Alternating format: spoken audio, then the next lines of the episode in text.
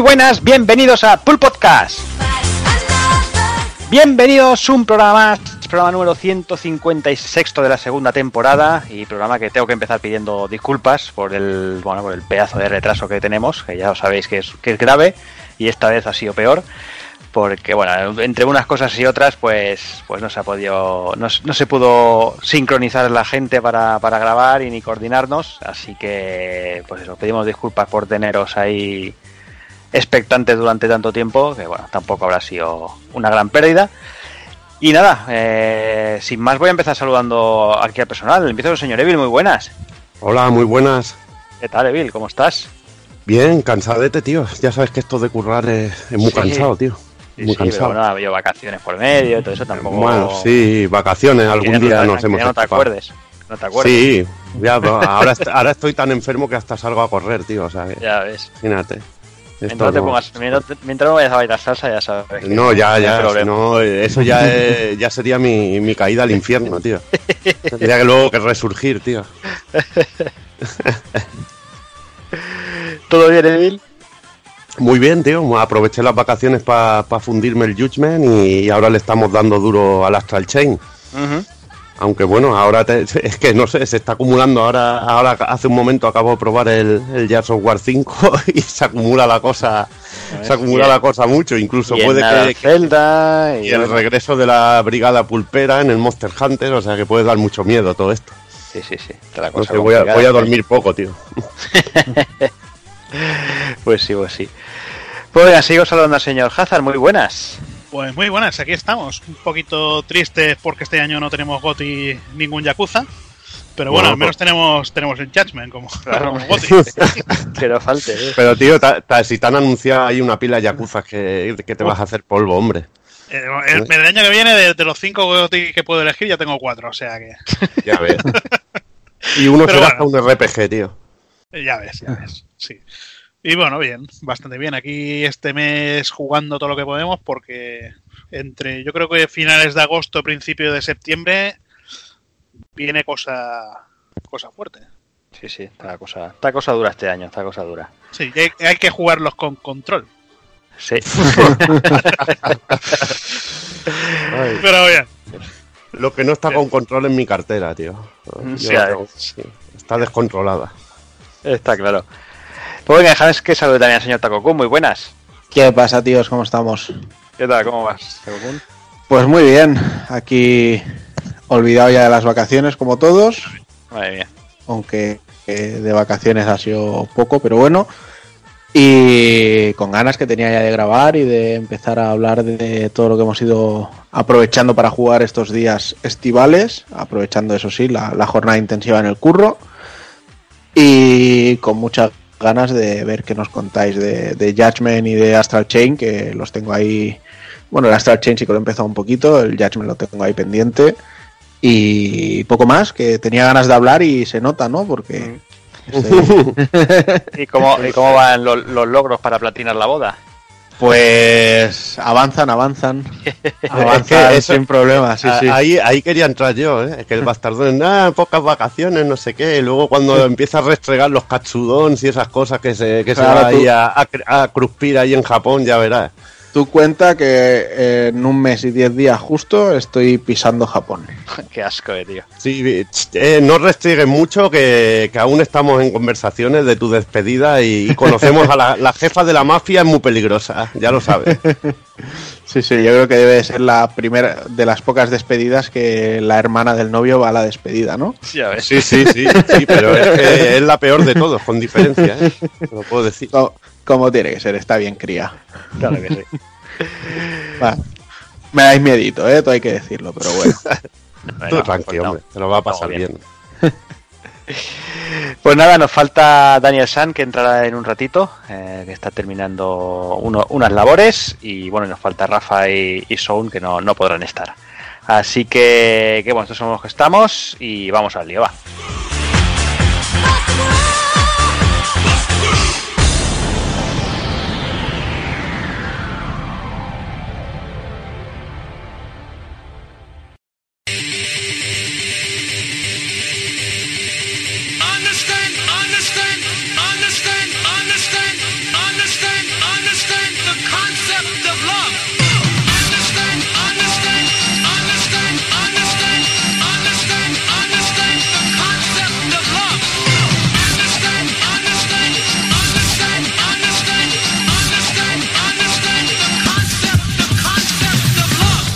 Y el Pool Podcast 158, el sexto de la segunda temporada, comenzaremos con las noticias destacadas de los últimos meses, analizaremos las últimas novedades, los amigos de Haciendo Lindy nos acompañarán por última vez, repasaremos Super Castlevania 4 y remataremos con el ending.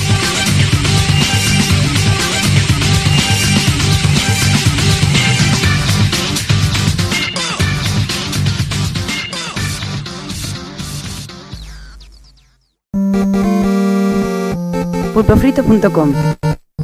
Me gusta.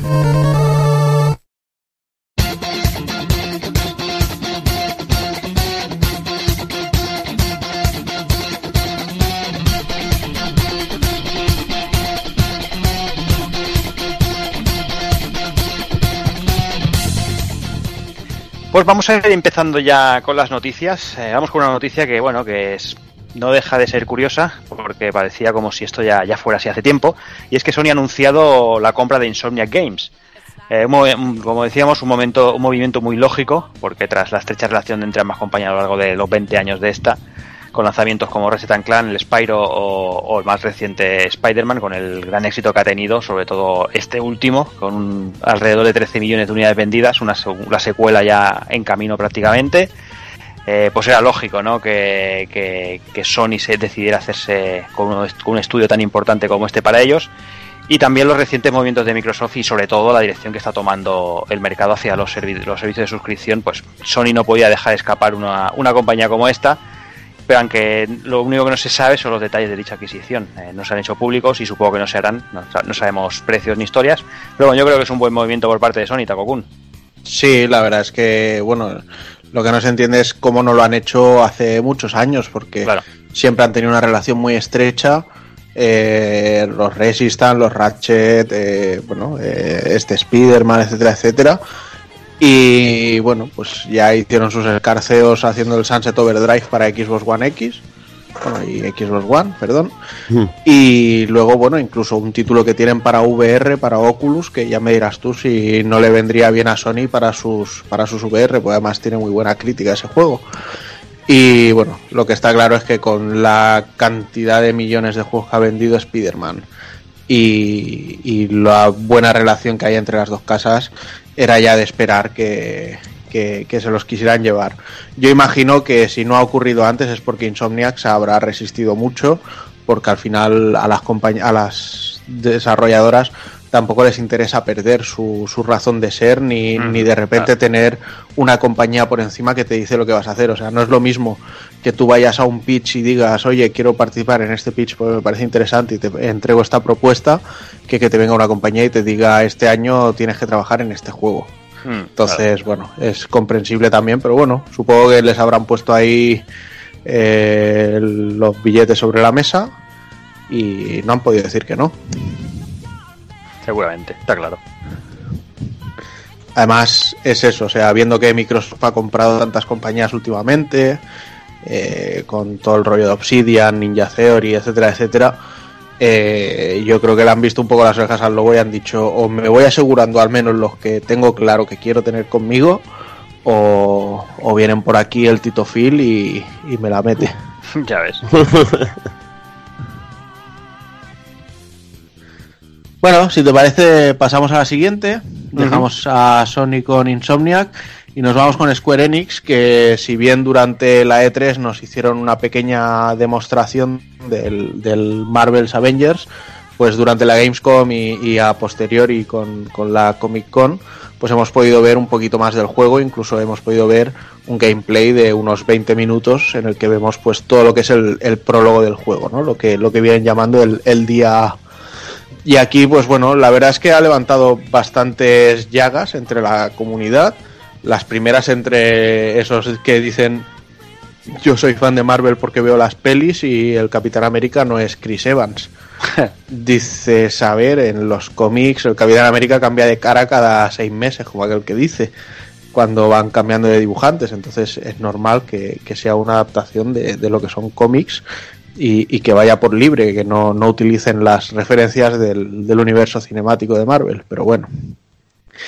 Y bueno, lo que hemos ido viendo pues son unos Eh, Un prólogo que ya nos avisan que es algo muy a nivel de hacer una demo, porque nos dicen que el juego va a tener espacios muy amplios, que de hecho habrá misiones que sí que serán así, más pasilleras, más eh, llevadas a lo que es narrar una, una batalla a través de cinemáticas y, y combate, que serán las misiones que jugaremos eh, solos, pero luego pues también habrá otras misiones que las podremos jugar con hasta tres personas más o con la máquina, en las que estará todo más abierto y irán complementando la historia. Además han dicho que habrá un montón de, de personajes de descarga y de ampliaciones de la, de la historia que serán completamente gratuitas. Eh, rollo eh, un Game as a Service como podría ser un Overwatch. Y lo único, pues eso, que tendremos elementos de embellecimiento, tipo trajes y cosas así, que sí que tendremos que pasar por cajas si los queremos. Y que será la manera en la que seguirán sacándole pasta al juego. No sé, yo creo que tiene buena pinta, me fío de Crystal Dynamics, esperaremos a ir viéndolo. eh, los, los gameplays me han parecido bastante majos, aunque está claro que les falta pulir mucho. Pero bueno, todavía queda prácticamente, bueno, prácticamente un año ya, no. Pero bueno, nueve meses porque sale en abril, mayo, perdón. Así que con muchas expectativas y sobre todo supongo que el mes que viene hablaremos otra vez porque ya han confirmado que en la próxima Comic Con también van a enseñar alguna cosita más. Pues venga, seguimos con, con Sega y es que este mes eh, ha anunciado el lanzamiento de Yakuza Remaster Collection. Eh, esta edición contendrá básicamente Yakuza 3, Yakuza 4, Yakuza 5 para PlayStation 4, que empezarán a distribuirse ya digitalmente eh, en salteados y cuando salga el último se lanzará una edición física que incluirá los tres discos en, o sea, los tres juegos en dos discos, perdón. Y ya de paso pues han aprovechado para, para anunciar el Yakuza 7 eh, en esta cosa. En esta ocasión contará la, la historia de Kasuga, un yakuza del clan Tojo, de- que en el año 2001 acepta una pena de 18, de 18 años de cárcel para cubrir al jefe del clan. Y cuando sale en 2018 descubre que Kamurocho ha cambiado mucho desde su ingreso en prisión y que su clan básicamente ha desaparecido. Eh, tras un pequeño encuentro con su ex jefe, Kasuga despierta en Yokohama, que es donde transcurrirá, la historia del juego. Lo más destacable de la noticia es que bueno, nos ha dado una bajona quizás eh, por, el cambio de sistema de lucha a una especie de, de RPG por turnos. Pero bueno, habrá que ver Hazard cómo, cómo le sienta esto a la saga, ¿no? Bueno, mm, eh, lo bueno de los Yakuza era eso, los combates eran un poquito rápidos, pero... eh, o sea, tú te encontrabas un, tu, grupo de enemigos y intentabas acabar el combate lo más rápido posible para, para poder continuar con, con la historia o con cualquier cosa. También hay que tener en cuenta que teníamos el Yakuza 5, que en el Yakuza 5 teníamos a, a Haruka, a la niña, y todo lo que era la historia de Haruka, los combates eran bailes, o sea, era un tipo baile también. No sé, siempre han intentado hacer cosas diferentes con, con el sistema de combate, metiendo diferentes personajes y todo esto. Aquí choca que sea que sea en el personaje principal y que no sea en lo en lo que tenía, por ejemplo, Yakuza 0 y Yakuza Kiwami o Yakuza 6 me parece que eran, que era el tema de los clanes, que, que era, bueno, pues pues lo que se ha podido una, esto lo que se ha podido ver ahora es una evolución de, de aquello y sorprende eso que sea más en la historia principal y no sea en y no sea en, en, en un minijuego vamos. Pero bueno tenemos Yokohama eh, lo que se ha visto de Yokohama una maravilla. Por fin por fin nos han quitado Kamurocho que Sí. ya, Ya, ya iba, Ya olía, y dice que será unas cuatro veces más grande que Kamurocho con eso ya creo que que tenemos bastante.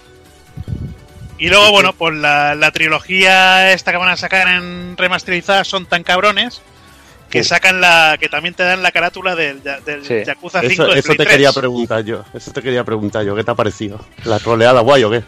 Troleada total, hijos de, qué hijos de puta, pero bueno, solo sacaron. Solo sacaron digital, el único que me queda en físico, bueno, al menos tendré la caja para, para que La puedes bien. poner ahí en la estantería, tío. Sí, sí. Será guay, tío. No sé, a mí- a mí no me desagrada que sea RPG, tío. Si lo hacen bien y, y ya se han visto los menús, que son muy rollo persona, que puede ser muy cachondo. No, a Además, ver, a- dice- dicen que el rollo de que el tío es un fan, ¿no? De Dragon Quest, ¿no? El... sí, que, que hasta tienen permiso de los creadores de, de Dragon Quest para ello. Qué puta locura, tío. Qué puta locura. A, ver, a mí, a mí no, me, no me desagrada, pero lo hubiera preferido como un minijuego igual que el- la lucha de clanes. Hombre, si, acaba, siendo muy, si acaba siendo muy dinámico, puede estar guay. Y podría ser un pelotazo en Japón, ¿eh? Con el sistema RPG y, todo eso, tío. Y que también hay que reconocer que la fórmula de Yakuza de siempre lo mismo año tras año, entiendo que acaba cansando. Y a lo mejor pues hayan dicho, pues este año con este Yakuza cambiamos a esto y al siguiente volvemos. Ah, y otra cosa, otra cosa también aparte es que se ve que están muy contentos con la de Judgment y dicen que en un futuro podrían podría volver el amigo Yagami. el amigo Yagami. Tabú. Bueno, y nuevos detalles eh, se han desvelado de lo que será la PC Engine Mini, que ya sabéis que, la trae en este caso Konami, que es la que tiene los, los derechos de la que compró Houston en, en su tiempo. Y en este caso decir que, sale el 19 de marzo del 2020 a 10.500 yenes y los tres modelos de venta en exclusiva en Amazon Japón. En este caso la PC Engine blanca original, la Coregraph y, la, y la, lo que sería la TurboGrafx americana. Curiosamente, eh, vemos que ha desaparecido su distribución oficial en España y en Alemania, que solo lo distribuirán en Amazon UK, en Gran Bretaña, en, en Italia y en Francia resulta bastante curioso que se pierdan dos mercados tan, tan importantes, sobre todo el alemán, que me sorprende mucho más aún que el español, aunque aquí sí que llegó a salir la consola. Pero bueno, no es difícil, la verdad, si, si te interesa, no es difícil encargar una de ellas porque lo puedes pedir tranquilamente a una de estas tiendas. Decir que eh, llevará 50 juegos, los mismos para todas las regiones, excepto el caso de Salamander, que sustituye a, a Tokimeki Memorial en, en las occidentales. Dentro de la lista pues nos encontraremos juegos de Jukar, eh, juegos de CD, incluso algunos de Supergraph como el Daima Kaimura, una conversión cojonuda que hay del, del Gosan que es la más de recomendable y bueno, te puedes encontrar titulazos en CD como Lords of Thunder, te puedes encontrar cositas de Iren como Ninja Spirit, cositas de Konami también, lógicamente, el tremendo Soldier Blade, el Matamarcianos realmente cojonudo, se echan falta alguna cosa de la lista porque la verdad que la, que la consola tiene mucho catálogo con muchísimas joyas. Y bueno, te falta también, por ejemplo, que te venga PC Engine y no venga la segunda y tercera parte. La verdad que molaría que, hubiera más, juegos de los realmente emblemáticos del sistema. Pero bueno, es una lista bastante completa con juegos la, la mar de interesante y que bueno, que hubiera sido un buen momento para que países a los que no llegó la consola lo hubieran descubierto y se me hace totalmente extraño que no salga en territorios como España o, Alemania, visto también el interés que, despiertan estos productos. Pues venga, vamos a seguir. Seguimos con, Nintendo Direct. Eh, como no puede ser de otra manera, eh, programa de Pool Podcast, eh, siempre hay Nintendo Direct. Parece que nos están esperando. Nos estamos ahí compenetrando, tío, y bien hecho. Y bueno, este Nintendo Direct eh, empezaba con, un lanzamiento, bueno, un anuncio de, Overwatch eh, para el día 15 de octubre, que, saldrá a la venta para, Switch. Tras Overwatch eh, aparecía Luigi's Mansion 3, que tiene una pinta brutal. tío. Tremenda, tío. Tremenda, ¿eh? Estos de Nintendo están empeñados en arruinarme este año, tío. Al final van a cumplir eso de un lanzamiento interesante cada mes, tío. Ahí, matando. Y sobre todo, lo que más me violó fue lo de Astral Chain, tío, porque eso no me lo esperaba. Luego, luego ibas, vas leyendo por ahí y, te enteras de que se empezó a gestar el, proyecto cuando se canceló de Scalebone y dices, hostia. Digo, aquí, aquí hay. Aquí, ha salido algo, algo bueno, tío. ya ves. Sí, sí. Tras Luigi's Mansion eh, nos mostraron Super Kirby Clash, eh, que es una especie de boss battle free to play, que ya está disponible para descargar. No sé si lo has llegado a probar alguien. No, no, yo la verdad que no, lo he probado. Se ve que ah, tiene multijugador y todo, pero bueno, ya, ya, ya veremos. Es que es lo que hemos dicho antes. el, nivel de, el nivel de saturación es tan bestia, tío, que. Ya ves. y aquí, aquí es cuando empezó empezó el amigo Juanan ahí a, ponerse palote. Sí, sí. Con ese, ese mostrar ese Trials of Mana marcándonos fecha de lanzamiento para el 24 de abril del año que viene. Pues tremenda pinta la que tenía el, nuevo tráiler del Trials of Mana, que bueno, parece que le han cambiado un poquito la fecha, que yo tenía entendido que era para marzo y se va para mayo, pero bueno, como así supongo que no les coincide con Final Fantasy VII y casi que mejor. Y la verdad es que tiene un pintazo este remake que, va a ser estupendo. Yo estoy deseando ya que salga y poder cazarlo en. Supongo lo cazar en Play 4, Así tengo los retro en Switch y todos los actuales en, en Vita y Play 4. La verdad es que con el Secret of Mana ya hicieron un remake bastante bastante resultón, pero es que este va un, un nivel más allá y de hecho los personajes ya se ve que tienen muchos combos, tienen muchas técnicas especiales, Sí. o sea, se- ve que han mejorado el, el sistema de combate una barbaridad y lo han convertido todavía más si cabe en, en una acción RPG de, de a día de hoy. Ya de por sí era un, un- uno de los titulazos de, de Super Nintendo y ahora parece que quieren que quieren reclamar ese, ese puesto también en, en las consolas de, de esta generación. Así que yo esperándolo con los brazos abiertos. Tras esto, pues apareció el nuevo RPG de Game Freak, eh, Little Town Hero, que con bueno que anunciaban básicamente que la demo ya estaba disponible para Switch. Tiene buena pinta también, la verdad. Habrá que, que pegarle un tiento. Comentaban también que después del bueno después del direct que había eh, disponible Banjo Kazooie para, para Smash Bros y que también hacían un bueno Sí. un pequeño evento Después de que te diera un, sí, que te diera una pequeña chapilla el, el Sakurai, pues Sí. dejaban. Sí, lo que pasa que, que, que no sé si lo viste, pero Sí. hubo un detalle guapo ahí que el Sakurai Sí, sí, sí, sí. eh, recomendando jugar Banjo, Banjo Kazooie en, en Xbox, tío. Sí, Que el tío decía tranquilamente, ¿no? Que, que- eran ellos los, los que tenían la licencia y que, y que el que pudiera que, que fuera a jugar el juego, ¿sabes? En, en Xbox. Que me pareció sorprendente, ¿sabes? O sea, No, esos detalles son chulos porque la verdad últimamente hay, igual que el detalle Sí, de, sí, sí. de gente de Sony con el Jazz Software 5 que dices, hostia, está muy bien eso, tío. Haya buen rollo al menos, tío. Sí, sí, Así a ver si se quita la tontería de tanto fanático con, con sus chorradas, tío. Eso, eso, va- eso va a haber siempre, eso, Eso es imposible. Ni de coña, ni con agua caliente.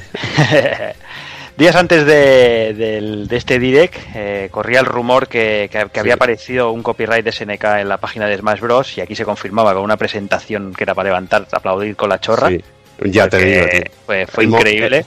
El momento G. Howard, tío, yo me estaba descojonando, tío. Lo de la carta por ahí volando y los personajes detrás de ella, increíble. ¿eh? La verdad es que se lo curraron mil. ¿eh? Sí, ya, ya se lo han venido currando en las presentaciones de todos Sí. los personajes, pero es que con esta nos llegaron a la patata. Nosotros, Claro, nosotros aquí nos nos tocaron la fibra. No como, no como al resto de jugadores de Smash Bros. que decían quién coño es ese personaje. Sí, que no lo conocen ni en su casa. A ver, una cosa, una cosa es que no conozcas a, a Terry Bogard, porque no ha coincidido que haya jugado a ningún juego suyo, de, de fa- a ningún Fatal Fury, a ningún King of Fighter. Bueno, que siendo fan de la lucha es extraño que te pase, pero bueno, puede pasar. A mí me puede pasar que me enseñe un personaje Pokémon y yo no tenga ni puta idea de lo que es. Pero bueno, siempre tienes la opción Google de buscar Terry Bogard y enterarte un poquito de lo que de lo que es este personaje. No poner a este no lo conocen ni en su casa. Digo, joder, tío. Pues ahí paseas una ignorancia bastante bestia, tío. La, la sacas de paseo, pero bueno, eso es para Es lo que tiene las redes sociales hoy en día. tío. Ahí está, la paseas, pero muy, muy seriamente. En este caso, pues Terry Bogard, para los que nos gustan los juegos de lucha, pues un, un auténtico mito de SNK ahí metido. Además, como, como bien me hablaba Juanan, que se decía, hostia, pero pone King of Fighters, no sé qué. Pues te, el primer King of Fighters es el Fatal Fury, o sea Claro, que está claro. Juanan. Tranquilo, estábamos hablando con él y, y era eso. Y bueno, es lo que habéis dicho, la presentación, la carta esa volando. Yo lo dije, momento J. Howard es sublime Sí, y sí. el resto igual. Ahora solo hace falta que, no, que nos hagan el amigo y ya nos tiene Sí, el contentos. amigo ya, ya lo dijiste tú, más pasta ahí para tirar ahí, venga, todo. Puta Qué fácil- Nintendo, qué fáciles quiere quitar somos, todos los dineros, tío. Ya ves. Bueno, tras, tras esta sorpresilla eh, vinieron unos cuantos juegos que bueno que ya se sabían, la de Zelda, Dragon Quest, Tokyo Mirage, no sé si queréis comentar Tokyo Mirage, alguno. ¿qué va, qué va a quedar en Wii U, tío? Ya cada vez se Bueno, menos, tío. El Tokyo Mirage fue una, una sorpresilla, entre comillas, porque, bueno, como bien dice Levil, que es lo que va a quedar ya en Wii U, ¿no? O sea, van a aportarlo todo. Y la verdad es que es, aprovechando el, el éxito que tiene la saga Persona ahora mismo y el, y el momento que han vivido también con Fire Emblem Three Houses, que tiene todo el rollo eh, Persona, por volver a repetirme, eh, está muy bien que, que se hayan animado con este encore, pero el hecho de que venga solo en inglés y en francés, eh, yo creo que va a hacer que, No viene en alemán. que no. Bueno, eh, francés, inglés y alemán, o sea, al final es la misma mierda, ¿no? la misma Simple- mierda simplemente, exacto, simplemente va a ser restrictivo para la gente que los quiera probar aquí. y es una pena porque, bueno, Y tiene, siendo- tiene un sobre rollete todo bastante siendo Nintendo. Sobre todo siendo Sí. Nintendo, que merecería. Espero que, bueno, igual nos sorprenden luego y dicen, mira, lo tenemos un parche en castellano Sí. o algo así. Y realmente se lo ocurran, porque supongo que habrá mucha gente que se queje por eso.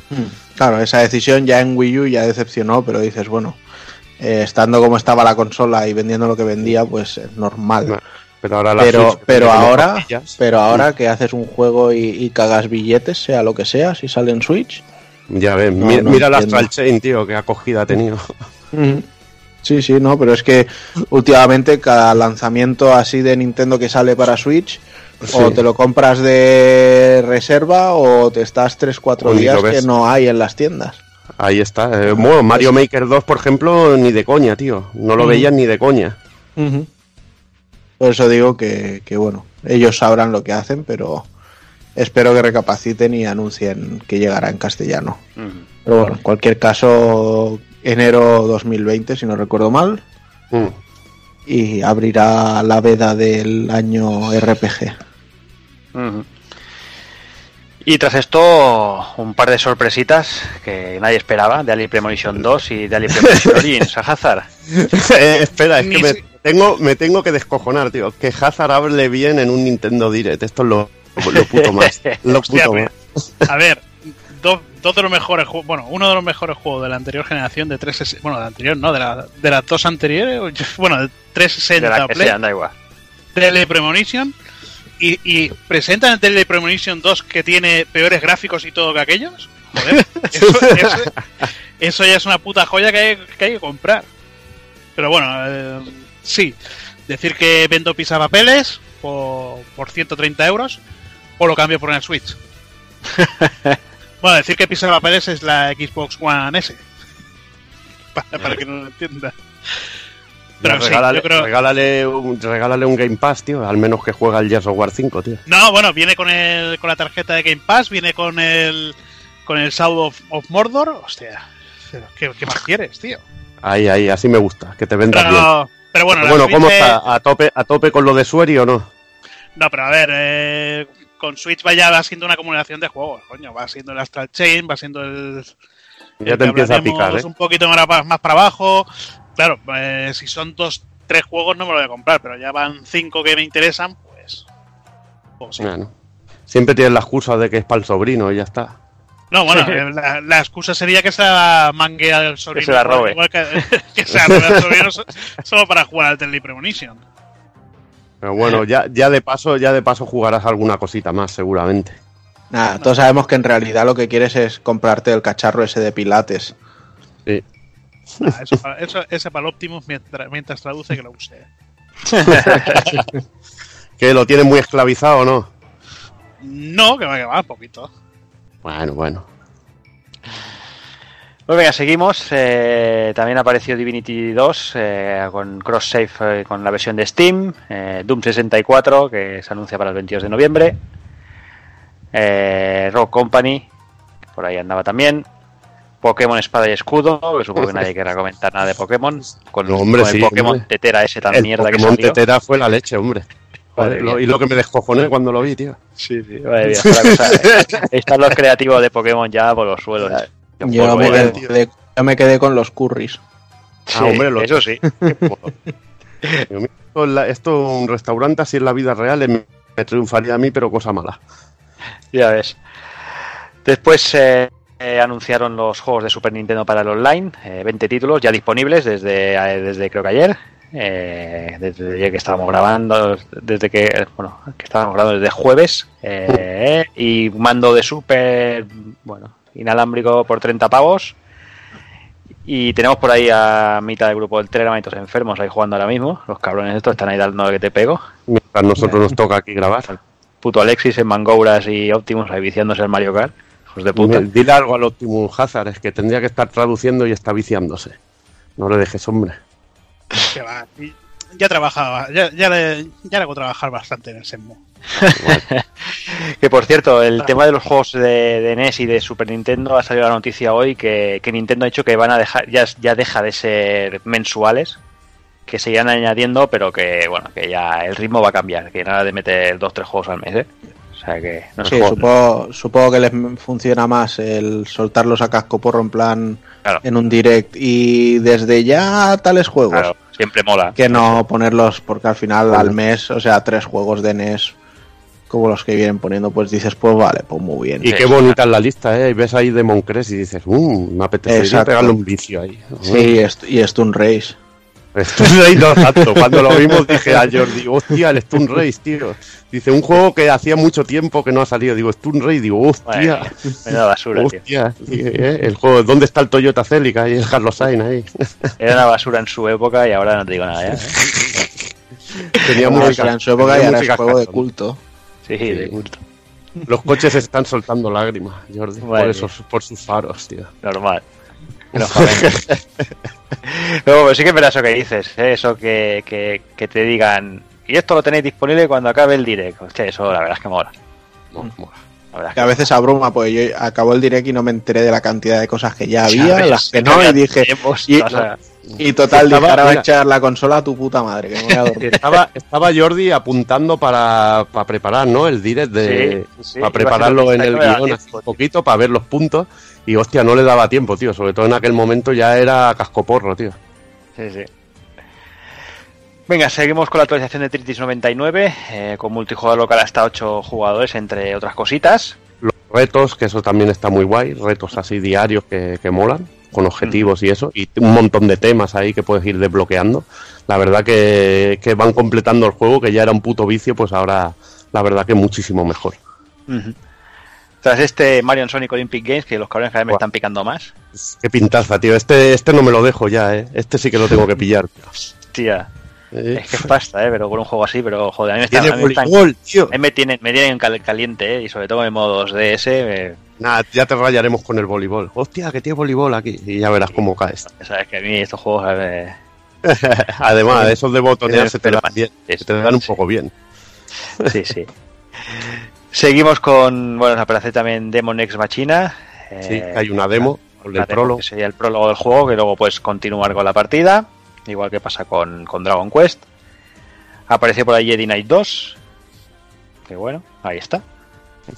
Eh, The Witcher 3, eh, el Assassin's Creed The Rebel Collection, con el Black Flag y no sé cuáles más. Black Flag, regreso. Después hubo un carrusel de estos de juego de juegos a piñón, que van saliendo juegos a saco, que bueno, tampoco nada así demasiado destacable. Un ratito de Animal Crossing para que nos diera el sueño. Pa- eh, bueno, tiene su público, es lo que te decía yo. Que Sí, tiene su sí, público, sí. No, pero sí, no soy sí. yo. Sí, bonito se ve el juego, se veía lo que Sí. se veía, se veía bonito. Y Sí, pero había personajes que me daban ganas de darle collejas, sí, que era lo que te decía. ganas de, de- el de lo los juegos caídos me daba ganas de darle una collecilla para Molaría que hicieran un personaje que pudieras pillar una motosierra y, y, y Y quedarte liarla solo ahí, ese puto, en ese puto pueblo, tío. Ya de, de- de- de gentuza. Pero bueno. Y tras esto, pues el Megadon, ¿no? Que estaba esperando Evil hacía tiempo. eh, y Juanan también, que tenía ganas Juanan, ya. yo creo que lo esperaba más Juanan. Y Sí, seguramente ¿no? Sound, ¿no? Por el, por el Twitter que estuvo, el tweet que tú puso Sound sobre la mierda gráficos del Xenoblade cagándose en todo. Digo, coño. Pero bueno, joder, en la época en Wii era de lo puto mejor, o sea que, que Ya tiene ves. ya unos añitos, tío. Me la. Sí, sí, un pedazo, no sé si lo podremos llamar remaster o remake o qué, pero bueno, por lo que han dicho parece que va a estar basado en el motor gráfico del Cuando son este tipo 2. de títulos, deberían llamarse Refuker, tío. Un refuker. Refuquerados. Refuquerados, tío. Y ya está. Lo he dicho, no solo basado en el, en el motor del 2, sino que además eh, tendrá el contenido que se cortó en, en la versión Sí. original. Tendrán los hombros de, de Bionis, ponía, Sí. por ejemplo. Ya simplemente con ese tipo de cosas, ya. Yo ya con el remake ya estaba de esto, pero si además me dicen con más contenido, ya es que es lo dicho, que estaba tirando billetes y ahora es cuando viene la lucha a muerte si hay edición especial, ¿no? Exacto, en esta sí que rodarán cabezas y billetes, sobre Ahí todo está. billetes. Ahí estaremos como locos, ahí como buitres esperando y bueno, yo creo que este va a haber que luchar a muerte, sobre todo con la fama que tiene el juego. Pues sí. Pero bueno, ahí estaremos. Ahí estaremos. Pero bueno, en cualquier caso, pues así cerraba el Nintendo Direct, que nos dejó muy buena sensación de boca. Y vamos con unas rapiditas antes de meternos en las novedades. Eh, tenemos que, bueno, Samurai Shodown confirma una segunda temporada de personajes y además para agradecer el- la acogida que ha tenido el juego incluyen de forma gratuita a Shizumaru en, en esta primera temporada. De hecho, Shizumaru es el del, el del paraguas del 3. el del paraguas del Samurai 3. Sí. Y de hecho Mola. durante el Tokyo Game Show ya lo podremos ver. Eh, Street Fighter V se ha actualizado con el pack de verano. Eh, venimos un poco tarde, pero bueno, es lo que hay. Edmond que es el Hermano los- coño, que es Mononda. hermano, hermano el, hermanito Dios. Que es el último de los ocho originales que nos faltaba. Eh, tenemos por ahí a Poison también y a Laura de Final Fight, que debuta en Street Fighter. Y luego, bueno, el señor Ono nos prometió una ronda nueva de novedades en invierno. Eh, ¿Qué más? Bueno, de la Gamescom lo único que sacamos en claro es que podremos mear en Death Stranding. No sabemos más de cómo se jugará el Globo Simulator este de Kojima, pero bueno, algo es algo y a la gente parece que le sirvió para que le gustase la Gamescom. Cuando vaya al campo me haré a ver si sale un hongo. Tendré que volver a unos días, pero tendré que ir. Eso lo tengo que probar. Hay que probarlo. Eh, nada, otra de estas noticias que hoy os la contamos, pero cuando escuchéis esto ya se habrá revelado, que es que Capcom anunciará un nuevo Resident Evil el día 9 y bueno, se rumorea que podría ser un nuevo Outbreak, eh, muy en la línea de lo que han estado haciendo con los DLCs del, del Remake 2. La gente estaba muy a tope con eso. Mm. Y con lo de, que- de y- Online. Y con lo que se está muy a tope también es con Sony, que nos ha enseñado cómo no hay que hacer una Game of the Year Edition con Sí. el Spider-Man, que bueno, vienen los contenidos eh, adicionales vienen de descarga, la portada es la misma, además viene con fecha de caducidad, o sea, un despropósito total, muy mal. Ahí, así me gusta, que critiques a Sony. Que luego nadie te pueda llamar Sony, así, así como así. Y Me para gusta. cerrar, pues cerramos con un pack de mierda y un pack glorioso, ya que cada cual elija mm, es lo que le coincide con el suyo. Si, si- si alguien tiene dudas, tío, mal vamos. Ahí está, tío. Y es que se ha anunciado el pack que lleva Aladdin y Lion King. Además, Aladdin no lleva la versión de Super Nintendo, solo digo eso. ¿Es la mejor Y- o la peor, Juana? ¿La de Super o mí, la de Mega? Para, para mí, Super. Ahí te has ganado un montón de enemigos mortales ahí, ¿eh? Pero me gusta, Que se, pero me gusta se que, te decidas. que se pongan en fila. y luego, pues nada, Capcom ha anunciado también otro recopilatorio, ya que les está funcionando muy bien los de Mega Man. Esta vez han anunciado la saga 0 y ZX, que vendrán todos en un mismo disco y que estará por ahí. Y estará por ahí en formato físico, al menos en las Américas, así que habrá que cazarlo. Y estaría, estaría muy chulo que, que hicieran también la saga tipo Pokémon porque eran juegos muy divertidos, estaban muy bien. No Pues nada, cerramos, si os parece, aquí las noticias. Y no comentamos nada de Shenmue 3 porque ya esperaremos a que salga el juego y ya, ya no, ya no, entonces ya hablaremos, ¿verdad, Hazard? De Shenmue 3 Sí. como merece. Bueno, tampoco hay mucho que hablar. Pero bueno, eh, se que- ven cositas muy chulas, ¿eh? Se ven cositas muy No, chulas. no, yo creo que al final va a ser, pues bueno, como el 1 y el 2. Ahí está, algo que disfrutaremos. Eso es lo que interesa. Pues venga, va, nos vamos a las novedades.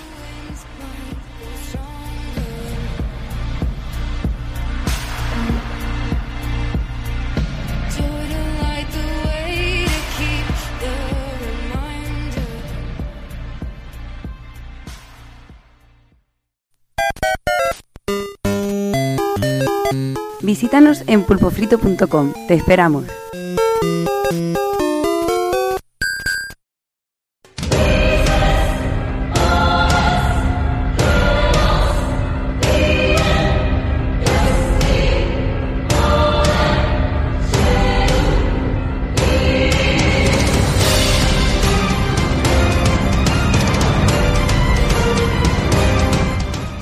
después de estos dos mesecillos de parón ah, se han acumulado cositas y yo creo que vamos a ir empezando a repasar empezamos con Taco Kun con el Attack on Titan 2. Eh, vale, bueno, lo que vamos a ver hoy es el Attack on Titan 2, pero el Final Battle, porque bueno, así son estos amigos de Koei Tecmo, ¿no? Que ya con los eh, Samurai Warriors y demás cogieron la tónica de ir haciendo actualizaciones y, y meterlas tipo disco, eh, cosa que hemos visto en 20.000 distribuidoras más, pero bueno. Y con Attack Titan 2 pues lo tenían muy fácil porque salió la tercera temporada del anime, todo el mundo estaba loco con ella, así que eh, tuvieron ahí la gallina a los huevos de oro. Y si bien es cierto que vale la pena pillar este pack eh, completo, porque el DLC solo es algo caro, me parece que rondaba los 50 pavos en digital, eh, pues en físico que viene el juego completo, el 2, más todo lo que es la descarga, si no has jugado el 2 previamente, pues está de puta madre. Si ya lo has jugado, pues eh, además de todo el ritmo vertiginoso que, tiene el, título, que la verdad es que han sabido captar bastante la esencia de, de los cazadores y de, y de los sistemas de, de luchar con los titanes y demás, pues bueno, tenemos un par de modos de juego nuevos. Uno es rollo episódico para ir viendo la historia a través de diferentes personajes. Eh, donde se va, bueno, los que hayáis seguido el anime, yo me lo he ido comiendo por spoilers del juego, pues ya sabéis que han pasado al- algunas cosas nuevas en cuanto a enemistades. Y luego, bueno, tenemos también eh, nuevas armas. Eh, podremos utilizar armas de fuego que, bueno, hacen que la cosa sea un poco más sencilla porque puedes cercenar a los titanes desde un poco más lejos y cosas así. ¿Y qué más tenemos? Bueno, tenemos todos los personajes que han dado que hablar en esta tercera temporada, pues también los tenemos ahí para poder ir desbloqueando y seleccionando. Y finalmente tenemos otro modo de juego en el que básicamente salimos de los muros de, de nuestra ciudad y es como que tenemos que ir gestionando un poco los recursos de nuestra base con, con muy cogido con calzador y ir recuperando terrenos. Elegimos uno de los personajes y tal y vamos recuperando terrenos. Pero bueno, al final no dejan de ser diferentes formas de plantear, ya sea con escenas estáticas combinadas con escenas del motor del juego o ya sea a través de un juego de tablero, pues bueno, no dejan de acabar yendo a la misma fórmula que es la de la del Musou de cazagigantes, que es este juego. Pero bueno, en definitiva está bastante bien y al menos en Switch está bastante bien resuelto el control y técnicamente, obviamente no es, no es como su hermano mayor, pero se, se deja controlar bastante bien. Así que si no tenéis el completo, pues y os mola Attack Titans, pues es una, una gran opción de compra. Bien, pues seguimos, eh, seguimos con 1980X. Eh, ahí voy a hablar yo un poquito de él. Ya hace ya un par de mesecillos que está en, el mercado, en descarga. Eh, y bueno, este juego llama la atención sobre todo por el pixel art. La verdad es que, que, bueno, que es muy, muy vistoso y también porque el juego incluye cinco, cinco fases muy, muy, muy diferenciadas, con cinco estilos diferentes.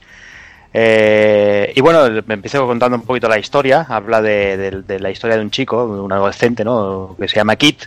Que bueno, como todos sabemos, la adolescencia es un, momento muy jodido de la vida, eh, ya sabéis. eh, se complica todo, el salto de, de- crío a adulto. Y, y bueno, y aquí se, se, se habla, pues se explica que el chico, pues la única vía de escape que tiene a sus problemas personales es, es el, salón recreativo de su barrio y allí, bueno, conoce gen- gente que está, bueno, con sus mismas historias y, y ahí es donde descarga sus, su- sus problemas psicológicos. Eh, lo dicho, el juego tiene una carga emocional muy fuerte, que, bueno, es lo mejor que es que, la descubráis por vosotros y vosotras mismas. Eh, lo que decía, cinco fases, eh, una primera fase que es un beating up, eh, más pro Final Fight, que luce, luce mucho en imágenes, jugablemente no tanto, se queda justito, pero en imágenes es, es, es increíble. Tras el beaten up viene la fase de, naves, que es la, la mejor del juego, sin duda, la que tiene más cariño. Después de esto viene otro, otra escena de, conducción, que es tipo algo así, tipo, tipo run. Tras esa viene un, un run and gun con ninjas y tal, que no está nada mal, y al final es un dungeon crawler de estos típicos, típicos de estos duritos de, de la época. Y bueno, básicamente es eso, eh, un regreso a los salones recreativos de los años 80 sobre todo, y con un, con un bueno con una cosa que es que es curiosa, ¿no? Que aquí tenemos en el, para, para la banda sonora tenemos a la Orquesta Sinfónica de Estocolmo y por ahí detrás está también el señor Yuzo Koshiro, que, la verdad es que sorprende que, esté en un proyecto de este, de este calibre. Mm, Lo dicho, eh, un ojo porque sobre todo visualmente el juego es espectacular, eh, las escenas entre, entre niveles son chulísimas, eh, hay un cariño ahí muy remarcable y la verdad es que vale, vale la pena. No sé si ha salido ya la versión de Play 4, sé que, está en PC, yo lo jugué en, en PC y no sé si, si ha salido o está por salir al final. Venga, va, pues seguimos, eh, seguimos con Fire Emblem Three Houses, eh, con Taco Kun, va. Venga, pues esta posiblemente haya sido uno de los apuestas más pepino de Nintendo para el catálogo de este año. Lo que pasa es que creo que eso lo tenemos que decir con todos los títulos que ha sacado, como luego vamos a ir viendo más, pero bueno. Eh, volviendo a Fire Emblem, el segundo de los tres juegos que voy a comentar hoy, que está desarrollado por Koei Tecmo. De hecho, Intelligent System poquito trabajo ha hecho en este, según ellos mismos han dicho, y eso nos hace pensar que pronto tendremos más Fire Emblems. Y aquí, pues bueno, tenemos unas mecánicas muy persona que la verdad es que le han sentado bastante bien. Os explico porque quiero ir muy rápido con el juego, ¿vale? Tenemos, como bien dice el título del juego, tres casas, eh, los águilas negros, los leones azules y los ciervos dorados. Creo que eran así los colores, no me acuerdo muy bien, ¿vale? Entonces, eh, nosotros somos un único personaje. eh, de estos típicos que no habla y que es más inexpresivo que un zapato, pero bueno, al menos podemos elegir frases de contestaciones que queremos dar. Y eh, una vez que empiece el juego, elegiremos una de las tres casas con la que nos vincularemos, cada una con sus personajes propios. Entonces, en la misma academia iremos coincidiendo con todos y tendremos un calendario escolar. Nosotros seremos un profesor y eh, tendremos la posibilidad de cada semana elegir lo que queremos hacer. Si queremos hacer eh, seminarios en los que un determinado grupo de personajes mejorarán sus aptitudes en algún tipo de, de manejo de arma o de habilidad. Eh, podremos ir a la batalla y hacer misiones, ya sean de, personajes o simplemente escaramuzas. eh, o podremos elegir hacer tutorías o eh, no miento perdón perdón las tutorías son automáticas. Podemos elegir eh, campar a nuestras anchas por la por la academia vale eso sí cada semana solo podemos elegir una de esas cosas. No podemos elegir una y otra. Incluso también podemos elegir descansar ¿Vale? Entonces, cuando estamos por la academia, pues nos vamos encontrando con todos los personajes, podemos ir interactuando con ellos, siempre intentando hacer que estén muy contentos, sobre todo los de nuestra casa, porque es- esto será importante en las tutorías, luego os lo cuento. Eh, además, pues bueno, eh, conforme avance el tiempo podremos ir intentando tentar a los otros personajes para que se unan a nuestra, a nuestra casa y así poder tenerlos también en combate. Y eh, bueno, eh, también podremos pues hacer desde torneos de lucha para conseguir determinado equipo, podremos pescar, hacer cocina, etcétera, etcétera. Y todo esto servirá para ir generando una historia y unas relaciones entre los personajes que además entre ellos también irán mejorando y hará pues que se ayuden más, que tengan más afinidad en combate, etcétera, etcétera. Eh, bueno, el combate no deja de ser como un Fire Emblem de los de toda la vida, pero hemos perdido el sistema de piedra, papel, tijera que teníamos con espada, arco, lanza. Ahora es todo bastante más genérico.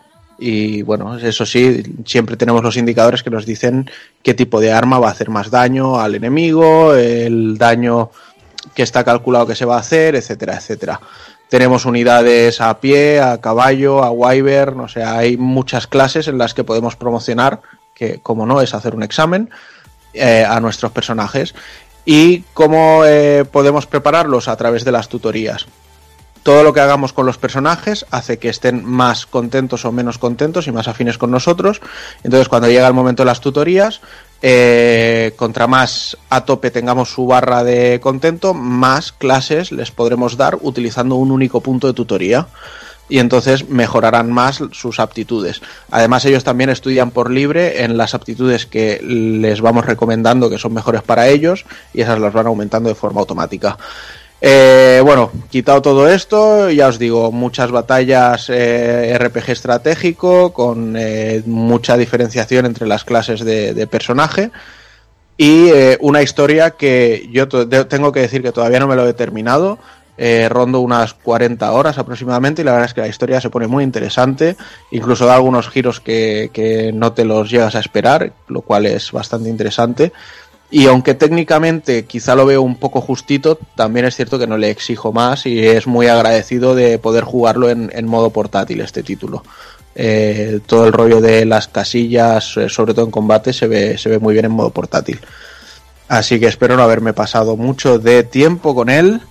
No, no, vamos, vamos sobrado, vamos sobrado.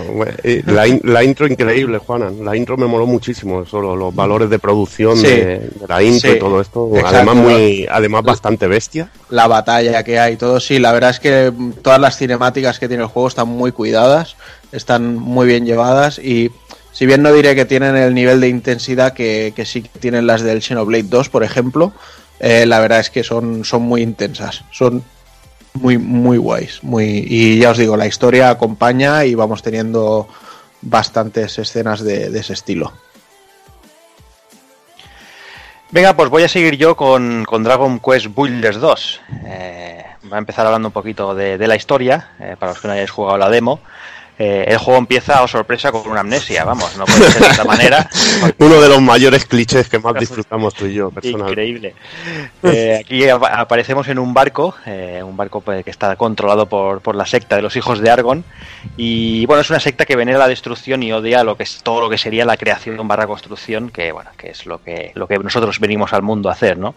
Tras varias misiones que te van mareando la cabeza a los monstruos, eh, que nos sirven básicamente de tutorial, el barco termina naufragando y nos despertamos en una isla prácticamente desierta junto a otros dos náufragos, eh, con Lulu y Malrod, que en un giro de los acontecimientos que nunca podíamos haber esperado, sorpresa, también tienen amnesia.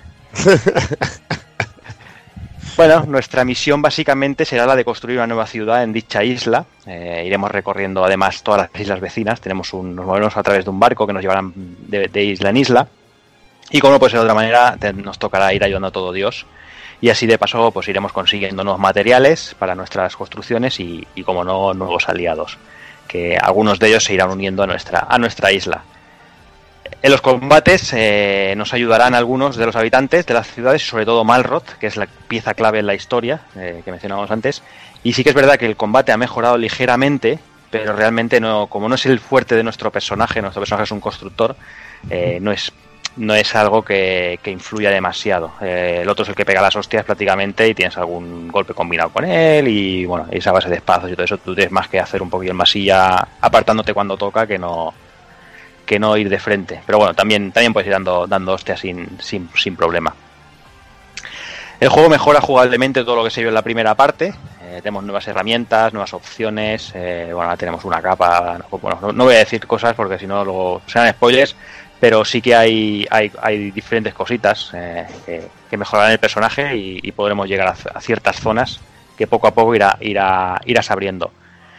El apartado técnico es prácticamente igual al anterior, es un pelín más colorido y eso, pero básicamente es lo, lo- lo mismo, lo mismo que vimos en la primera entrega y obviamente es mejor en, en PS4 que en Switch. Eh, en Switch eh, depende cómo pega algún tironaco en, en modo portátil y además, que eso lo vi yo en la demo, yo lo estoy jugando en Play 4, en la de- hay un- algunas indicaciones que te las dan en un cartelito, como juegues en modo portátil, o tienes la lupa a mano o no lees allí, vamos, ni, ni nada. O sea, imposible, una letra súper pequeña para, para la pantalla.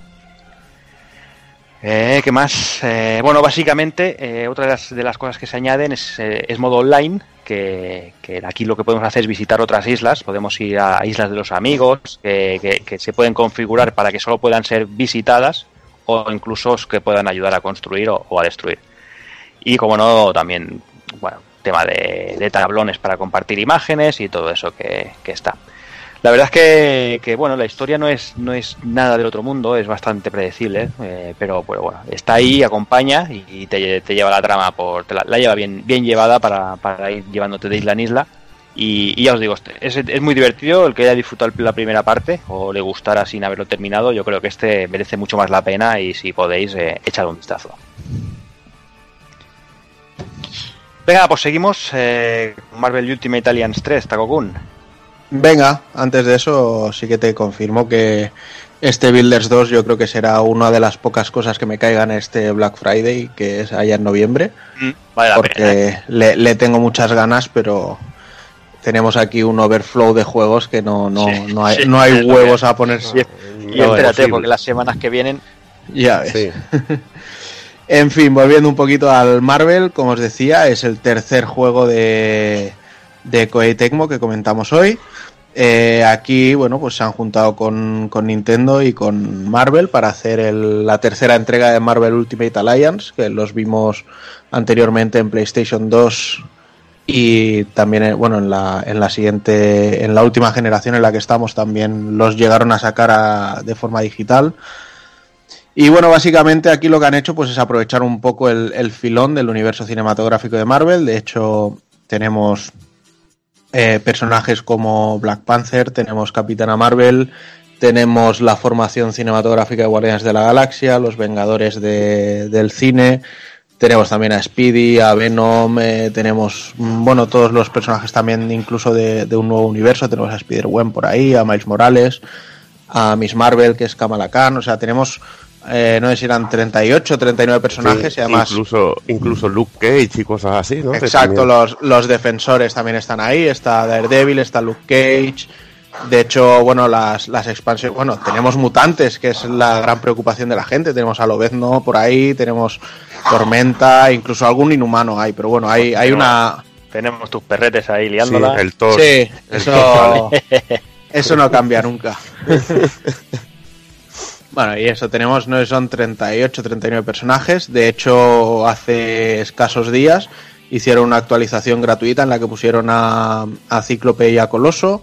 Además añadieron eh, trajes de Planet Hulk y demás para, para algunos personajes. Y luego, pues sí que se están basando mucho en DLCs de pago, que hay, no sé, serán tres confirmados y el primero ha salido ya, que es de Marvel Knights, donde tenemos a Blade, al Caballero Luna a- y a Morbius por ahí. Y bueno, supongo que serán cosas de vampiros y estos temas. Pero bueno, volviendo al juego, pues eh, con el tono así un poco de cachondeo que caracteriza ya no solo al cine Marvel, sino a los cómics en sí, porque la gente se cree que es algo de Disney, pero en realidad los cómics también tienen mucho de ello. Y nos encontramos con un título de machacar botones y matar a todo lo que se mueva, con algo de exploración. Mm, Y el problema que le veo es que el tema de los combates es muy repetitivo, ¿vale? O sea, normalmente en los juegos de Koei Tecmo estamos acostumbrados que si hacemos un combo con cuadrado, pues hace un combo largo. Si hacemos una única pulsación y lo hacemos el fuerte, pues hace otro combo, dos pulsaciones y una hace otro, etcétera, etcétera. Aquí no. O sea, aquí solo tenemos el combo que hacemos con el golpe normal, digamos, y luego el golpe que hacemos con el fuerte. Eso sí, luego tenemos una serie de habilidades que vamos equipando y que podemos ir utilizando cuando se, se Mm. recargan el- los usos. Y luego hay golpes de equipo entre personajes. Y luego, exacto, hay golpes de equipo entre personajes que podemos llegar a juntar hasta los cuatro personajes. De hecho, el juego nos va dando bonus eh, en forma de pues mejoras de vida, etcétera, etcétera. Si, si los personajes que juntamos en nuestro equipo tienen una relación entre sí, pues equipo defensores, equipo vengadores, lo que sea. Mm. Y además, pues tenemos un árbol de habilidades para ir mejorando eh, lo que vamos a tener, eh, como a nivel general. Y también a cada personaje le podemos ir mejorando las habilidades que, que tienen.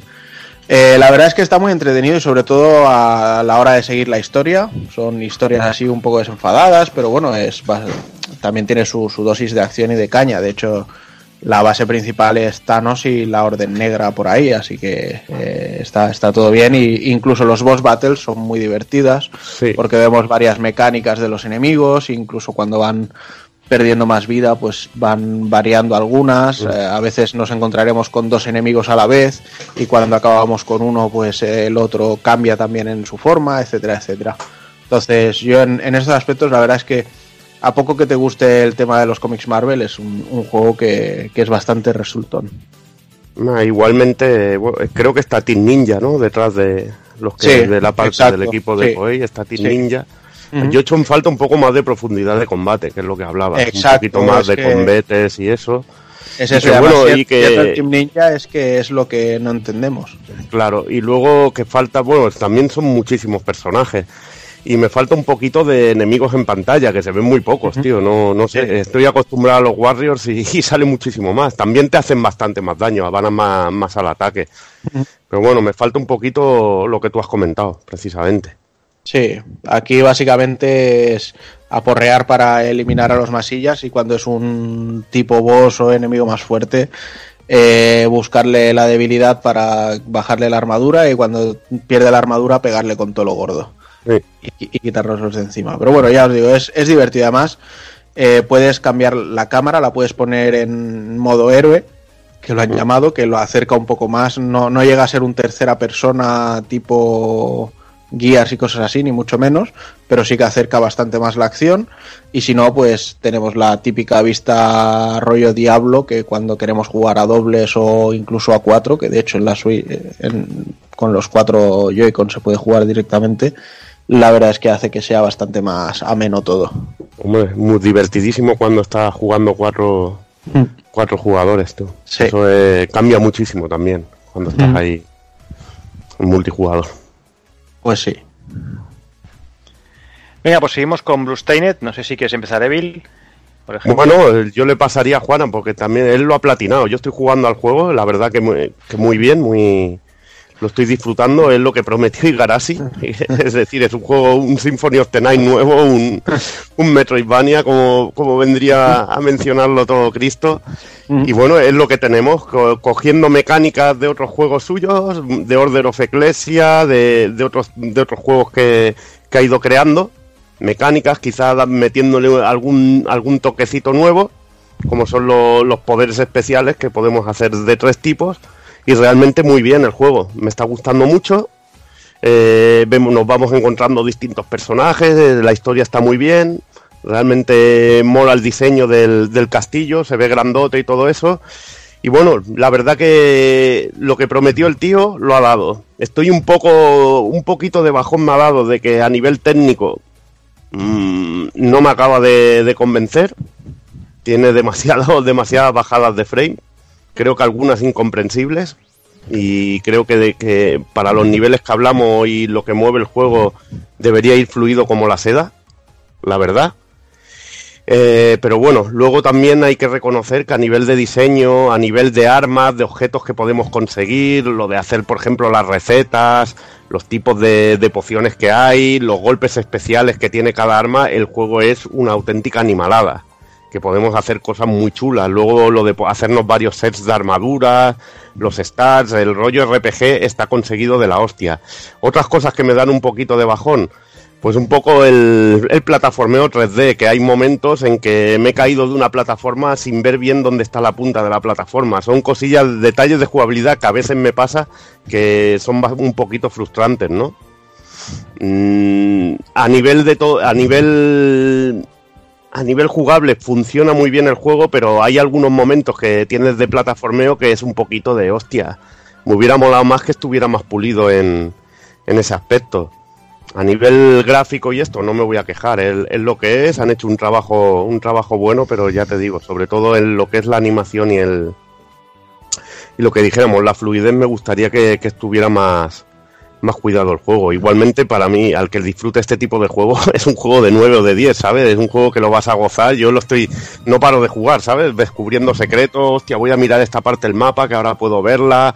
Todo ese tipo de secretos y de habilidades que vas consiguiendo es lo que te hace explorar y lo que te hace disfrutar el juego al final. Pero ya te digo que me gustaría el nivel de pulimiento que tenía la saga en Konami, por ejemplo, hablando claramente. Yo, a ver, yo coincido contigo en algunas cosas, en otras no. Eh, lo primero es que a mí me ha gustado mucho y me lo he pasado muy bien. O sea, yo no, lo siento, pero no soy como Hazard. O sea, yo si le dedico 35 horas a un juego es porque me gusta. No, no porque me ha supuesto un problema jugarlo. Entonces sí, le he dedicado una buena suma de horas. Eh, me ha gustado, se me ha hecho, sobre todo, se me ha hecho divertido y mm, no, no le he encontrado ningún problema a la fórmula Metroidvania de la que siempre hemos tirado con, con los títulos de IGA. Sin embargo, a nivel técnico estoy muy decepcionado porque, mm, bueno, el juego no, no es que no cumpla, es que no llega. O sea, me parece que es, es muy, muy precario lo que, lo que han entregado como producto final. Y hay otra cosa en la que estoy bastante descontento, que es en los diseños, al menos de los enemigos, e incluso de personajes, porque es que incluso el, el coprotagonista, por así llamarlo, del juego, me parece un diseño hecho en plan, pues como si lo hubiera hecho mi sobrino de 16 años, en Mm. plan, voy a hacer un samurái chulo y le voy a poner esto por aquí y esto por allá, y dices, bueno, pero está completamente descompensado el diseño, ya, pero a mí me gusta así, y dices, vale, pues eh, todos los enemigos me parecen hechos sin, sin ganas, o sea, genéricos a más no poder y con, y con poco interés. Eh, los jefes finales prácticamente todos también, de hecho, No hay mucho combate con jefe final que sea remarcable. Es que, Pero- por ejemplo, por ejemplo Juanan, eh, ha salido también la, la versión de 8 bits, ¿no? El- que es una precuela. Sí, El, bueno, que es sí, el, el, el Curse of the Moon. Curse of the Moon, perdón. El ritual es este, el Curse of the Moon. Y, y realmente los jefes finales de ese juego sí que tienen mecánicas y cosas muy chulas. Que te sale, por ejemplo, eh, hay enemigos que te salen en los dos juegos, no voy a contar nada. Y resulta que en el de 8 bits tienen mecánicas más chulas que en el, que en el hermano grande. Y eso me, me jode un poquito, ¿sabes? Porque al final me queda esa sensación de que, ah, voy con nivel a lo bestia, les meto caña y ya está. Y, y no encuentro un patrón de esquivar bien y hacer la partida perfecta. No sé, no, no me acaba de. No me acaba de molar los jefes finales. Igualmente, ya te digo que hay muchas quejas del juego, pero no paro de jugar. Tiene esa droga que tiene Exacto, Metroidvania. es que al, al final es eso, la mecánica funciona. Pero no deja de dolerme eso, o sea, que hizo un Kickstarter que recaudó lo que no está escrito, consiguió muchísimo dinero de financiación, eh, luego además consiguió un publisher que también le metió una buena inyección de capital y al final han hecho un juego pues que, que hay estudios indies que los hacen mucho mejor a, a nivel técnico. Y que bueno, y que entrando incluso Way Forward al rescate al final y todo, para mejorar al juego, porque la pinta que tenía era más chunga aún. Sí. antes de antes de salir. Y bueno, yo es lo que te digo, que por ejemplo, eh, el Strider que salió tipo Metroidvania está mucho más pulido que el Bluestained. Sí, Entonces correcto. te fastidia. De, lo único que el Bluestained sí que está currado y es superior a la media es todo el aspecto RPG que hemos comentado. Eso está chapó. Armas, todo eso chapó. Sí, está, está muy bien llevado y todo lo de las recetas y objetos, la alquimia en sí, pero bueno. Las espadas, Ya- pues, es brutal.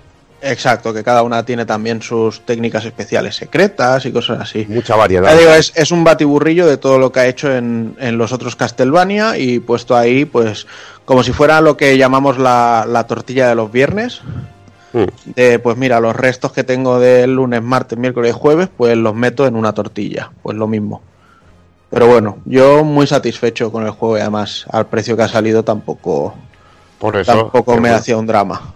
que todos los juegos tampoco pueden ser de 10 en todo, pero lo importante que es la jugabilidad, a pesar de que haya alguna plataforma que te toque las narices, con ese rollo que yo te digo, pues al final resulta que el juego es súper disfrutable y no todo van a ser juegos que digas, hostia, obra maestra. Pues este quizás no sea una obra maestra, pero joder, lo bien que te lo pasa no te lo quita ni Cristo.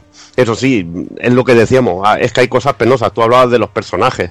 El que te sale al principio, el que va Ujú. contigo y el que te hace la, lo que, el que te fabrica las armas, el que te Sí. mejora fragmentos y todo eso, tiene una Ujú. animación, creo que se llama Hans, tiene una Sí. animación cutre, no, lo siguiente, tío.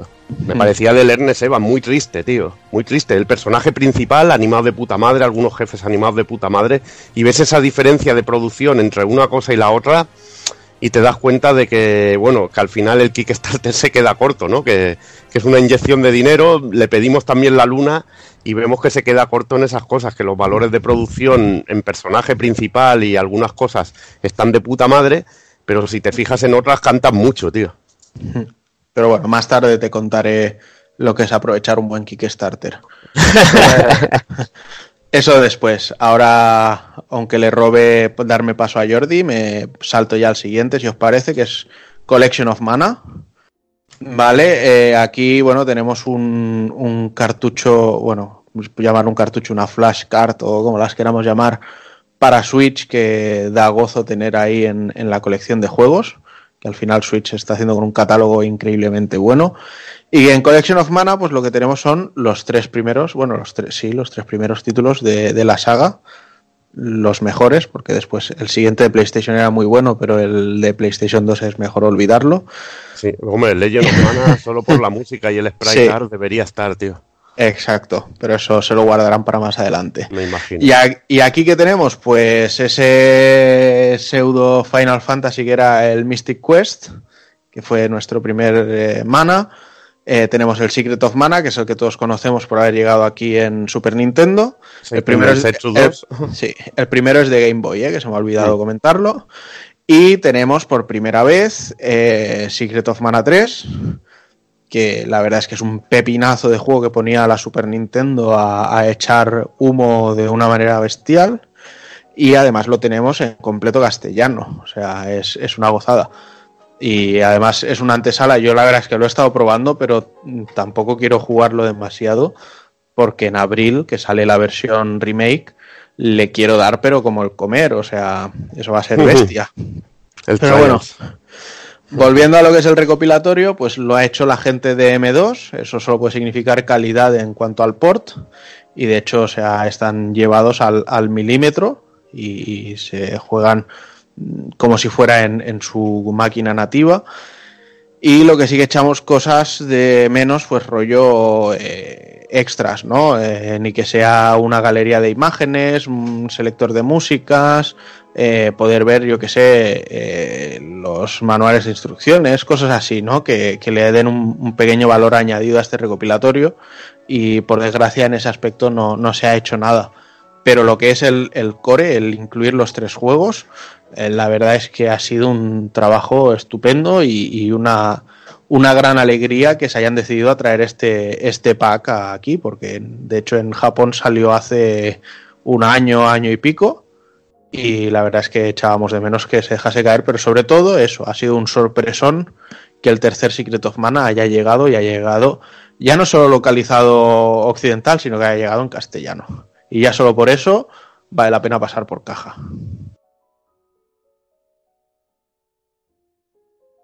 Pues bueno, sigo yo ahora porque me viene Man of Medan, un juego de Supermassive Games y bueno, todo el mundo que haya jugado al Until Dawn, que lo hemos tenido en exclusivo para PlayStation 4, este lo han hecho lo han hecho más para tanto Play 4, Xbox One y PC. Y la verdad que, que sienta mucho como, como una, una continuación, no, no una continuación de Until Dawn, tanto el eh, técnicamente, tanto el control, tanto la forma de explicar la historia, tienen mucho. Lo que pasa es que, claro, al ser un juego que está basado en mini historias, eh, me parece que era la. No me acuerdo que era la The Dark, Dark Analo- Analogy Chronicles o algo así raro. Que era. Es un eh. Darkman Anthology o algo así, ¿no? Sí, era. Bueno, era. Pues no me acuerdo cómo era.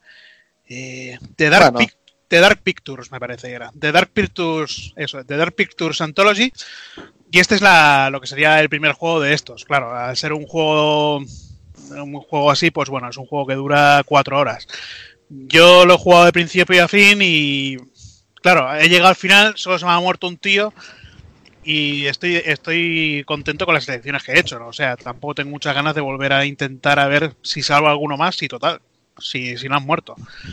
Eh, todo aquel que haya jugado, todo, todo el mundo que haya jugado a un Down, pues bueno, se encontrará con, con un juego que sigue el estilo y, y nada, tampoco, tampoco está tan mal. Venga, pues seguimos eh, con Blasphemous, Takokun. Venga, pues si antes os contaba que teníamos ahí una buena manera de aprovechar un Kickstarter, sin duda es la de este Blasphemous, que sin comerlo ni beberlo, los amigos de The Game Kitchen eh, han, han hecho un, un señor juegazo. Debo decir que bueno, llevo todo lo que es esta semana jugándolo. eh, y, y- bueno, eh, da lo que, lo que realmente estábamos viendo desde el minuto uno, ¿vale? O sea, pixel art, nivel estilo Super Nintendo, quizá un poquito más allá. Eh, se mueve súper fluido, me atrevería a decir que va a 60 frames siempre. Y bueno, y la resolución pues eh, tampoco le podemos decir nada porque es todo pixel. Además tiene escenas tipo introductorias y están hechas también en, en el estilo pixelado de la vieja usanza. El juego en sí vuelve a, utilizar la, la, mecánica del amigo Igarashi, sus Metroidvanias, ¿vale? Y aquí, pues lógicamente, y, por mucho que le pese a todo el mundo, hay que decirlo, hay que mencionar Dark Souls, o sea, es necesario. Ya desde el primer momento en que vemos que eh, podemos acceder a una zona en la que nos dicen, sí, bueno, esto lo ves, pero no vas a poder pasar hasta que consigas hacer esto, esto y lo otro. Dices, hostia, son las campanas de Dark Souls, el, venga, busca las campanas y luego vuelves por aquí. ¿Sabes? Pues bueno, tiene, tiene un rollo así. Sí es cierto que por lo menos han sido originales estos chicos y no han puesto el sistema de cada vez que muero pierdo las almas y con las almas compro mejoras, sino que lo que han hecho es que cada vez que mueres eh, dejas un fragmento de culpa en el lugar en el que has caído. Y entonces, mientras haya fragmentos de culpa, contra más haya, o sea, contra más muertes vas acumulando, eh, menos eh, almas, por así llamarlas, vas recopilando mientras matas a los enemigos. Entonces tienes que o ir a expiar las culpas en unas estatuas concretas que hay, o tienes que volver a llegar a la zona en la que has muerto y recuperarlas.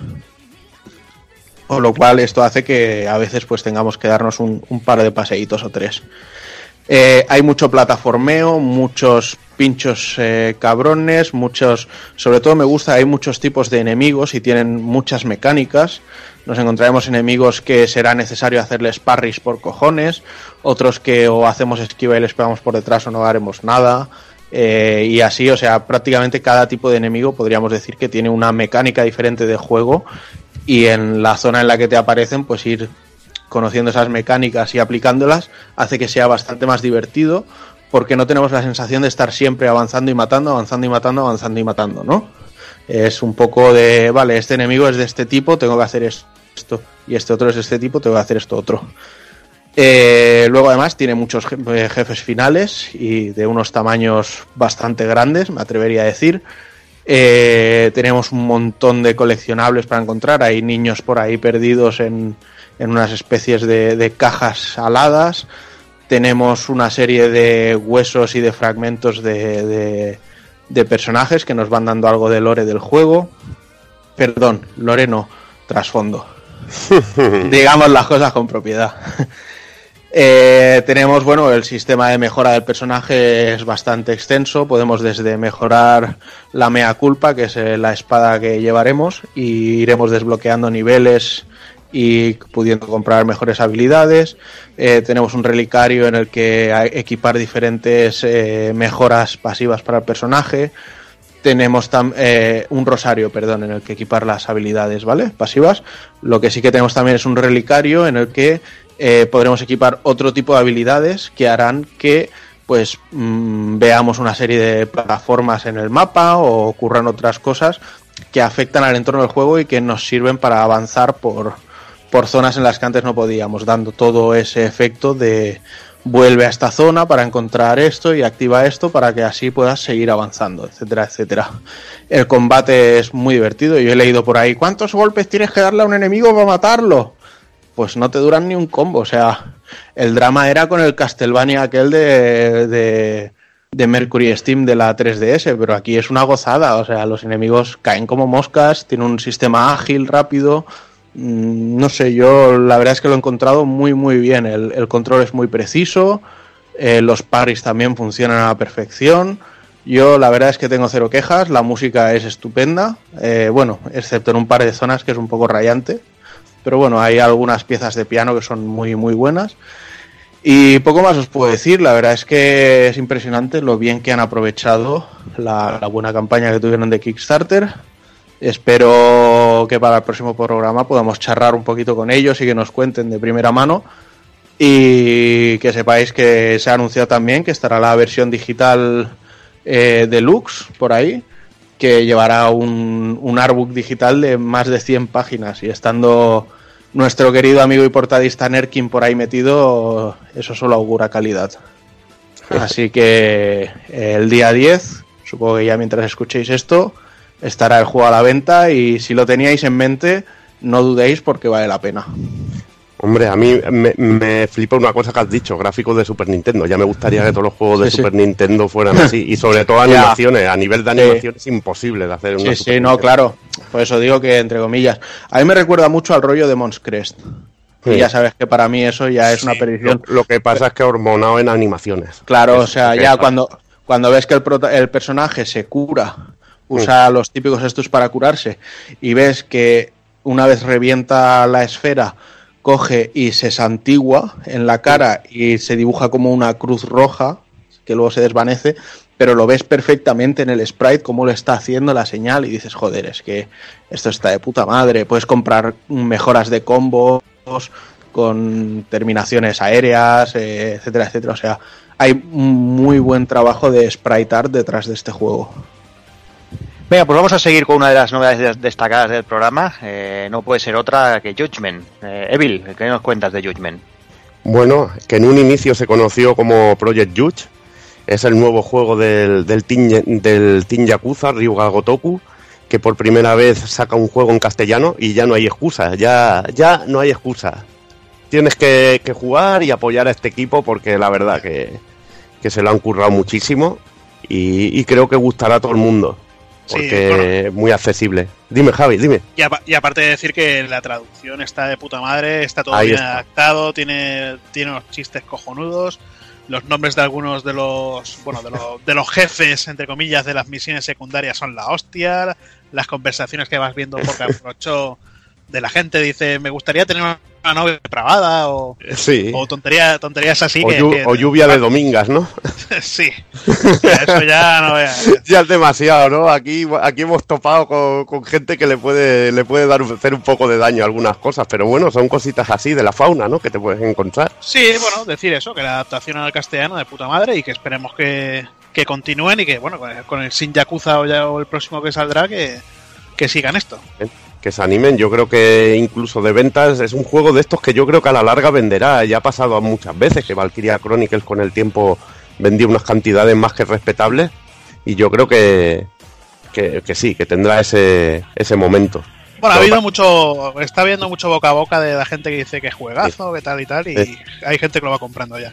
Que lo va comprando. Pero bueno, también está el típico que estaba llorando de que llegara en castellano y se está esperando al Black Friday como una rata. O sea que al final lo que. Sí. Mucho de lo que influye es ser un poco ratilla, pero bueno. Vamos a hablar del juego, que es lo, importa- Vamos que para es allá. lo importante.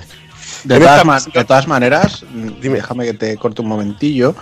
Eh, el tema de las ventas eh, realmente depende de las expectativas No, que, eso es- que había de venta. Entonces, eh, lógicamente, si fuera un Final Fantasy y hubiera vendido lo que ha vendido, pues se llevarían las manos a la cabeza.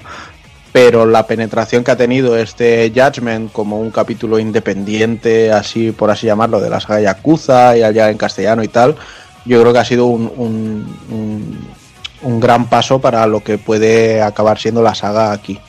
Entonces, yo, yo creo que están muy contentos con, con cómo ha vendido el juego. Con cómo ha vendido y sobre todo con la respuesta que ha habido del, del público. Ahí está, ahí está. Para la ocasión nos pondremos en la piel de, de Tak Yagami, o como lo llama su amigo Kaito, Tabu. Tabu. Tabo. Bueno, decir que, que Tabo es un diminutivo tipo Chan, o significa Sí. pequeñito o pequeño o algo así. Porque Kaito es un pedazo de un pedazo bestia, tío. Que se le van la- las patas voladoras. le van las patas voladoras, irrumpe allí y acaba con todo. Que en este caso sería el quizá el, el personaje principal, más bueno, personaje secundario más, más importante, quizá, ¿no? El, el ayudante de, de Tai Yagami, su fiel amigo, que es un ex Bueno, más o, menos, más o menos sí, porque luego van ap- ap- apareciendo otros, pero Sí, van apareciendo otros, pero bueno, eso ya es deshilachar mucho de la historia y yo creo que es muy interesante. Y nada, eh, vemos que Tai Yagami es un ex abogado convertido en detective privado que vive en las peligrosas y vivas calles de Kamurocho, ¿no?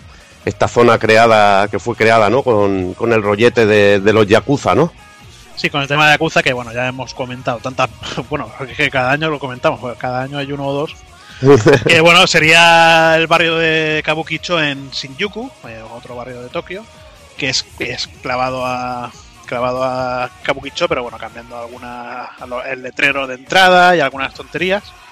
Y que, y que bueno, todos los que llevamos jugando la saga Yakuza nos lo conocemos ya de, de punta a punta. Decir que, bueno, eh, Yagami perdía a sus padres muy joven y fue criado por un jefe de la Yakuza del, del clan Toyo. Se convirtió en abogado y trabajó para el buffet Genda, donde ganó un famoso caso que luego se volvería en su contra. Por este motivo, pues tuvo que abandonar su carrera y decidió dedicarse al curro de detective León junto a Kaito.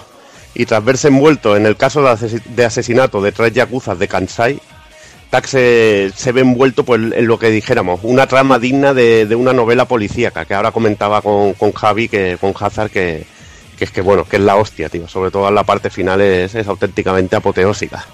Es que con una tontería, con una tontería, bueno, con una tontería te el, el Nagosi o su equipo te sacan una historia que, Llena de conspiraciones, de, de politiqueo, de cosas que son brutales, tío. Eh, eh, bueno, que os animo a descubrir, sobre todo. Sí, sí, sobre todo eso. Y es que al final no queda ningún cabo suelto. Para nada. Para nada. Y además que te engancha, ¿no? Eh, Ves, un, ves la caída al infierno de un personaje, cómo, cómo renace y todo esto, que, que eso siempre mola. Al igual que la saga Yakuza, podemos seguir una historia principal e ir evolucionando a nuestro personaje en Kamurocho, haciendo misiones secundarias, además de las principales. Estas las iremos desbloqueando, haciendo amigos, sobre todo, que eso nos servirá de gran ayuda. Los amigos serán nuestra toma de contacto, nos abrirá paso a, a misiones secundarias y bueno, en este caso incluso nos ayudarán en peleas eh, y, y Sí, bueno, muchas más cosas. Ya, lleva- ya llevan haciéndolo eso desde Yakuza 2 de, Ahí de está. Play 2.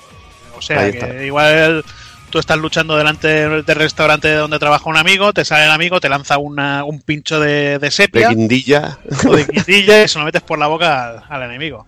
y el No, hombre llorando ahí. Para sobrevivir, pues deberemos trabajar en casos de detective para conseguir dinero, porque tenemos que comer y, y financiarnos para nuestras pesquisas policiales, e incluso buscar otras maneras de financiarnos, como ganar pasta en un casino. Incluso haremos de cerrajero y todo, o sea que aquí vamos a hacer de todo. Como no, el principal elemento jugable son los combates, donde nuestro personaje dispone pues de dos estilos de lucha distintos, que esto también es heredado de, de los últimos Yakuza, ¿no? Lo de tener dos estilos de combate. Cada uno tiene incluso su propia música. Uno basado en patadas, que creo que es el estilo de la grulla, La que nos permite ocuparnos de grandes grupos de enemigos, pero que no es potente en el uno contra uno, y otro más especializado, que es el estilo del tigre. Yo diría que es al revés. El de la grulla es más para, para enemigos sueltos y el, Pues de- el del, y el del tigre es para, para grupos de enemigos. Pues- Pero es que pues al final acabas usando solo el del tigre. El del tigre es mucho más eficaz con todo, tío. Eh, eh, el, el de la grulla te, bloque, te suelen bloquear. Lo que tiene que a veces en, en el, en el estilo de grulla, que se basa más en patadas, que puedes liarla. Cuando hay un grupo de enemigos, la puedes liar mucho. Pero bueno, ya te digo, al final, como tú dices, Bueno. que el del tigre tiene hasta más cosas. Con eso, con eso lo que me queda claro es que los estilos de lucha van completamente ligados al jugador, ¿no? Porque a vosotros, a cada uno, os están sirviendo de, de una forma completamente diferente. Bueno, poca- depende de poca- los combos. Yo muy pocas veces he pillado el de la grulla porque Es que es más lo eficaz el del lo- tigre. mm, Más que nada, te lo pones cuando tienes un enemigo, o al menos yo, y cuando empiezas a, a dar un par de patadas, que el enemigo se bloquea ya, pues cambias al tigre, que el tigre no es más rápido con los puños y, y te bloquean menos. Y sobre todo al final, cuando ya se evoluciona el personaje, mucho más potente. Por eso que no falta un extenso árbol de habilidades que compraremos con puntos de experiencia que se gana al ir cumpliendo misiones y pues ganando experiencia en combate o consiguiendo logros internos del juego. Mm, Que bueno, por poner ejemplo, simplemente comer un plato distinto en cada, en cada local te da estos puntos de experiencia que los puedes gastar en distintas habilidades que una de las más interesantes es que, por ejemplo, al principio cuando comemos, cuando estamos llenos, no podemos seguir comiendo. Y hay una para que dijéramos que es estómago amplio, que podemos comer todo lo que queramos y es la manera de hacer estos logros o completar los locales que te dan un montón de puntos de experiencia por eso. Además de también de los combates, eh, hay escenas de investigación que en algún momento separará un poco, tendremos que investigar el, el lugar de un asesinato y tendremos que ir mirando pistas. En Y estos sitios siempre- también. Sí, bueno, dime, y que dime. siempre Javi. escuchamos al puto gato. Sí, por porque eso zona, es lo porque que iba siempre- a comentar. Ah, vale, Que hay, porque siempre hay un gato escondido en cada zona de esta. Vaya tela con el puto gato. Cuando hay gatos se escucha el gato. Sí, hay algunas, las que menos, que son poquitas, hay escenas de investigación que no hay gato, pero siempre lo escucharán maullar cuando haya alguno. Y alguno está bastante escondido, el cabroncete. Sí, ya ves. Luego también tendremos interrogatorios con personajes, incluso partes de juicios, que hay, hay alguna coñeta con el, con el Phoenix Wright, que, que es bastante cachondo. Hay una, secunda, hay una secundaria que, que es, es total. Todo copiado, tanto las, fra- las frases, las pruebas, todo. Luego tenemos persecuciones, ahí, rollo Senmu, así, bastante emocionantes, con una música chulísima. También tenemos seguimiento de personas que tenemos que hacer ahí. Estas son las fases que llevamos yo de Detective Total, que tenemos que ir escondiéndonos, disimulando que estamos usando el móvil, el móvil para seguir la típica escena de seguimiento para buscar al, al tío que se va a encontrar con la amante y sacarles una foto, que luego es el final. Y que Incluso- para mí son- es la parte más aburrida del. Porque Sí. se acaba repitiendo todo. O sea, Sí, y porque te hacen, te hacen estar bastante rato. Lo que pasa es que también son muy facilonas. Que no son de que te pillan y ala, ya tan jodidos, sino que tiene Bueno, bastante margen. Hubo una que se metieron en la Torre Millennium donde los drones que, que no, Sí. sabe- no sé ni cómo me escondí. ¿verdad? Los tíos, pues, pues claro, tiene, eh, vas persiguiendo a uno, pero claro, eh, va acompañado de otros dos. Ese se esconde al fondo del todo y los otros dos pues te vienen a por ti. Tienes que ir escondiéndote para que no te vean. E incluso, ah, incluso conseguiremos una app para invertir en Kickstarter, tío, que eso me resultó muy cachondo, tío. Muy cachondo. Un elemento también muy interesante del juego es el dron, que nos permitirá espiar, por ejemplo, en momentos que necesitemos entrar en una guarida peligrosa, donde hay alguien peligroso, donde no nos interesa que, que nos vean, podemos usar el dron y sacar fotos. Eh, incluso hay unos códigos de barra que podemos leer para conseguir técnicas. Hay cosas realmente muy, muy locas. También nos metemos con los drones, nos podemos meter en, en carreras, carreras únicas, incluso campeonatos. Podemos mejorar Sí. estos drones comprando piezas. Y bueno, es una auténtica, una auténtica locura. Decir que en los combates también, a- a- además de la pérdida de energía, hay enemigos que, que nos podrán causar daños físicos irreversibles. Bueno, irreversibles, que tenemos que irnos a curar a, a una con un botiquín o un médico clandestino que, que encontraremos una, en una alcantarilla, sanidad en estado puro. Sí, por lo tanto es recomendable llevar botiquines, porque igual te, te metes en un combate con, con un tío con una katana, con un jefe con katana rodeado de varios, te mete un Mm. espadazo y te quita te quita bueno un cuarto de, de la vida y esa, ese cuarto de vida no lo puedes recuperar. Bueno, y luego para nuestra diversión, además de locales donde podemos comer y todo esto, nos encontraremos en el típico Club Sega, con recreativas como Fantasy Zone, Space Harrier, Puyo Puyo, Fighting Viper, Virtua Fighter 5 Final Showdown y una sorpresa para mí que fue el Motor Raid, una Model 2 que no había habido conversión ninguna y que lo podemos jugar en toda su gloria. Aquí te pasas la verdad que horas y además cada juego tiene sus propios logros que también te dan experiencia. O sea que es bastante cachondo. Vamos, que si no, si no os gusta la saga Yakuza, con comprar este podéis jugar a, a todo esto. a todo esto, o sea, es una puta locura. Además habrá un minijuego basado en House of the Dead, hay un minijuego basado en House of the Dead, Kamuro 8 of the Dead creo que se llama. Y otro- hay también otro minijuego de realidad virtual con mini pruebas de supervivencia muy basadas en el combate donde podemos conseguir una cantidad de dinero indecente. Y para entrar a estos sitios necesitamos unos tickets especiales, historias que, que se van consiguiendo. Que También sería- tenemos Dark... Sí, dime. Eh, sería algo así como el Itagaki Street, me parece que era, ¿no? De Dragon Quest. Sí, era un Ahí juego está, así de. como un juego de estos que lo llaman dados. su, Sugoroku, creo que se llama. Sí, que, Suguroku bueno, o es- Sugoroku. Un es juego tirar- de, tirar de el dado y. Sí, tirar el dado y tú te vas moviendo por, por el tablero. Ten- Y me, y me parece que en el Rival Schools 2 también estaba. O... Sí, también estaba. Ahí está el típico juego así. Tenemos también dardos, el centro de bateo, con lo típico de los home run o jugar a, a hacer bases y carreras. También tenemos Mahjong, tenemos Sogi, tenemos póker y Blackjack. O sea que una auténtica locura, súper completo en ese aspecto. Yo, por una- ejemplo, el, el Mahjong y el Sogi ni los he tocado, tío. Por ejemplo. Bueno, yo, tam- yo tampoco. Y la verdad que he hecho en falta cosas como, como la pesca, que la pesca la podrían haber aprovechado en cierto escenario Sí, que, en una que sale. que hay. Sí.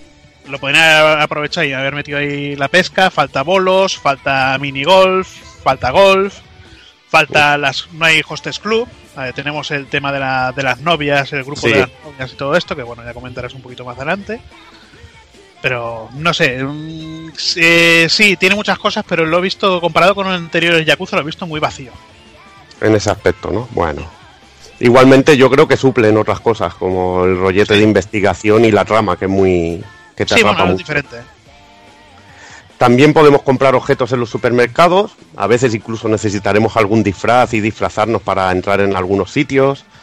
Eh, también podemos crear extractos, que es un en determinado momento del juego, que, que nos potencian sobre todo habilidades en el combate y para conseguir más experiencia y un montón de, de efectos que tienen los distintos extractos. Y luego lo que hemos hablado, que es muy importante, los lazos de amistad con, lo- con, con la gente de Kamuro 8, donde iremos, iremos consiguiendo fama y se irán desbloqueando cosas a cuantas más amistades tengamos. Aparte de que eso significa más experiencia, más habilidad para nuestro personaje, más crecimiento. Que todo está muy ligado para que hagamos cosas en el juego que te incita. Además que las misiones, en este caso no hemos hablado mucho de las misiones secundarias, creo que son de las mejores que he visto en un, en un juego de este tipo, ¿no? Porque son muy variadas y además muy cachondas, muchas de ellas.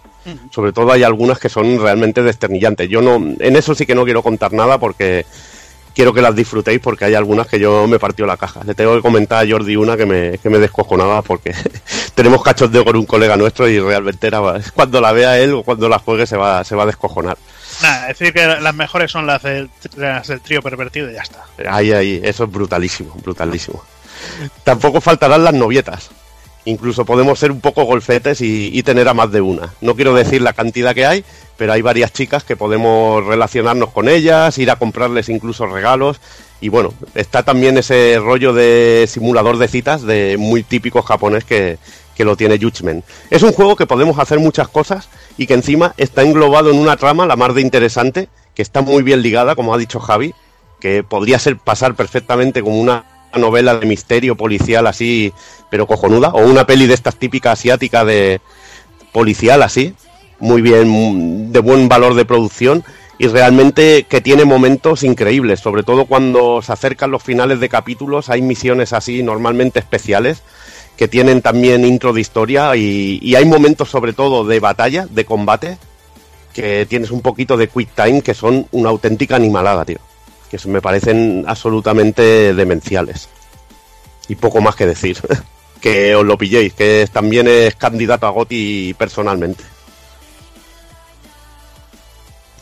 Perfecto, pues vamos con la, con la otra novedad destacada, que, que no puede ser otra que Astral Chain, Evil. ¿Lo vienes a empezar tú?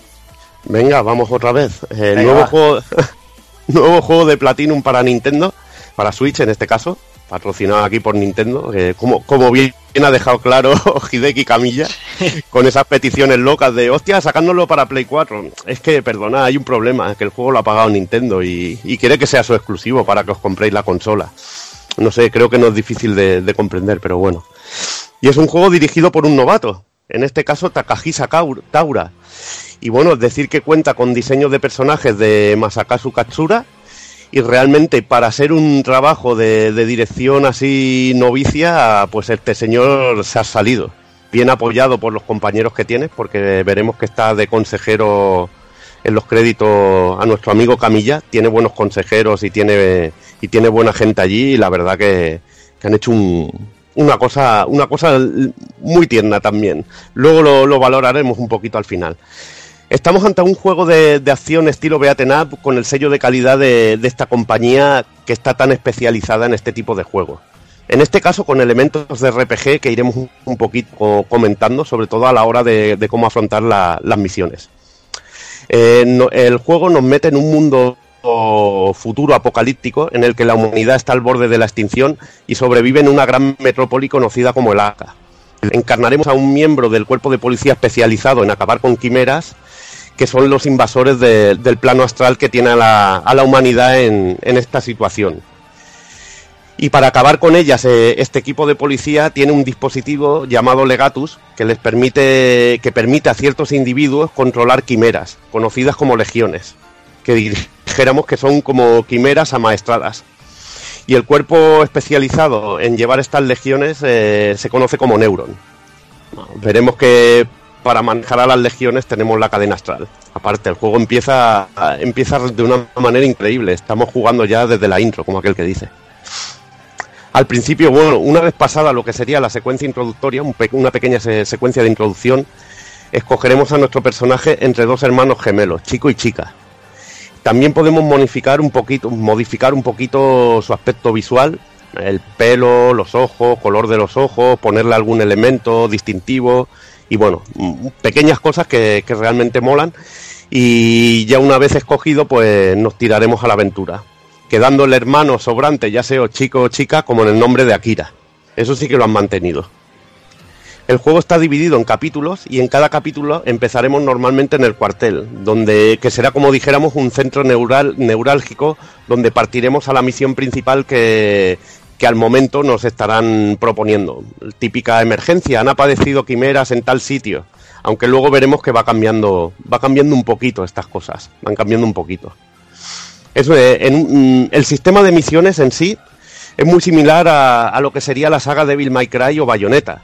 Que bueno, Devil May Cry ya sabemos cómo empezó, con el juego de, de Camilla, o sea, que son misiones, mm, misiones, bueno, entraríamos en, en lo que dijéramos, una misión principal que está plagada de misiones que, que en su mayoría son combates, aunque haya alguna de ellas que no es un combate propiamente dicho, y en cada una se nos va dando una puntuación. Y esa puntuación al final se suma y te hace una media y, te da los típicos, típicos valores de puntuación que teníamos en Bayonetta, que teníamos en el Metal Gear Rising o que teníamos, por ejemplo, en, en la saga Devil May Cry. Esta puntuación nos hace subir de categoría dentro del cuerpo policial y ganaremos más dinero y salud para nuestro personaje. Sería un poco crecimiento de nivel. Aunque no, no lo notaremos en este, en este aspecto, no es que notaremos la evolución del personaje, la, no- la notaremos más en, en nosotros mismos y nuestra habilidad a la hora de jugar y sobre todo el arsenal de, de legiones que iremos consiguiendo. Dentro del cuartel podemos mejorar nuestra arma principal y el legatus, contenedor de nuestras legiones. Eh, el arma principal, bueno, también podemos cambiar el aspecto de nuestro personaje y legiones, entrenar para el combate y adquirir ítems de ayuda. Lo que estaba comentando, que el arma principal es el bastón X, un arma multidimensional que se transforma en pistola, bastón de combate, que es bastante más rápido y mandoble, y nos permite hacer daño a las quimeras, que de otra manera no, no podríamos hacer. La Lo verdad bueno- es que el, el bastón es un poco cutre. Bueno, el bastón es cutre, pero no veas cómo reparte. La porra policial esa, no sé. Yo esperaba, pensaba que el personaje se adaptaría un poco a, a cómo son las quimeras que lleva en el momento, ¿no? No Pero- sé, a mí, a mí el bastón me va muy bien, es un arma muy rápida y esto, eh, aunque la pistola, depende, es que no sé, depende de cada personaje, yo voy usando una distinta. Cuando quiero castigar, cuando quiero, cada arma tiene una habilidad así, es lo que me gusta, que le da mucha variedad, son muy distintas entre sí. Y, y es que es eso, que lo bueno y original del juego es su sistema de combate junto a nuestra legión, a través de, la- de lo que es la cadena astral, que es lo que viene a ser el nombre del juego, Astral Chain. En este caso, esta, esta manera de combatir en tándem, nuestra, nuestra legión funciona a modo de stand de Jojo Bizarre, por poneros así un ejemplo, o, como, o por poneros un símil como en aquel juego de Capcom Chaos tan guapo. Ahí está, El Chaos Legion, sí. el Chaos Legion, un poquito así, pero en este Aquí- caso, dime. Aquí, con lo del uso de la cadena y de la legión, a mí me han venido algunas vibras tipo eh, Wonderful, ¿eh? Con, Sí, lo hombre, de, ahí está, ahí está. con lo de tener que hacer lazos, lo de poner como si fuera barrera y luego empujar, no sé, he visto mucha originalidad en, en todo. Es, es como si hubieran hecho pues eh, acopio de, de todo lo que han hecho bien en otros juegos Mm. y, y lo hayan metido aquí también. Y no sé, me, me gusta, me gusta el sistema. Lo bueno es que tiene elementos de sus juegos así más principales, tienes incluso hasta la esquiva de bayoneta, menos potenciada, no es tan animal, pero la tienes. Y tienes el sistema, sobre todo lo que has dicho, de cadena, que es un poco a lo, a lo Wonderful 101, que podemos rodear a los enemigos y atraparlos.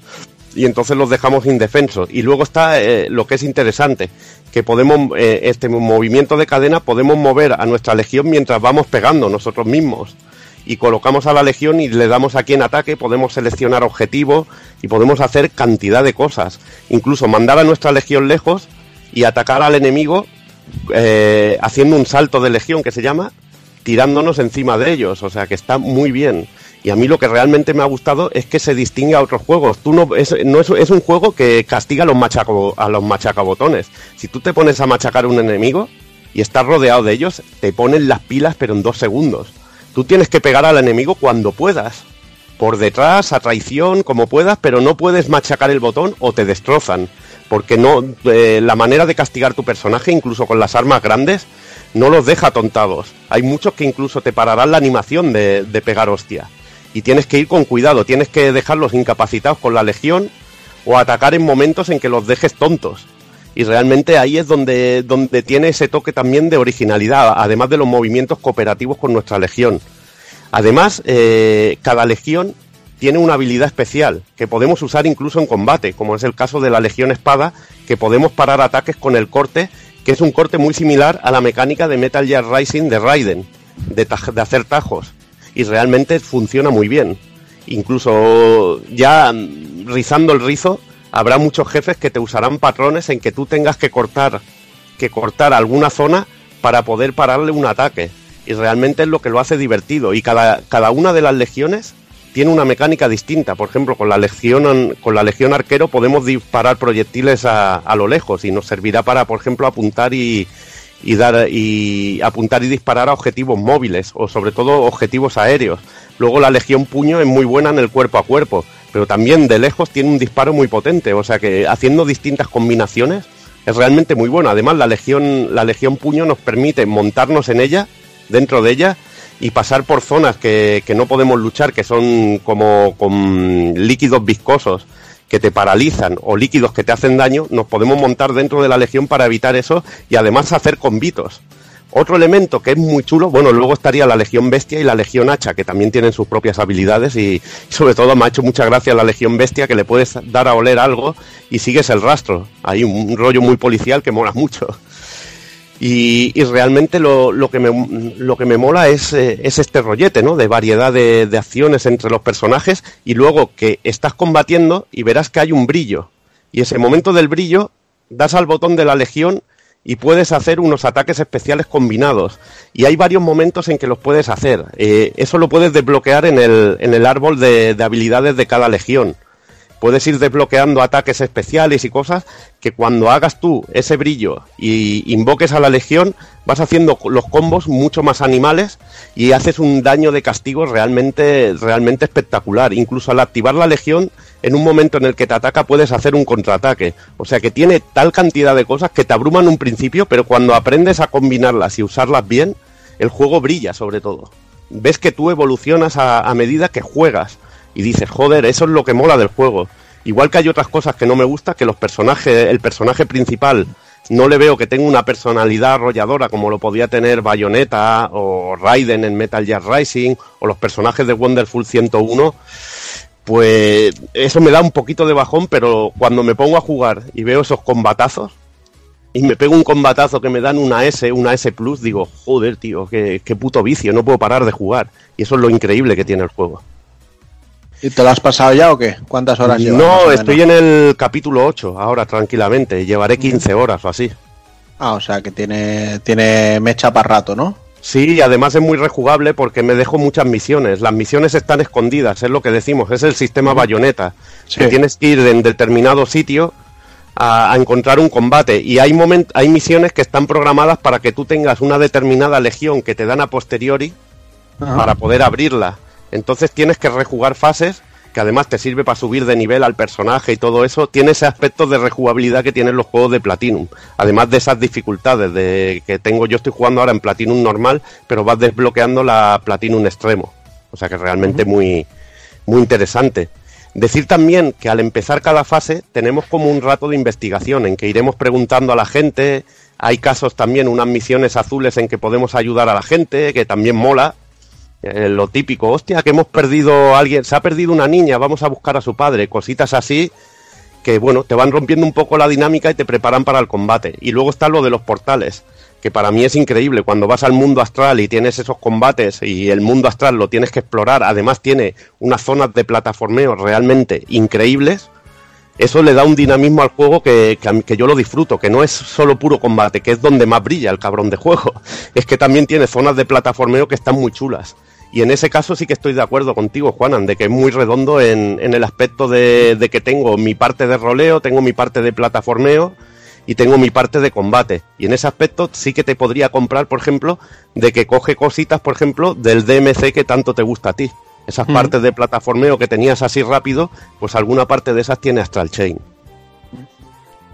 Muy bien, yo ya te digo, yo no he comentado mucho porque me he hecho el prólogo como aquel que dice y el capítulo 1. Sí. Y la verdad es que de momento muy bien, muy interesante. Además, la historia, pese a que no deje de ser un, un típico shonen manga, sí. ya, ya me parece bien así, ¿sabes? Entonces, de momento, no. ya te digo, me, me promete mucho. No, la historia... Es, que ya es más de lo que puedo decir últimamente con, con muchos juegos de, de Platinum hacia mí la historia la historia realmente está cojonuda yo lo que me gusta me gusta más los personajes que tienen así más vacilones más sabes pero mm. la historia está chula eh y tiene sus giros y sus historias que dices, hostia, ¿cómo, cómo mola esto? ¿Cómo mola eso? Tiene sus giros en los momentos adecuados, van saliendo personajes que son realmente increíbles, tiene esos momentos Platinum tan brutales, pero no los vivo tantos como en eso. Lo que lo vivo en este juego es en el combate, que me parece que te fusionas con el mando y dices, me cago en día, esto es la leche. Otro elemento también interesante es el iris, y que es esencial, porque es un sistema de visión que dijéramos como un hub que nos permite ver eh, todo el mundo en, así como dijéramos en vectores y nos indica dónde están la- las misiones, dónde podemos usar una legión para descubrir algo y, la verdad que funciona muy bien. También hay fases y cosas que rompen el juego, pero bueno, eso prefiero que lo descubráis vosotros, que son cosas realmente geniales. Para mí uno de los elementos que más me ha gustado eh, son el sistema de logros dentro del juego. Que no se limitan solo a ser algo de, hostia, me voy a sacar la chorra, no. Aquí los logros desbloquean elementos decorativos para los personajes, que son muy guapos, por ejemplo, kits de color para, para nuestro personaje principal o legiones, o incluso códigos genéticos, que es lo que usamos para, para mejorarlas, que a las legiones además les podemos dar habilidades pasivas y activas que podemos usar en combate, lo que dijéramos los típicos movimientos especiales que tendríamos en un Devil May Cry o en cualquier otro Beaten Up de Platinum, o Devil May Cry, bueno, de Platinum no es Devil May Cry, era el original, Bayonetta, Metal Gear Rising, el típico movimiento especial, y los códigos genéticos estos nos ayudan a conseguirlo, o, o lo que, o lo dicho, habilidades pasivas, como por ejemplo poder hacer más daño, que nuestro personaje se desplace más rápidamente con según que, que Legión, o sea que, que realmente está muy chulo lo de, lo de conseguir los logros del juego. Además hay muchísimos y, y para completar todo en nivel S plus hay que rejugar y hay que pegarle horas. O sea que yo de momento contentísimo y también otro serio candidato a Goti que, que, toca. O sea que este año lo tendré duro pa- para escoger, la verdad. Bien, cojonudo. No he dicho ni, ni- imagínate, no he hablado ni de los jefes, que son la puta polla. Pero bueno, imagínate. No, ya con Ya lo esa frase ya está todo dicho. Pegarle un vicio. Pues nada, dejamos aquí las, las novedades. Eh, os dejamos con unos minutillos musicales. Os dejamos con el demo of Simón de Drácula Battle 2, eh, discazo hecho por el Naoto Shibata Project. Eh, los discos estos que surgieron de la, de la mano, obviamente, del señor Naoto Shibata, eh, músico de metal japonés, que fue el encargado de formar la banda para, para estas maravillas de discos, que, donde además de, tocar el bajo, se, se encarga de realizar los arreglos de los temas y, bueno, eh, uno- unos discos ahí que son imprescindibles. Después de los minutos musicales, os vuelven los amigos de Retromania con su última colaboración con nosotros. Han decidido dejar el, el haciendo el indie. Y Spoiler. después volvemos con Super Castlevania 4.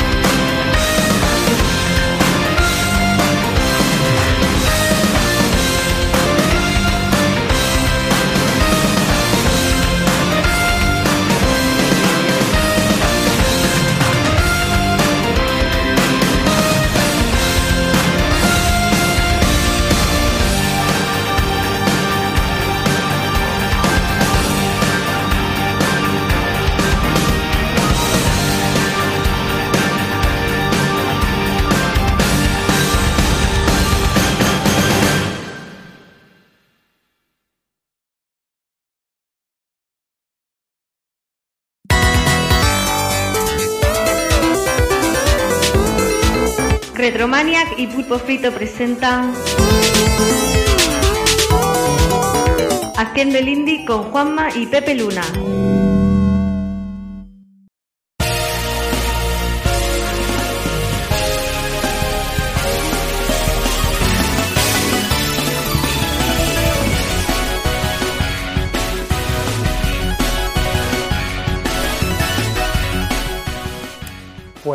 Todos, bienvenidos de nuevo a un nuevo programilla de, Haciendo el Indie. Bueno, nuevo y, y último, porque, porque estamos de despedida, ¿verdad, Pepe? Hola, hola a todo el mundo. Sí, estamos de despedida, como seguramente ya habrán aventurado los compañeros Pulpo haciendo el indie toca su fin y parafraseando aquella famosa frase de la gente en mí todo lo que tiene un principio tiene un fin, un fin. Y hablando de principio y de fin, tenemos también por aquí, nos hemos vuelto a juntar los tres después de cuántos meses, ¿verdad, Fer? Eh, Ha costado la vida, ha costado la vida. Hola, hola Pepe, hola Juanma, hola oyentes, hola todo el mundo. Y sí, sí, ha costado, ha costado que estamos grabando ahora en perspectiva.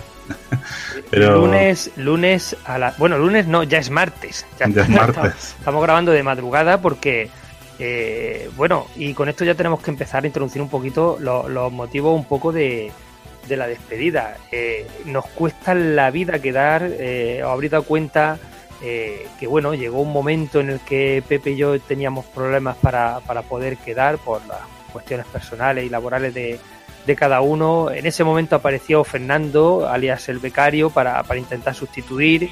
Luego se sumó como barra fija aquí a la fiesta. Y, pero bueno, seguía llegando un momento en el que teníamos que grabar por separado unos de, de otros. Y la muestra es que, que hoy, para, para poder grabar, pues mira, pues Fernando ha llegado hace un momento de trabajar porque sale a, la, a las 11 de la noche, hora inglesa. Eh, Pepe tiene que madrugar para trabajar y yo porque por fortuna ahora, como sabes, soy maestro, estoy de vacaciones, pero si yo tuviera que ir mañana a dar clase, yo no podría estar hasta ahora grabando ni de coña porque los niños te detectan el cansancio enseguida y aprovechan la debilidad. Bueno, y además que creo que en el programa anterior fue la primera vez que Fer salía mencionado en, en la intro del programa, o sea que así.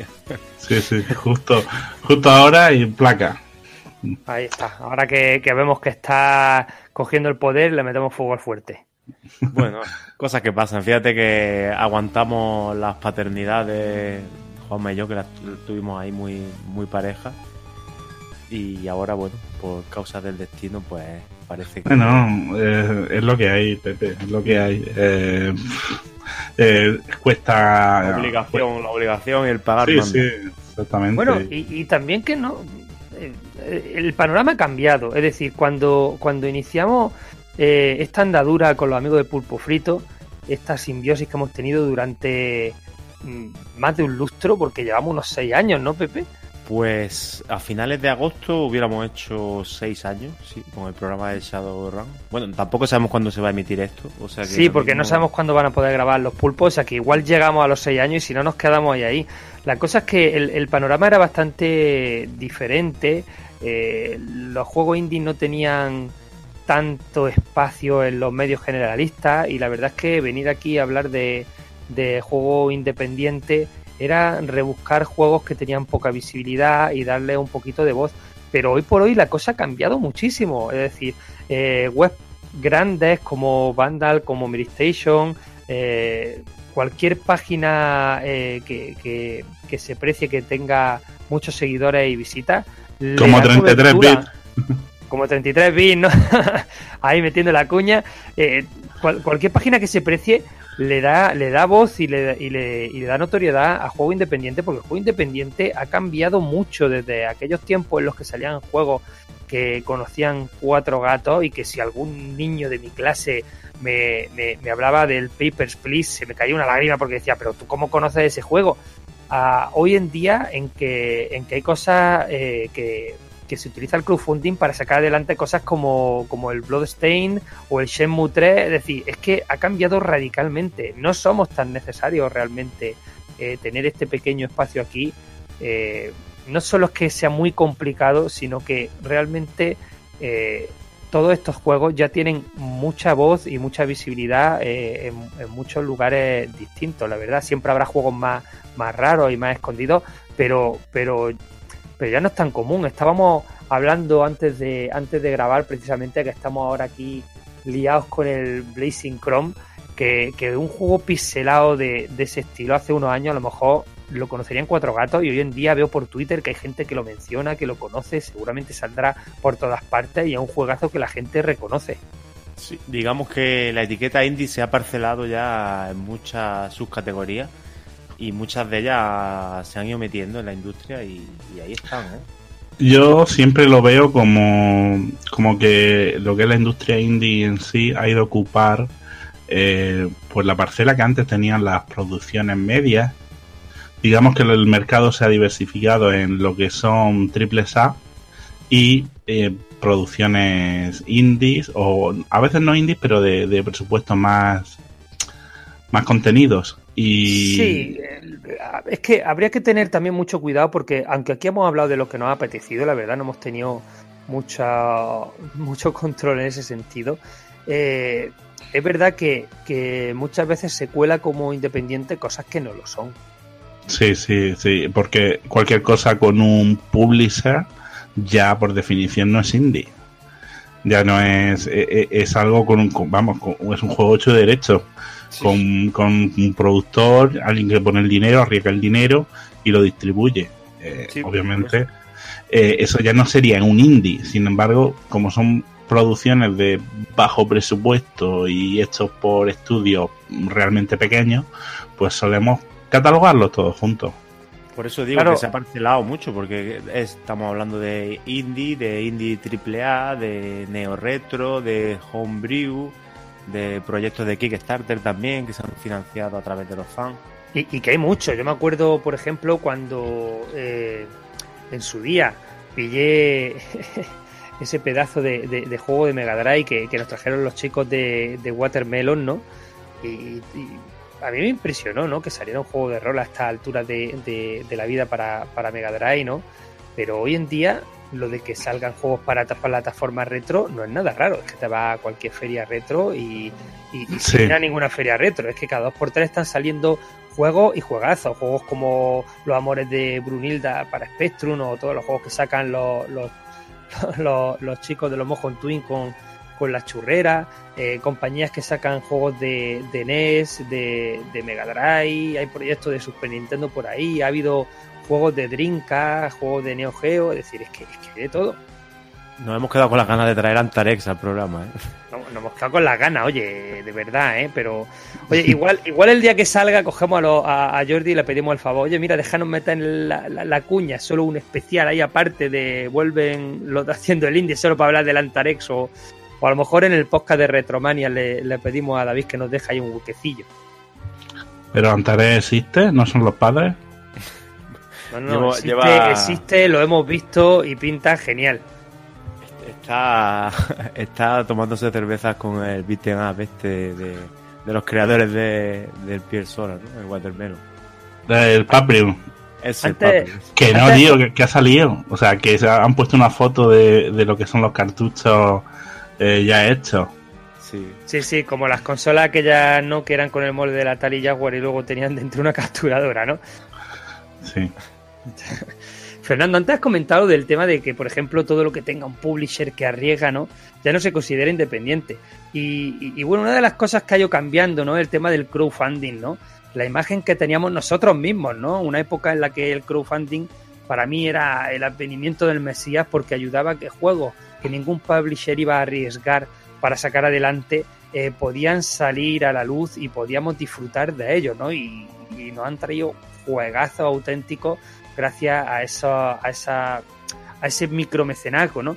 Sin embargo, la, la imagen que nosotros mismos y que la comunidad ha ido teniendo de esto eh, se ha ido mermando por diversos asuntos, como por ejemplo, y, y a, y a eso voy, Fernando. Déjame, déjame decirlo, déjame decirlo, por Venga, favor. dilo.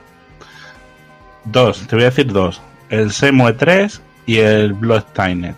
Con el Semo Hombre. 3 estoy cabreado, ¿eh?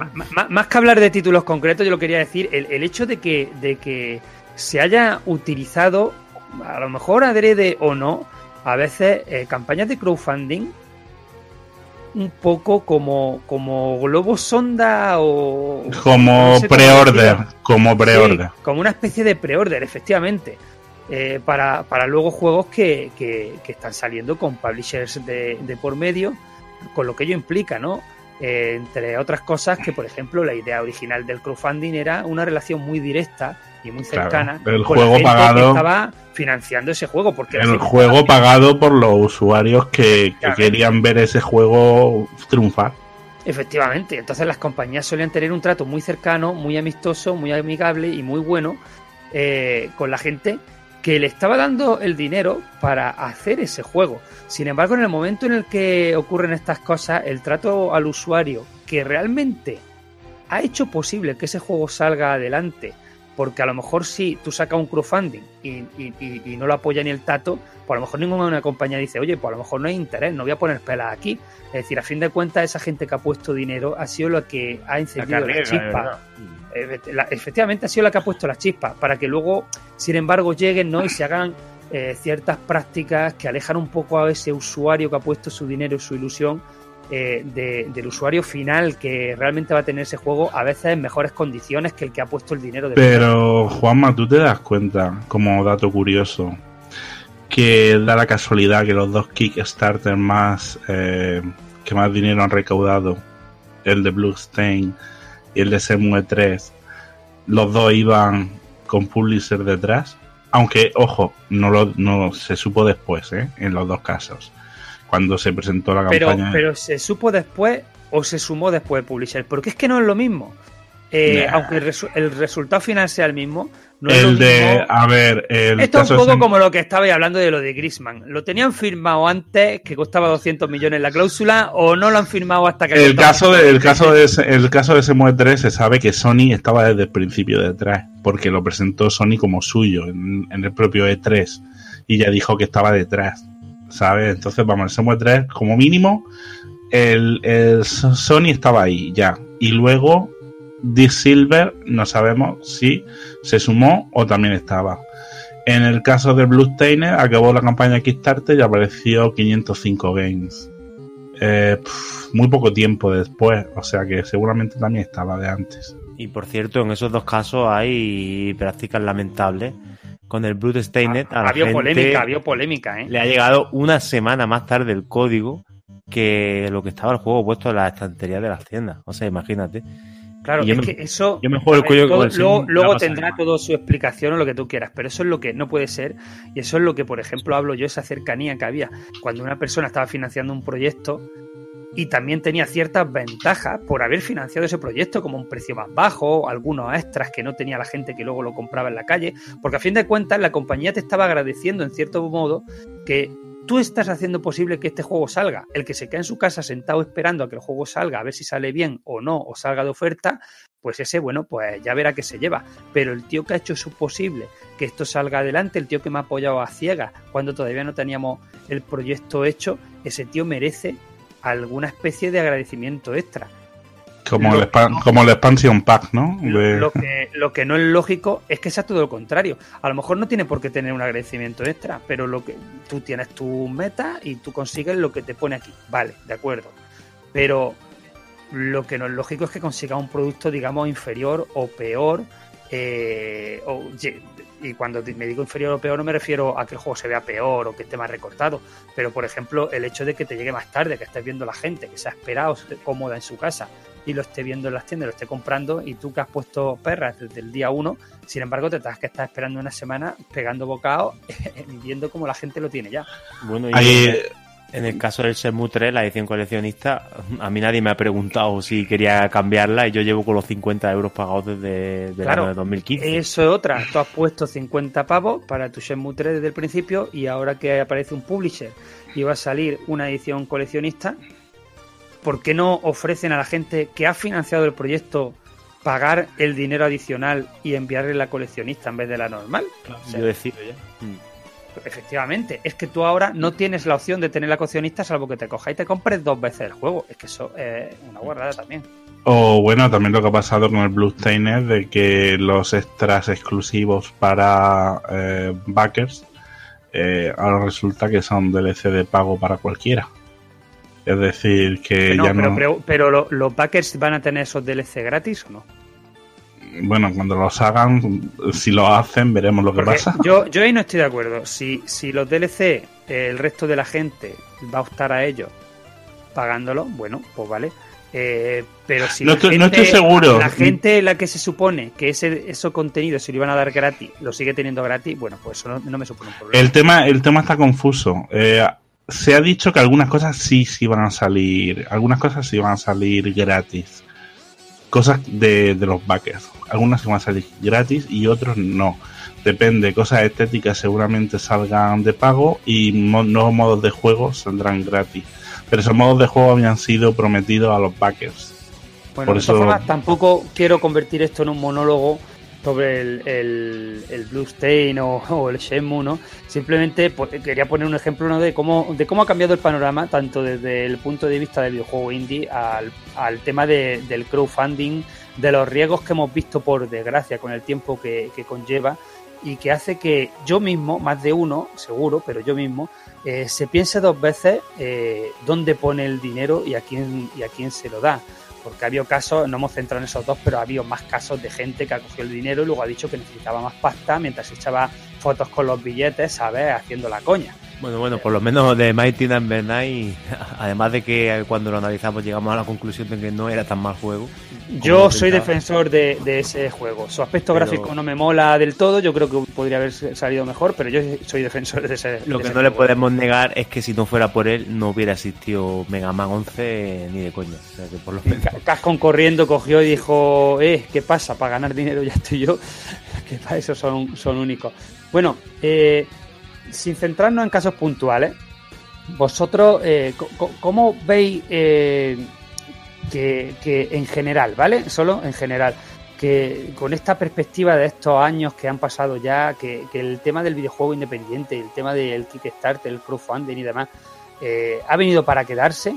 ¿Cómo lo veis eh, en la balanza al final? ¿Positivo, negativo, agridulce?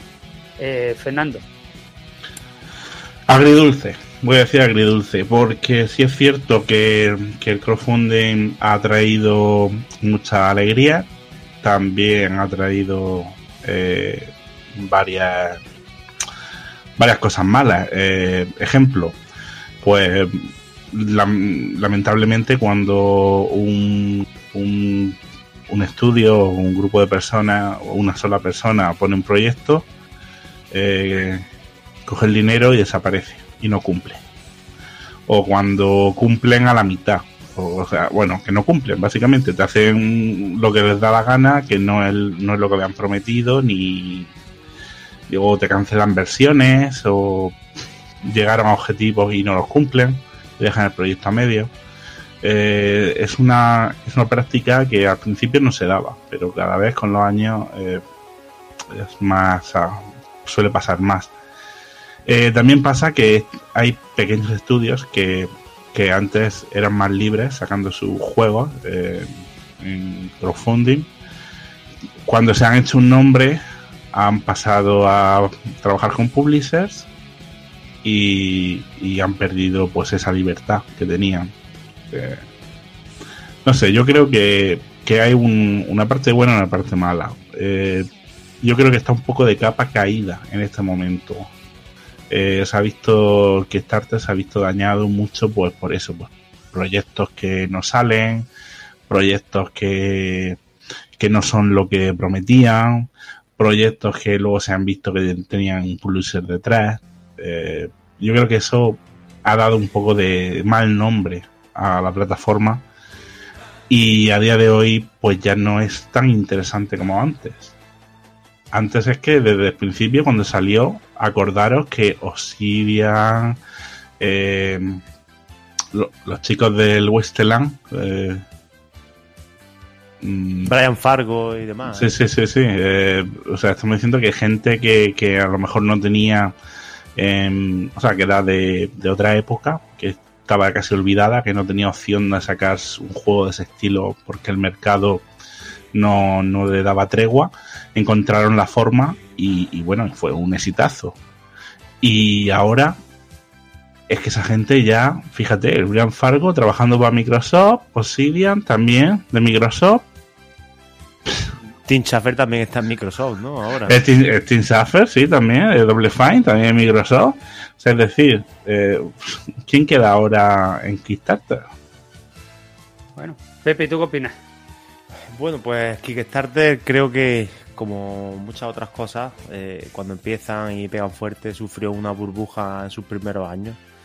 Lo que estábamos hablando, ¿quién no sacó un proyecto en Kickstarter o qué no mascota o personaje barra saga intentó resucitar a través de Kickstarter? Porque yo creo ya que era un momento que, que es que daba un poco Bueno, hasta ¿Tú, risa. tú te acuerdas del chaval ese que puso un, un Kickstarter donde, donde quería resucitar la saga Tombi, creo que era, so- solo por la voluntad de querer hacerlo, ¿sabes? O sea, tú, tú leías el proyecto y era para jartarse rey. y El chaval Sí. no tenía ni los derechos, ni conocimientos Hubo- técnicos, ni nada. Hubo muchos proyectos de en plan ofrecerme el dinero para que yo luego negocie con la desarrolladora también y consiga y consiga la licencia para poder hacer una secuela. O sea, fue un pase absoluto como lo que estamos viviendo ahora, pues por ejemplo con los niños y Fortnite, una cosa totalmente fuera de madre.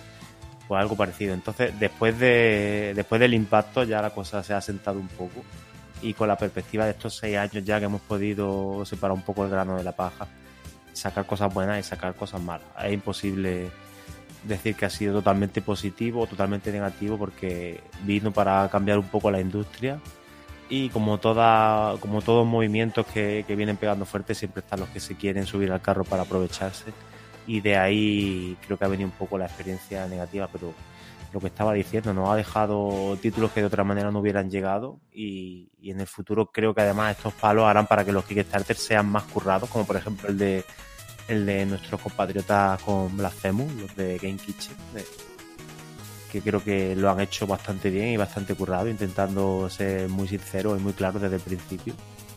Y me parece que irán un poquito por ahí los tiros ya, que no el todo vale en Kickstarter se acabó hace muchos años y bueno, ahora nos queda lo mejor por ver.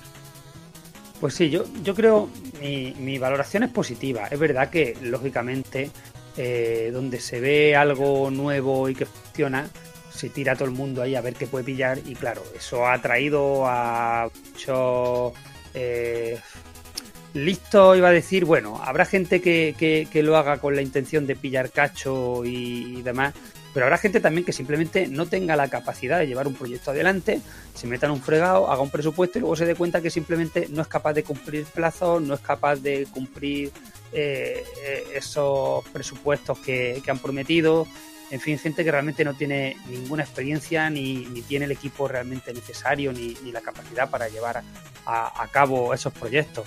También mucha gente ¿no? que, que- hace sus juegos y luego no tienen calidad, es decir, no todo lo que se haga tiene que tener calidad. Entonces, eh, la popularización del crowdfunding ha traído también muchísima morralla, muchísima morralla, muchísimos juegos que los jugaba y decía, pero bueno, ¿esto cómo ha podido salir adelante? ¿Realmente alguien paga para, para, para jugar a esto?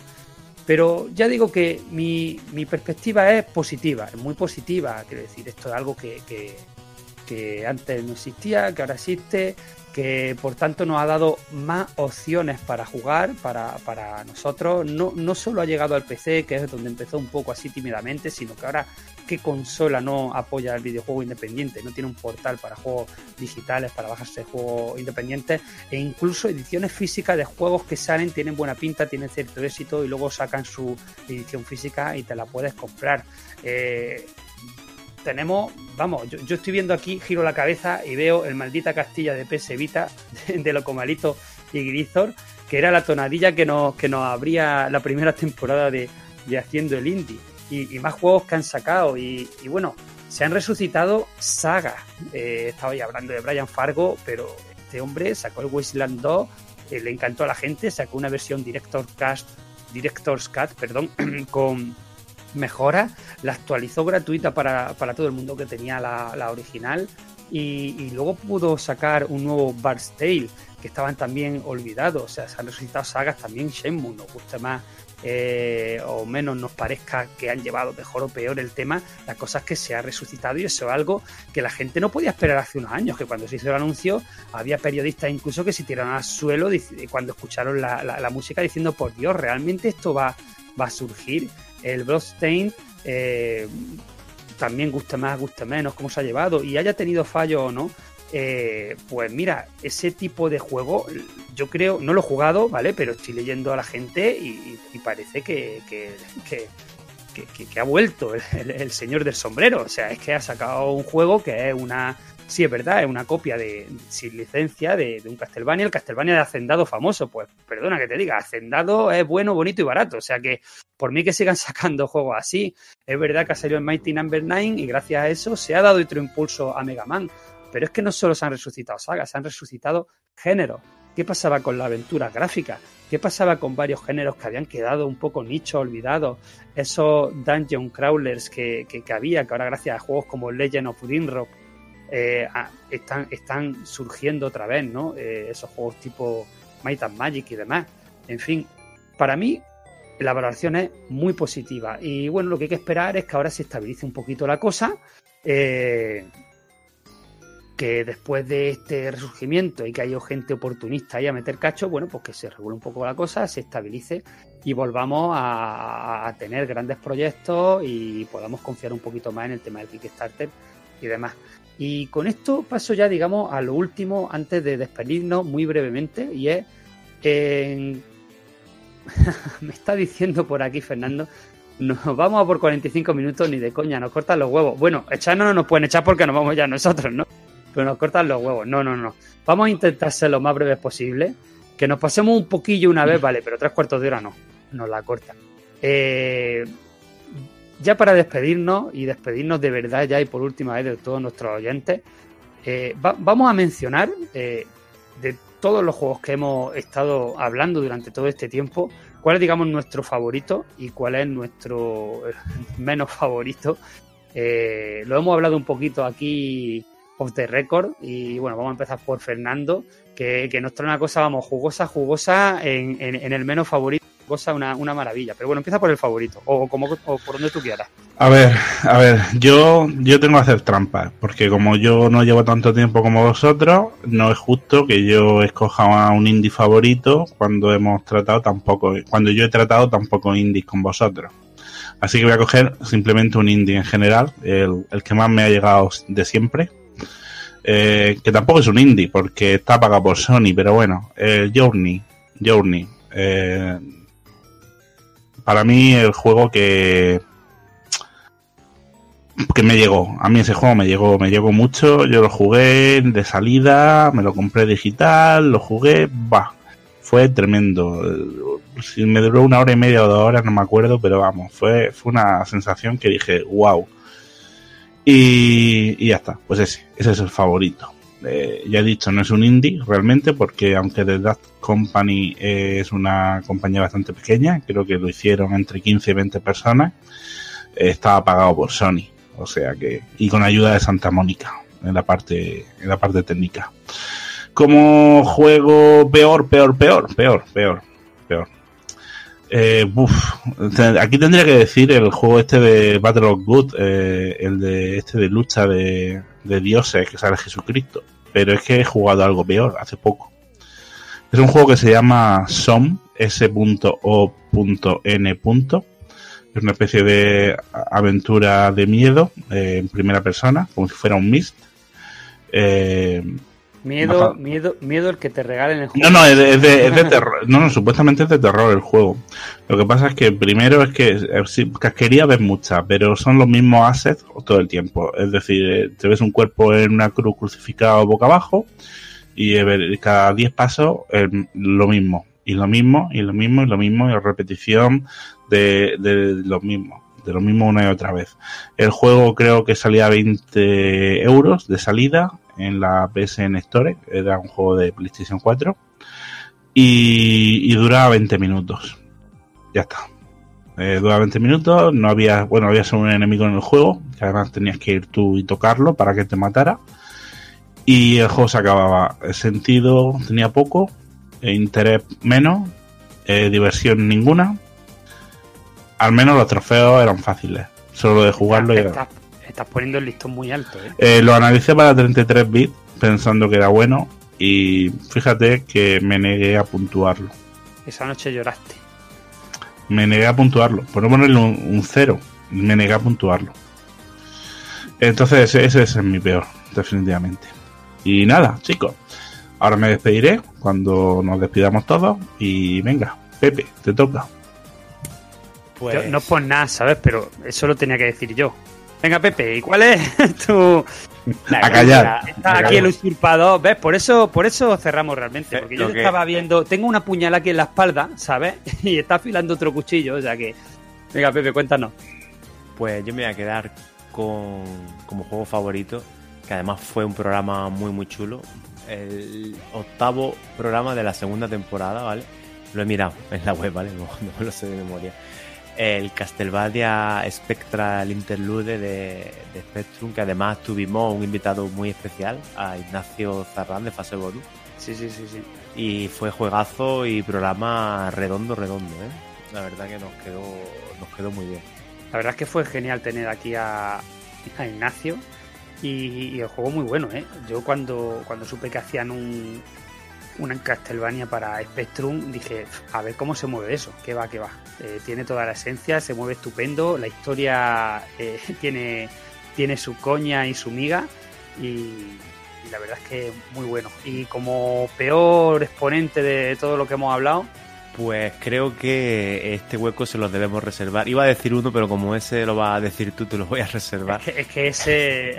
Pues voy a decirte otra cosa que además debe ser nombrada en el programa también, porque creo que le hicimos bastante hincapié, que al final resultó bastante defenestrada, que es la consola de Android o Uya, ese programa que le dedicamos hace ya bastante tiempo. Además me acuerdo Qué- que estaba Qué, de qué vacaciones. pena, ¿eh? Yo, yo creo que el, el hardware en sí estaba bien, ¿eh? Lo que pasa es que, bueno, eh, a veces las ideas son buenas, pero no se ejecutan todo lo bien que querían. Mm, Sí, fue una serie de fiascos que, eh, bueno, y luego ya empezó la moda de la Raspberry y demás, y la pobre quedó en el ostracismo. Yo la tengo en la tele de la cocina como- ahí conectada. Como consola que hubiera funcionado como una, como una Raspberry, eh, la verdad es que pues no, no era mala idea y no estaba mal, pero, pero bueno, si yo lo hubiera pillado no estaría descontento del todo tampoco. Si No, yo en su día, ya te digo, para tema de emuladores y tal, me dio, me dio mucho juego. Además, recuerdo eso, que fue un verano, la pillé eh, y me tiré todo el verano haciendo pruebas con ella, metiéndole ROMs traducidas, jugando, bicheando. Y Claro. la verdad es que le, Es que- le guardo un grato recuerdo. Ho- Hoy, hoy en día es muy fácil, ¿no? Con la perspectiva de saber que tenemos esas maravillas que son las Berry eh, y, muchos otros aparatos similares que, han salido, incluso las consolas mini, ¿no? Que si las hackeas puedes hacerte una función similar. Entonces, con esa perspectiva, pues claro, puedes decir, es que la Uya fue un fiasco. Pero en realidad, el hardware en sí, le metía emuladores y demás, y en su momento, yo me acuerdo que en su momento yo estuve a punto de comprarme una, y no me la pillé porque la Dreamcast la tiraba regular y estaba esperando que leí por ahí que estaban preparando la segunda Uya con un Tegra no sé qué, en fin, que, parecía que se iba a tirar y yo estaba esperando a eso, que si no, seguramente hubiera comprado la, la, tal cual, si hubiera tirado bien de Dreamcast, o sea que al final, en fin, todo hay que verlo con la, con la perspectiva. En mi caso, eh, bueno, voy a empezar por el malo. Una, una cosa, una cosa, solo, solo un segundo, Juanma. Eh, apro- aprovechando que Pepe ha dicho que el mejor programa fue el del, el del Castlevania este de Spectrum, eh, mi mejor programa entre los programas que he estado eh, fue el del Fit and Right, el Fight and Right, que tuvimos aquí a, a Sebastián, el desarrollador, y nos dio una clase magistral de Beaten Up. Y ya está, ya puede seguir. Venga, sí, o creí que iba a decir algo por el Castlevania. Qué raro que no haya hecho nada Fernando, que tiene ahí además el Castlevania en cinta. Pero yo no estuve en ese programa. No, bueno, pero Entonces- podías comen- podías comentar, tío. Decir, eh, yo lo tengo nos en escucharía, cinta. nos Una, escucharía. una de esas cintas que preparó el compañero Tony Galvez y que se la dio a gente muy selecta. ¿Quién- y aparte Ah, de gente sí, muy era selecta, Tony. Fernando también. Ah. ¿Quién, te iba a decir, Fer, que iba a acabar hablando, compartiendo micros con gente tan famosa como nosotros? Como, como Tony Galvez, no como tú. Qué, qué cabrón. Hala, cállate ya, venga.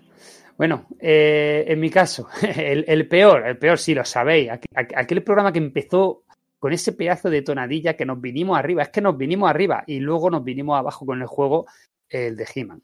O sea, qué cosa, qué, qué cosa más.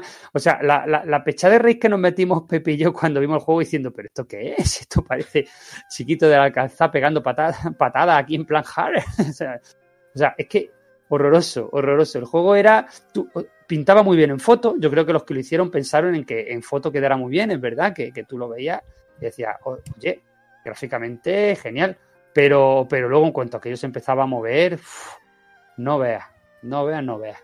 En fin, y, y como mejor programa, eh, no, pero mm, sí un regustillo dulce y mejor juego para mí de, to- de todo este tiempo de lo que hemos analizado.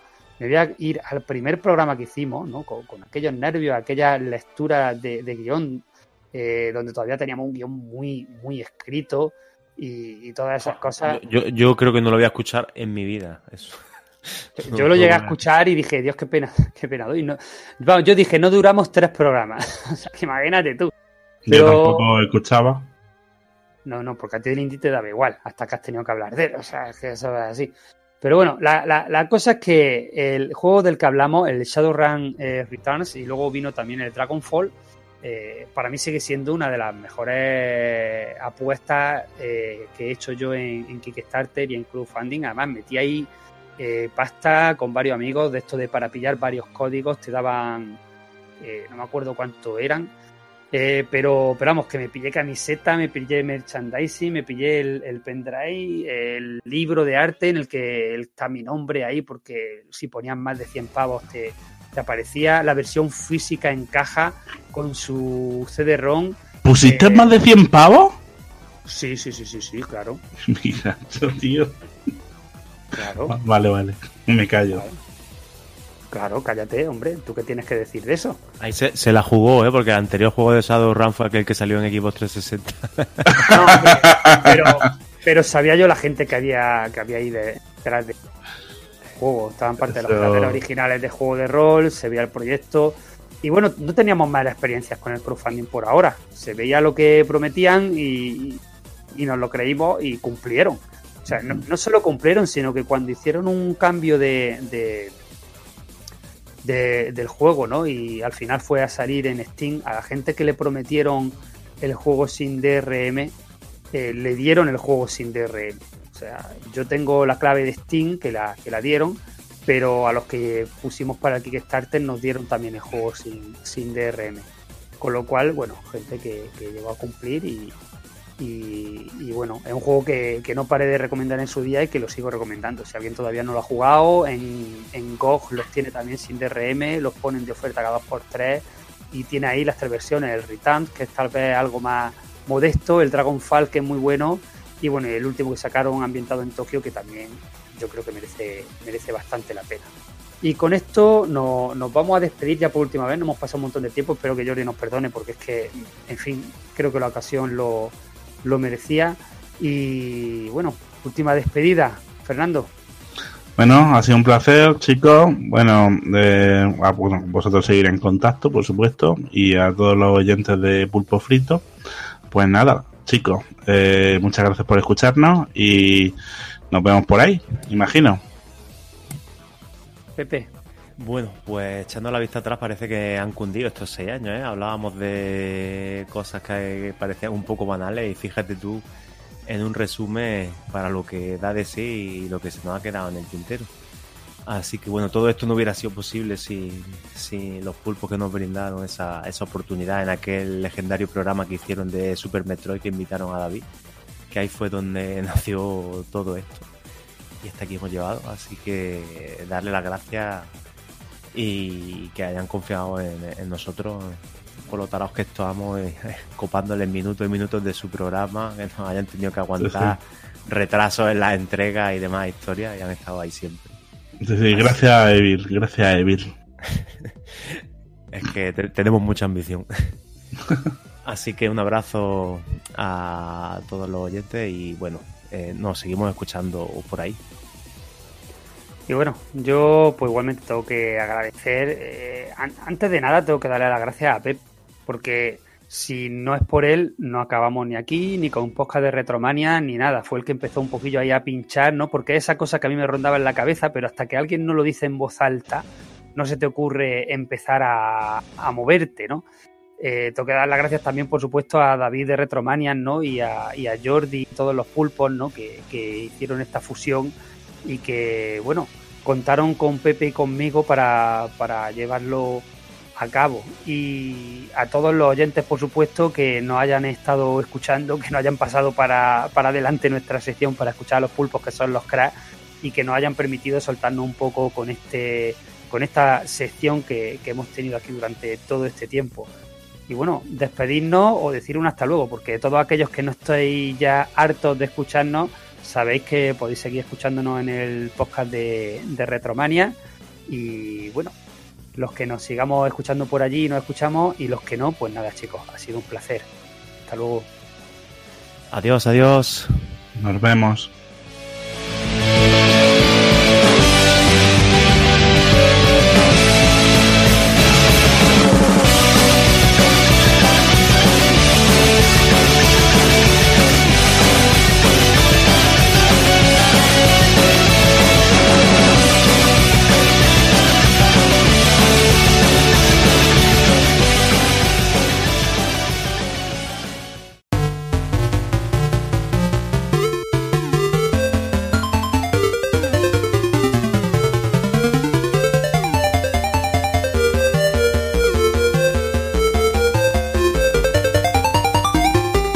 Recuerda, pásate por el blog de Retromania.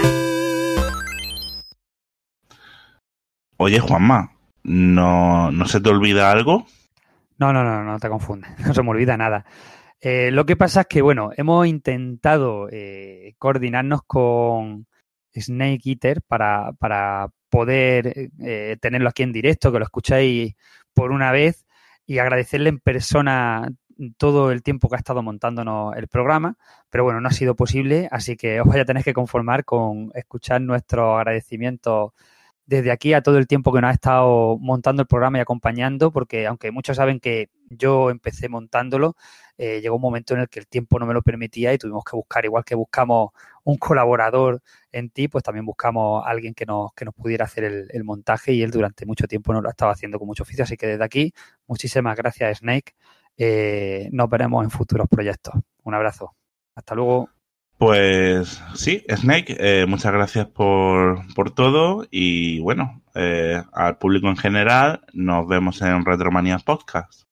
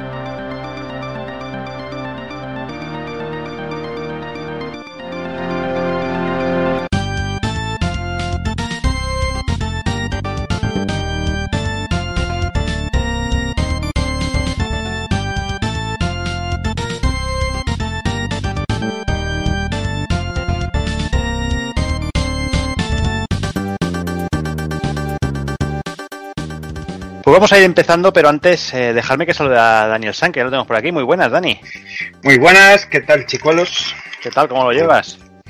Pues bien, bien. Eh, ya con el veranito por en medio, descansados y bueno, cargados ahí de energía para meterle mano a la vuelta del programa, tío. Claro que sí. ¿Has viciado mucho fin de veranito? Eh, no, ¿para qué engañar? No. No, no vise mucho. Tomé más el sol que digo. Bien hecho, bien hecho.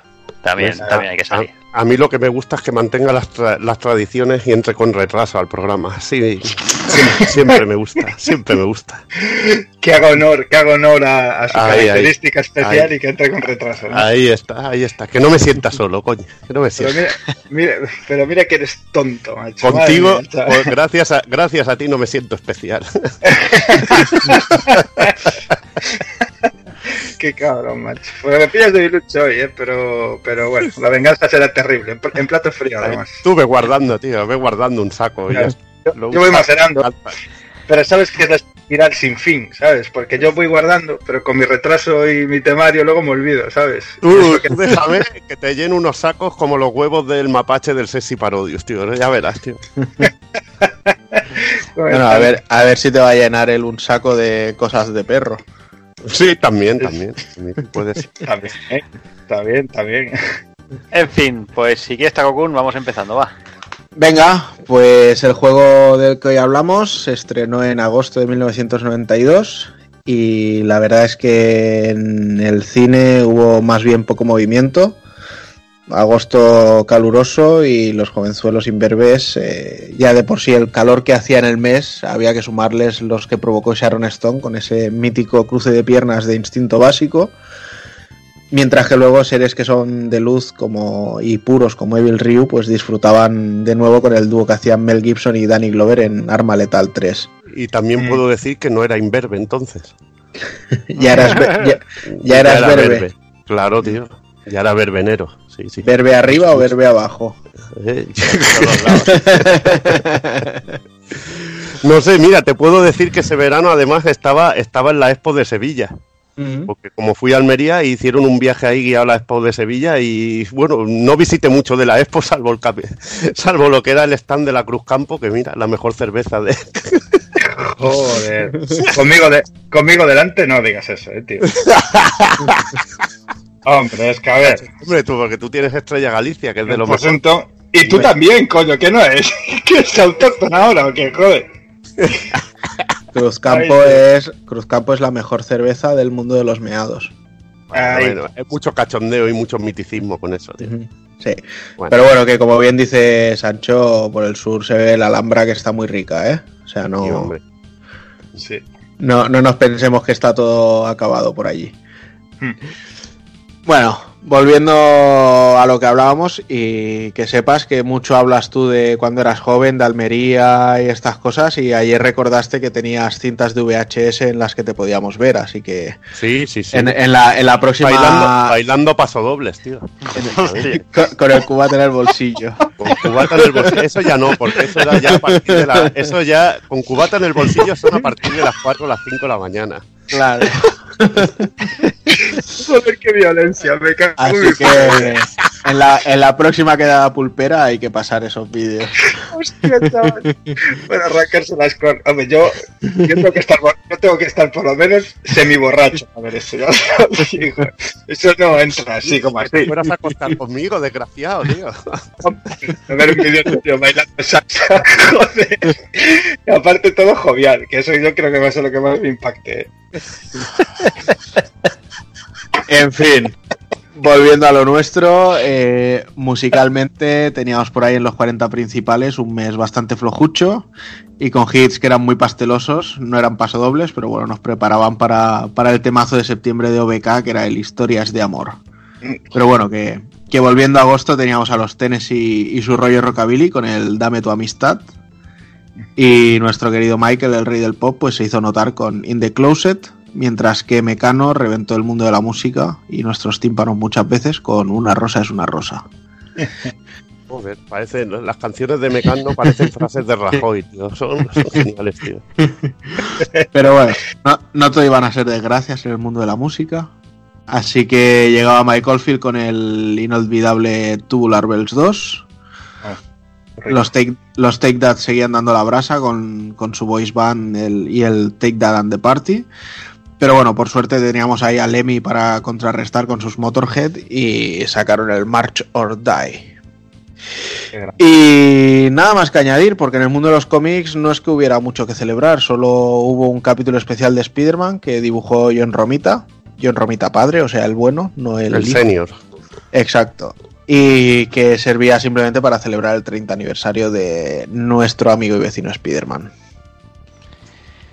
Pues venga, vamos a empezar con una pequeña y breve historia de Konami, eh, porque no podemos eh, extendernos demasiado, porque si tuviéramos que hablar de Konami en los primeros años, eh, ahora sí que están de capa caída, pero podríamos pegarnos hablando de Konami horas y horas, y no es el caso, así que vamos a empezar a hablar, pues eso, que la compañía fue fundada en, por Kagemasa Kosuki el 21 de marzo del 69 y se constituyó como Konami Industry Company en el 73. Pasó como mucho, por, pues a- como muchas otras compañías, al alquiler y reparación de jukebox en Osaka y al emergente negocio de la fabricación de máquinas recreativas de videojuegos. Eh, fue el 78 cuando lanzarían su primer arcade y debido a su éxito, el siguiente año darían el salto a los Estados Unidos. Sus primeros grandes éxitos eh, llegarían en el 81 con Frogger, Scramble, Super Cobra y bueno, al principio Konami llegaba a acuerdos con empresas como Gremlin para la distribución de, algunos de sus títulos en el continente americano. Pero ya fue en el 82 cuando se decide lanzar la filial de Konami América. Durante los siguientes años, Konami lanzaría una gran cantidad de títulos para MSX y Famicom, cosechando grandes éxitos, eh, arrancando sagas tan míticas como Gradius, Gradius, Castlevania o Contra. Y bueno, las ganancias durante esos años pasaron desde los 10 millones de dólares en el 87 hasta los, hasta los 300 millones en el 91. O sea, casi nada. Yo, yo desde luego esa época es la que mejor considero y recuerdo de Konami.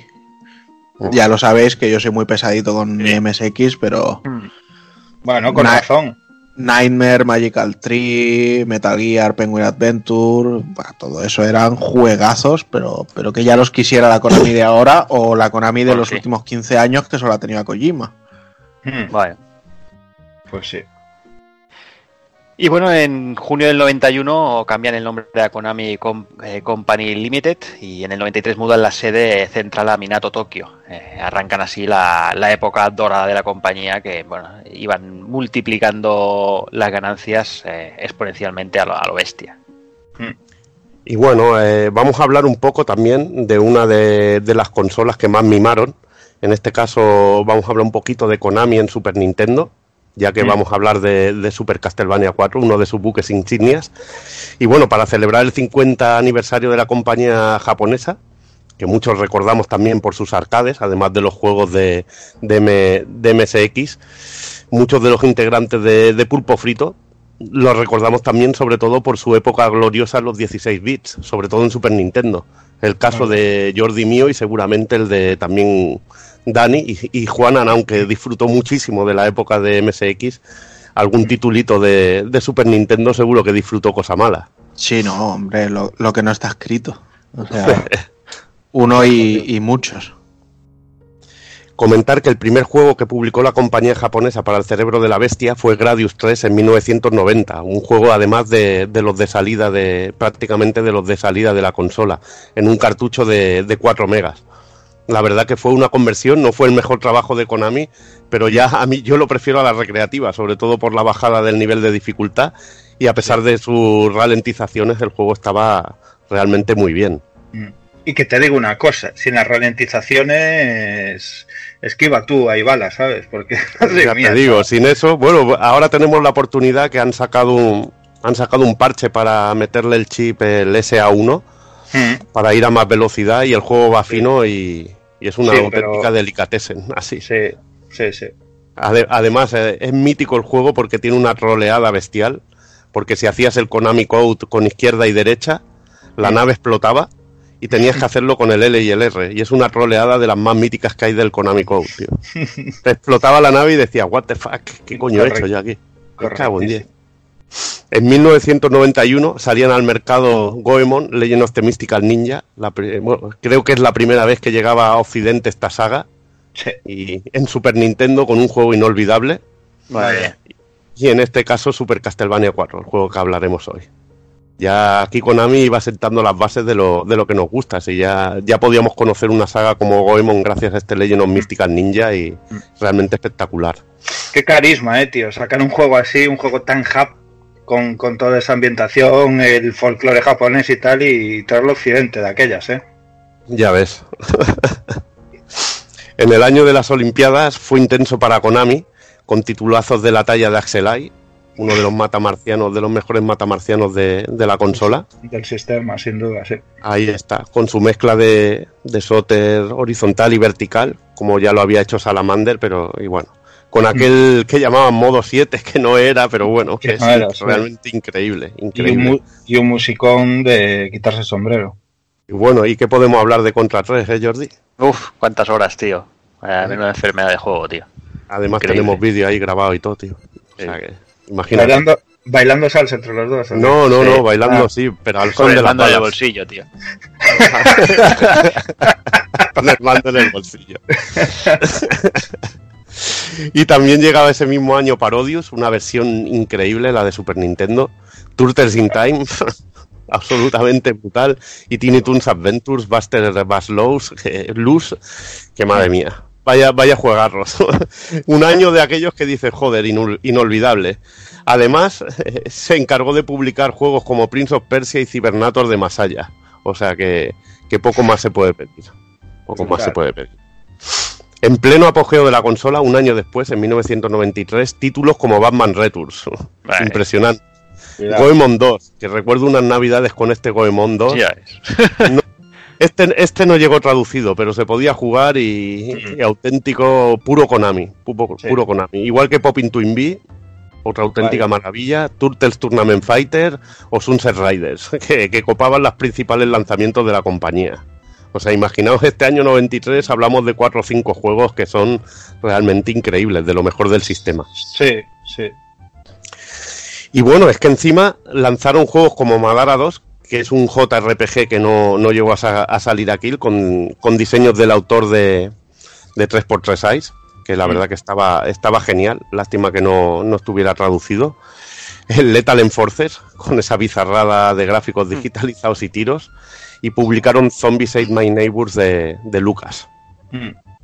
Un año siguiente, en 1994, se sacó el Adventures of Batman y Robin, una auténtica maravilla, que es ot- otro caso curioso como Sunset Riders, que no llegó a salir en Japón. Sí. Curioso. Tenemos Gokuyo Parodius, absolutamente increíble, el- la segunda parte de Parodius eh, de arcade, que en este Mm. caso traía algunos extras geniales como llevar a los personajes de Goemon. Mm. Hablando de Goemon tenemos la tercera parte, que era más rollete, acción RPG a lo, a lo Zelda, pero también con fases de, de- con fases laterales realmente increíble. Otro que lástima que estuviera en japonés. Impasable. Pasable por el puto código que ahora en internet lo puedes ver y te lo puedes pasar, tío. Sí, sí. Mm. Qué putada no tener el, el YouTube en aquella época. O, o mejor no tener YouTube y Twitter, porque se vivía muy bien, la verdad. Correctísimo, correctísimo. Luego tenemos, teníamos también Twinbee, Rainbow Bells Adventures y Sparters, vaya dos plataformas, Mima. ¿eh? aprovechando el sistema a más no poder. Mm. Y además también salieron licencias como Biker Mice from Mars, eh, Motorratón de Marte y el Tiny Toon Wacky Sports o incluso Animaniacs. Tres licencias muy bien aprovechadas, con, Mm. con el puro sello Konami, con colorido, Mm. con jugabilidad, o sea, realmente increíble. A todo esto se había de sumar títulos tan importantes como International Superstar Soccer o el, El- o el El nombre primero, eh, ahí, madre mía, cómo empezaba la cosa ahí ya. el primero era el, vicio, Saca el vicio. ya. Ya ves, el puro vicio, eso. O el Suyoshi, Shikari, Shinasai, Taisen Puzzle Dama, uno de los juegos de, de puzzles que más, que más me gusta, realmente, de Konami. Y también debuta su fantástica saga de juegos de béisbol, Pro Powerful Pro Yakyu, un habitual a, a partir de entonces año a año. Yo, yo los llamo los Paguafaru, ¿no? Pro Kyaku. Mm. La verdad que un juego que, es que lo veías ahí simplón, pero te ponías a jugar y era, y era un jodido vicio, tío. Sí. La siguiente tanda de juegos no se quedó corta en calidad, ya llegando al, al final de la vida de la consola, con nuevas entregas de Castlevania, con Vampire X. Bueno, no tan bueno como el Rondo, pero la verdad que muy buen juego. El Muy soberbio Goemon 4. Joder. Menuda, menuda tarde de vicio me pegué con Jordi con ese juego. Madre. Jikyobos de Aver y Parodius, que salió directamente en la Super y luego se llevó a Saturn y, y Play, imaginaos. Sí. Menudo juegarra. Mm. Un digno, digno colofón a la saga Parodius en la Super.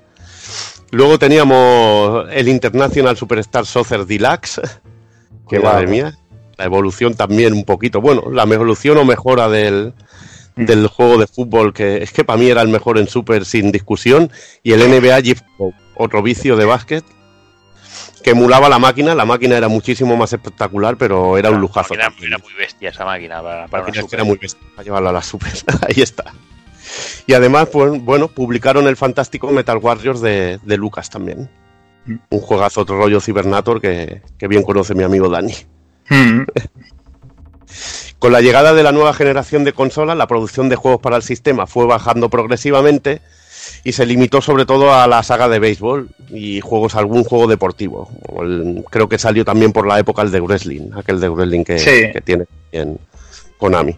Tokimeki Memorial y también un divertido juego de puzzle de, de la saga Goemon con el bicho Maru de, de protagonista, que ya comentamos en el, en el podcast de Goemon. Mm. Pues venga, ahora sí, nos vamos ya al turrón con nuestro juego principal de hoy, que es Super Castlevania 4. La fecha de lanzamiento en Japón fue el 31 de octubre de 1991. A Estados Unidos llegó el 3 de diciembre de ese mismo año, mientras que en Europa tuvimos que esperar hasta junio, 22 de junio de 1992, para poder disfrutarlo. Como ya sabéis, la desarrolladora es Konami y es para un único jugador. Y vamos a hablar un poquito de lo que es Akumahu Drácula, el nombre por el que se conoce en Japón lo que aquí llamaríamos Castlevania. Eh, es el nombre por el que se conoce al juego en Japón. Y comentar un poco la leyenda del Señor de la Noche, ¿no? Que hay cinco entregas de este juego para diversos sistemas que se centran en la historia de Simon Belmont y su lucha contra Drácula y sus huestes. El primer título de la saga fue para Famicom, en este caso salió en el año 1986 en Famicom Disk System y fue reversionado en multitud de ocasiones. Ese mismo año se lanzó la versión de MSX que conocimos por estos lares como Vampire Killer. En 1988 volvíamos a la historia de Simon con otros matices en su versión arcade que se llamó en Occidente Haunted Castle. Posteriormente se lanzó de manera oficial en PlayStation 2 en la colección de arcades que lanzó la compañía Hamster. Tres años después llegaba el título que vamos a analizar, Super Castlevania 4 fuera de Japón.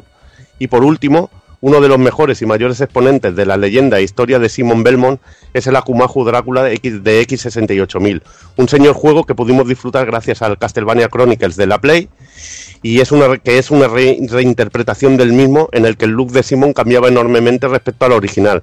Pasamos de un Conan a un diseño más femenino de Ayami Kojima. Decir también que bueno, la versión de Famicom Disk aquí no llegó con el nombre de Castlevania en cartucho. Es ya la versión de NES. Pues ahora O sea me- que, te- que ahora tenemos. mientras- Dime, dime, dime.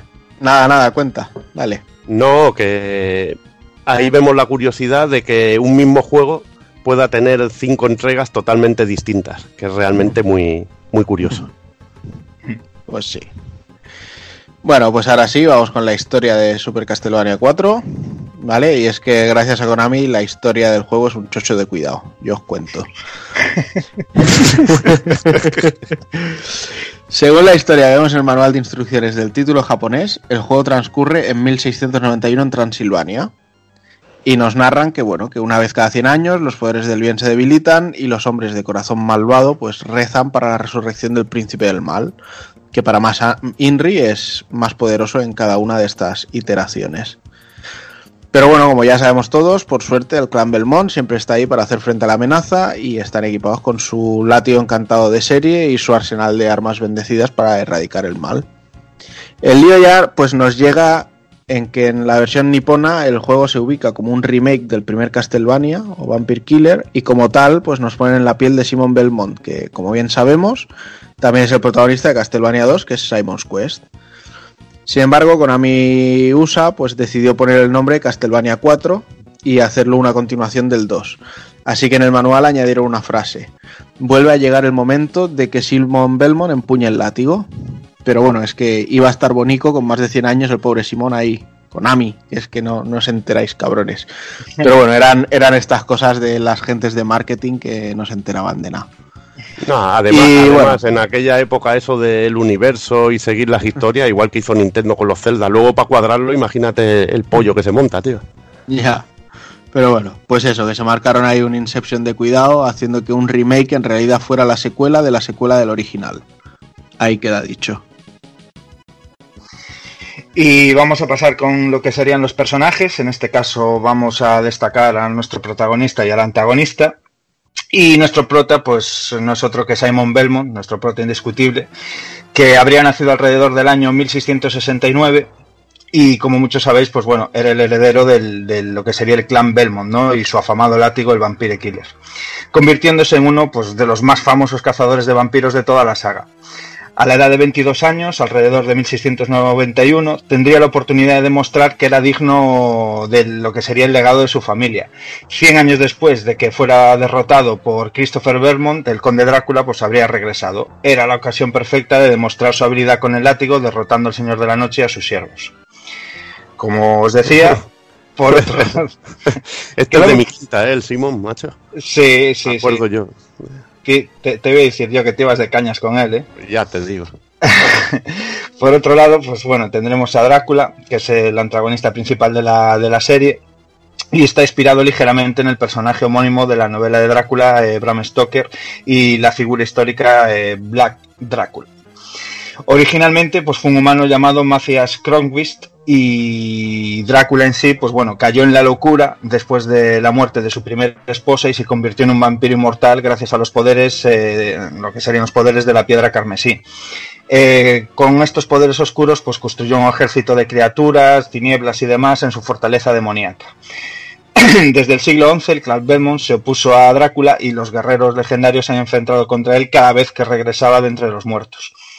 Esto contaba así queda muy fucker, pero como bien contaba Taco Kun hace un momento, pues bueno, por aquel entonces en Super Castlevania 4 pues tampoco es que hubiera un pozo enorme de información en cuanto a personajes, historia y temarios de estos, pero que con el tiempo pues cogió muchísimo empaque y le fueron dando pues esto, ¿sabes? Mucha más información, fueron desarrollando mucho más a todos los personajes de la saga, no solo a, a Drácula y a Simon Belmont y joder, ahí hicieron una saga de juegos legendaria, la verdad. Vaya. Y es que este Super Castlevania 4 sigue la fórmula de anteriores entregas con algunas peculiaridades que lo hacen único. Al igual que los anteriores, es un juego de acción y plataforma en el que llevamos a Simon armado con un látigo como arma principal. Pero en esta ocasión, yo siempre lo he considerado así, creo que es el, el mejor cazavampiros de toda la saga meneando el látigo. Porque Pues sí. es que nos permitía poder at- atizar en cualquier dirección, que para mí eso era genial, lo de poder saltar y pegar en diagonal hacia abajo y, y ese tipo de movimiento en todas las direcciones así, era realmente genial. A mí Sí, eso me volvía loco. Mario dinámico en la jugabilidad al 2000% porque sentías poder. Es el mítico juego de esto de acción plataformeo que te sientes poderoso cuando lo estás jugando, cuando lo estás controlando. Además, cuando te cagaba, te, ca- te, te cagabas, digo, cuando te cargabas a un jefe y caía, y caía la bola aquella, saltabas Sí. y pegabas un latigazo hacia arriba, quedaba ultra fucker. Sí, Eso lo, sí, hace- lo sabes, lo, lo vas a hacer y lo sabes. O sea que- Sí, sí, sí. Y bueno, una de las cosas que a mí me volvía completamente loco era el poder eh, dejar el botón pulsado y menear el látigo como tú quisieras, o incluso dejarlo, dejarlo colgando que te cubría de, de proyectiles enemigos. Me parecía un movimiento super fucker, tío. Sí. Me parecía realmente genial, tío. Y el poder menearlo así era, era ya te digo, a mí lo convertía en el, en el Simon más ágil. Jueguito de muñeca era eso. ¿eh? Ya te digo. Además podíamos usarlo para engancharnos y balancearnos en el aire para alcanzar plataformas.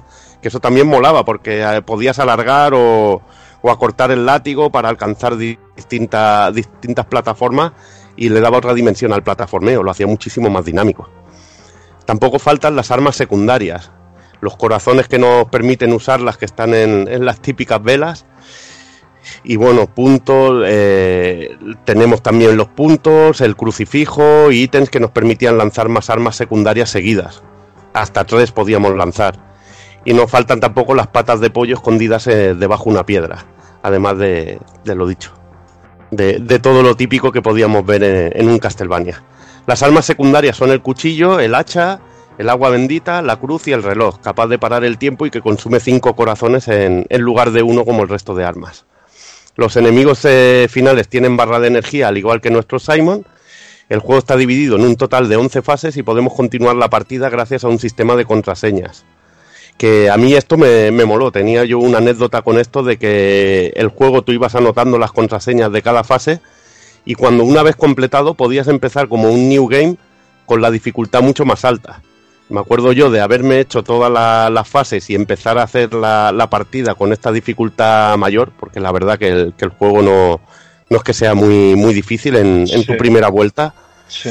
Y me acuerdo que se, que se volaron estas páginas y se cayeron en el, detrás del armario empotrado de, del comedor y, y perdí la partidita. Era como una nube que se perdió en aquel momento. Ay, qué putada. Pero bueno, ¿qué le vamos a hacer? Los cinco primeros niveles transcurren en la parte exterior del castillo de Drácula, que esto también era, era muy molón. Y después visitaremos el, el castillo en, el- en su interior hasta llegar a la zona de la torre del reloj y el corazón del castillo. La fase 1 era la entrada, que era una zona así, dijéramos, de prólogo, accedemos a la, a la zona exterior del castillo de Drácula a través de la clásica puerta, a- puerta de castillo que iba cayendo con ese ruido, ruido tan clásico. Y aquí comienza nuestra, don- nuestra aventura, donde caen aquellas, aquellas míticas rejas y comienza a sonar el Temo Simón. Vaya. Era Vaya. el momento que decía, menudo juegarro. Eh, hoy, hoy en día, o sea, esa, ese principio, esos 40 primeros segundos de juego es espectacular, tío. Cómo suena el órgano y cómo empieza el tema Simon, la entradita, caer las rejas, es brutal, tío. Es que te lo tienes que poner cada X tiempo porque Sí. es brutal. A- Además es que es toda, toda la puesta en escena, ¿no? Porque vienes Sí. el primer trocito que solo hay FX sin música. Sí, y, ahí ya está, está. y escuchas cómo cierra la puerta y, y- y pasa todo eso y es alucinante. Y además, eh, tened en cuenta, los que habíamos podido jugar a un Castlevania ya fuera en NES, en MSX o lo que fuera, el cambio de, Buah. de, de- de eso, la, la primera vez que ponías este cartucho, alucinabas. O sea, porque ya lo habías visto en, en los, ti- en los míticos vídeos de Hobby Console, ¿no? Pero Sí. el, el- el primer contacto con ese pedazo de spray de Simon era de locura total, tío. Sí, sí, sí. Al final de este nivel, tras los establos, establos macabros, nos esperaba un caballero esqueleto montado en, en lo que iba a ser un caballo esqueleto también. No les daba mucho de comer a los pobres. Y nada, y teníamos el primer jefe.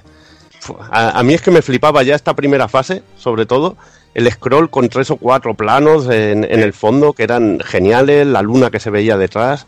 Me parecía ya un juego especial, realmente espectacular, ¿no? Y Sí. con esas plataformillas que ya podías enganchar un látigo y balancearte, ya empezabas a ver cositas. Sí. Luego entrábamos en la fase 2, en el bosque, en el que temíamos a pasar un bosque maldito plagado de cuervos. Los cuervos son uno de los enemigos más cabroncetes que hay, Sí. de aquellos de patrones locos. Puentes colgantes y un boss a mitad de fase, la medusa, todo un clásico. Que también molaba este diseño, ¿no? Que en mitad de un nivel te encontraras al jefe y luego siguiera Sí. en una parte final, que era una bajada en un canal de agua en el que cambiaba el sentido de la corriente. Y era realmente un, diseño muy, muy poco ortodoxo, ¿no? Eh, normalmente siempre era fase y jefe de nivel al final. Y aquí te lo encontrabas a mitad. Realmente muy chulo. Sí, aquí se nota un poco ese rollo que, que luego acabó implementando Treasure y demás, por eso se nota que mm, removieron ahí dentro de Konami la peña de Treasure y demás por este tipo de historia, ¿sabes? Por romper el, lo que es la rutina típica de decir, pues avanza toda la fase, llego al final y juego contra el boss y ya está, estáis clear, de, clavarte un, un mid-boss aquí a la mitad que, joder, te volaba la cabeza en plan, ah, y sigo, que no acabé y tal, ya estabas en tu momento de tensión, muy guapo esto. Luego íbamos a la tercera fase, las cavernas, unas peligrosas cuevas eh, donde había unas ralentizadas con unos bichos porque empezaban a salir bichos y partículas y te salían ahí un cojón y ahí normalmente sufría el juego. Y acabamos escalando en una zona de agua donde nos esperaba una, una hidra. Una zona muy plataformera que yo la disfruto siempre mucho porque hay plataformas con, con un bicho que va por en medio que lo tienes que ir esquivando y es realmente muy divertida. Después entraríamos en la fase 4, la Torre de la Muerte, un nivel que comienza en una zona de plataformas trampas y hay unas calaveras que nos van siguiendo con la mirada, con un efecto muy chulo. Aquí en esta fase se hace un uso extensivo del modo 7, pero como, como nunca veis, bueno, como nunca se había visto, porque era la novedad del sistema, y realmente es que Konami lo, apro- lo aprovechó de una manera realmente increíble, con plataformeo infernal de la hostia. Sobre La todo hostia. con esa, aquellas habitaciones que empezaban a girar, era una putísima locura. Ahí está. Sí, sí. Pero bueno, eso sigue siendo la hostia hoy en día. O sea, porque hoy en día un ves eso y dices, madre mía, chaval, eh, ¿cómo hicieron esto, tío? O sea, es en plan sacarse la chorra, pero a lo grande, ¿eh? Y luego estaba el túnel aquel que giraba con aquella Fua. música realmente increíble y que te iban saliendo como esqueletos de, una, de unos ataúdes ahí. Sí, sí. que era realmente genial. A mí hay una parte también de este nivel, además de que había un jefe intermedio, intermedio que era una, una calavera con una lengua, con la lengua del cantante de Kiss ahí, que te intentaba, Sí.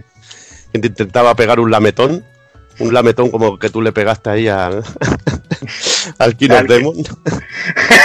Me ha venido ahora la imagen de tu lengua pegándole el lametón. Me ayudó. qué, qué cabrón.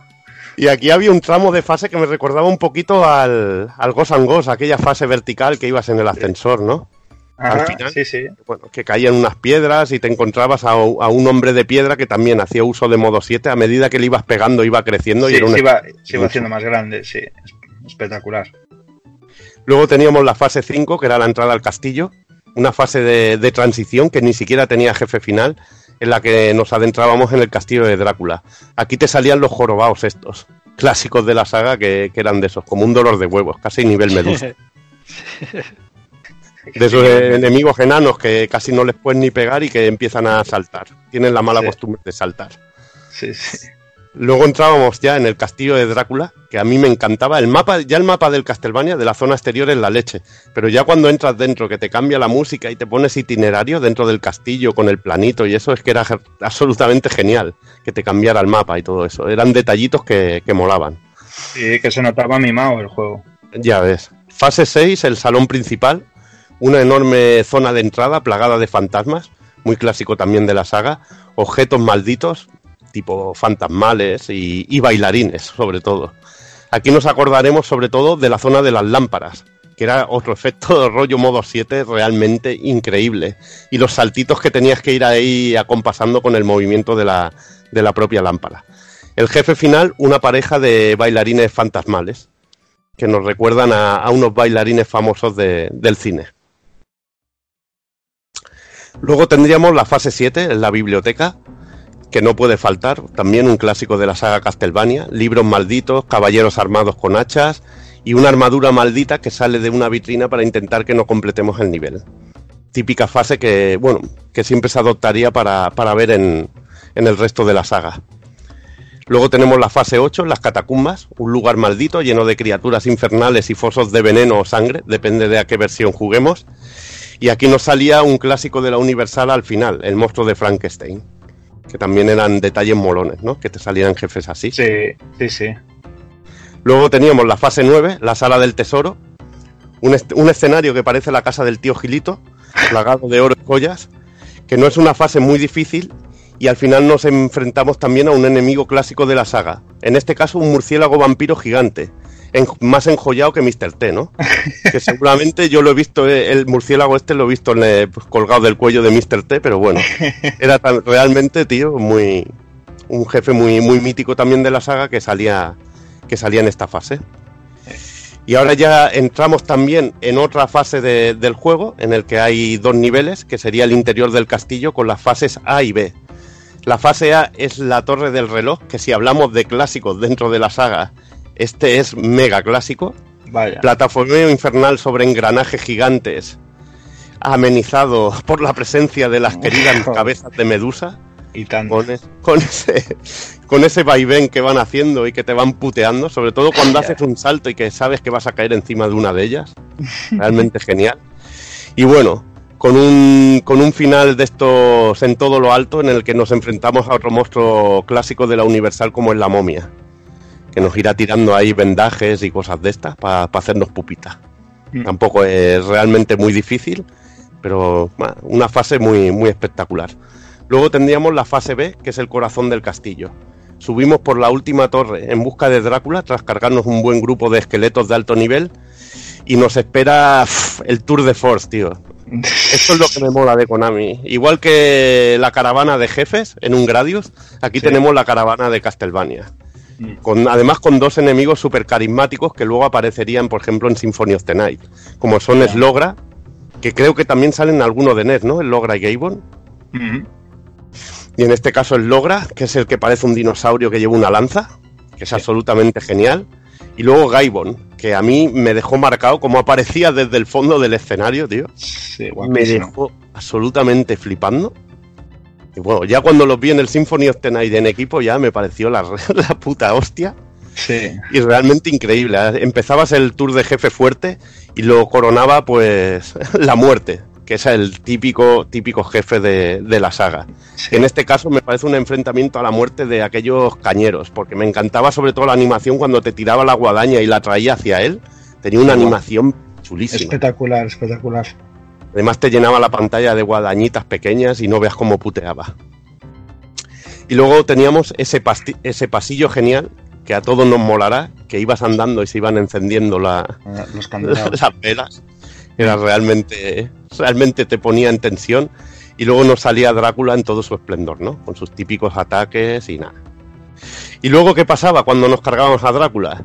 Que llegaba la mítica escena final del juego con una música que, que Jordi la tiene grabada a fuego en la cabeza. Ya ves. Además de verdad. Vaya, Música vaya de parte cabrona, ¿eh? ¿eh? Música de crédito nivel contra 3, ¿eh? Sí, sí. Nivelazo de, de la puta hostia. Además con escena, con un colorido de, de la puta hostia. Y luego podíamos seguir con el juego. Y luego Dime. te daban un password y lo perdías. Y luego me daba un pago y lo perdía como un retraso. Es lo que hay. Es lo que tenemos, tío. Es lo que Bueno. tenemos. Pero bueno, increíble. Juegazo. Sí, la verdad es que tal, tal y como has ido hablando de él, ya, salta a la vista, ¿no? Que aquí técnicamente, y ya, ya no solo técnicamente, sino a nivel de dirección de arte, Konami dijo que, que sabía hacer las cosas muy bien y lo demostraron con, con un juegarraco, con unos sprites inmensos. El trabajo de animación de los sprites estaba súper conseguido. Eh, todo el rollo del balanceo de Simón, el, el uso del modo 7 en las fases estas que, que íbamos rotando la pantalla. Es que la, la paleta de colores, o simplemente el buen gusto en, en las escenas como la del pasillo que acabas de, de volver a comentar, ¿no? De decir, bueno, eh, un momento así de tranquilidad, tensión, de, de estoy aquí, vamos a coger aire, voy a adelantarme, ¿sabes? Son, no sé, había un buen gusto aquí que, que la verdad es que hizo que, que Super Castlevania 4 fuera uno de los pepinazos de, de lanzamiento de, de la máquina. O sea, yo te diría que es uno de los juegos a los que mejor eh, buen sabor de boca me dejó en, en Super Nintendo y de los que mejores recuerdos tengo. Y la fase de, para mí, la, la que me marcó, para bien o para mal, es la del reloj, sin duda alguna. Mm. O sea, la fase del reloj para mí es de las que tengo grabadas a fuego. A mí es que me encanta su estética, ¿no? Porque está a caballo entre los 8 y 16 bits, pero muy bien usada. Y me gustó Ahí porque está. usaron todo lo que podían usar de la Super. Me moló porque usaban el modo 7 de una manera creativa, como hicieron, por ejemplo, en Super Ghosts and Ghosts. Sí. Así es como molaba que se usara el modo 7 y no para una pantalla de bonus rancia. Se tenía que usar en el juego y bien usada. Y, me molaba ese aspecto, ¿no? Y que metían un montón de scrolls. Se notaba que estaban, dice, coño, la gente que se dedicaba a lo doméstico, que había estado en NES, dice, hostia, vamos a desfogarnos. Por fin tenemos un sistema que podemos hacer un scroll en cuatro o cinco planos. Podemos hacer rotaciones, podemos hacer cosas muy chulas. Y eso se notaba. Y molaba estos primeros porque se atrevían con cosas que luego no, no veías tanto en, en otros títulos posteriores, porque el siguiente Castlevania le faltaban muchas partes que muchas partes que le daban encanto a este Super Castlevania 4.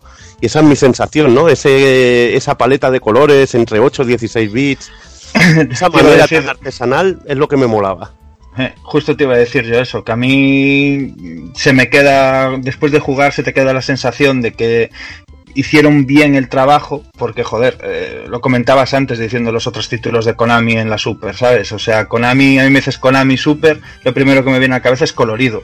¿sabes? Mm. Porque era- eran Dios usando la paleta de la Super, siempre colores super vivos, no sé qué, tirando de, de todo el catálogo de colores que tenía la paleta de Super. Y este juego no, este juego es oscuro porque tiene que tener una ambientación oscura. eh, eh, la paleta es bastante limitada incluso, ¿sabes? Porque siempre Mm. están usando esos mismos tonos y tal. Y sin embargo, pues con todo eso consiguen una ambientación de la leche. Ahí está, es lo suyo. Claro. Bueno, pues pasamos a hablar un poquito de la censura y como ya sabéis muchos, eh, en aquella época era, era raro el juego que no, que no salía censurado de, en, en su, en su trayecto de entre, entre zonas. Obviamente, eh, aquí vamos a empezar por el título, eh, que además de cambiar, eh, obviamente, a Kumajo de la Cula a Super Castlevania 4, el logo de la pantalla de título, pues obviamente cambia la fuente, es una fuente diferente, totalmente diferente, no se parece en nada, pero es que en en la versión japonesa el título gotea sangre, que bueno, en la Buah. versión PAL obviamente ni rastro de, de ese- de Ya. esa manera de goteo de sangre. Después en la intro la lápida aquella que se veía en la versión japonesa tiene una cruz que también desaparece en la PAL, es la típica censura para no entrar con- en controversias religiosas como hemos visto muchas veces los 16 bits. Mm.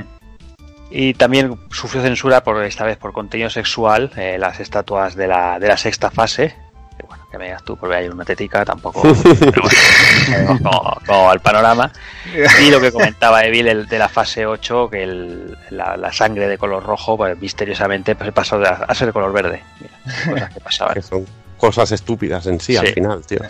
Son Sí, cosas bueno, estúpidas. y- supongo que es por todo el tema del, del PEGI y todas estas mierdas, pues, bueno, ya sabemos cómo, cómo funciona la cosa.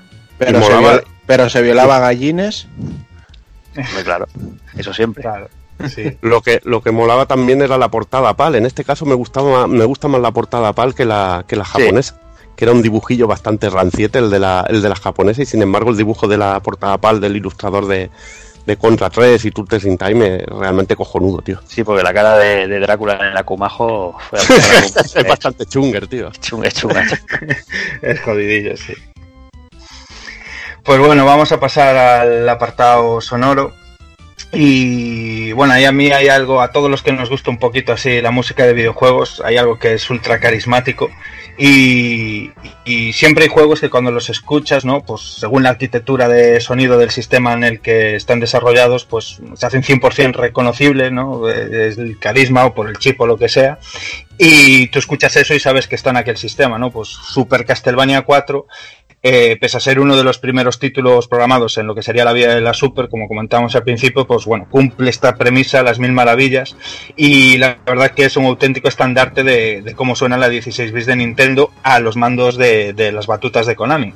Porque esto mismo que acabo de contar, pues eh, está comparándolo casi todo el rato, por ejemplo, Evil con Super Ghosts and Ghost y podría decir lo mismo. O sea, Super Ghosts and Ghost es un estandarte de cómo suena eh, la arquitectura de la Super en cuanto a sonido, eh, de la mano de Capcom en este caso, ¿sabes? Es carisma puro, escuchas cuatro notas y sabes que es la verdad. Y eso es complicado, es complicado de hacer y, y dice mucho de, de, joder, ya en los primeros pasos del sistema, cómo, cómo tenían de mano, ¿no? Todo lo que le podían sacar eh, sonoramente. La verdad es que estamos ante una de las mejores composiciones en conjunto dentro del catálogo del sistema. Es alucinante lo que Konami consiguió. Y en especial, pues destacar a, dos personas, Masanori Adachi y Taro Kudo.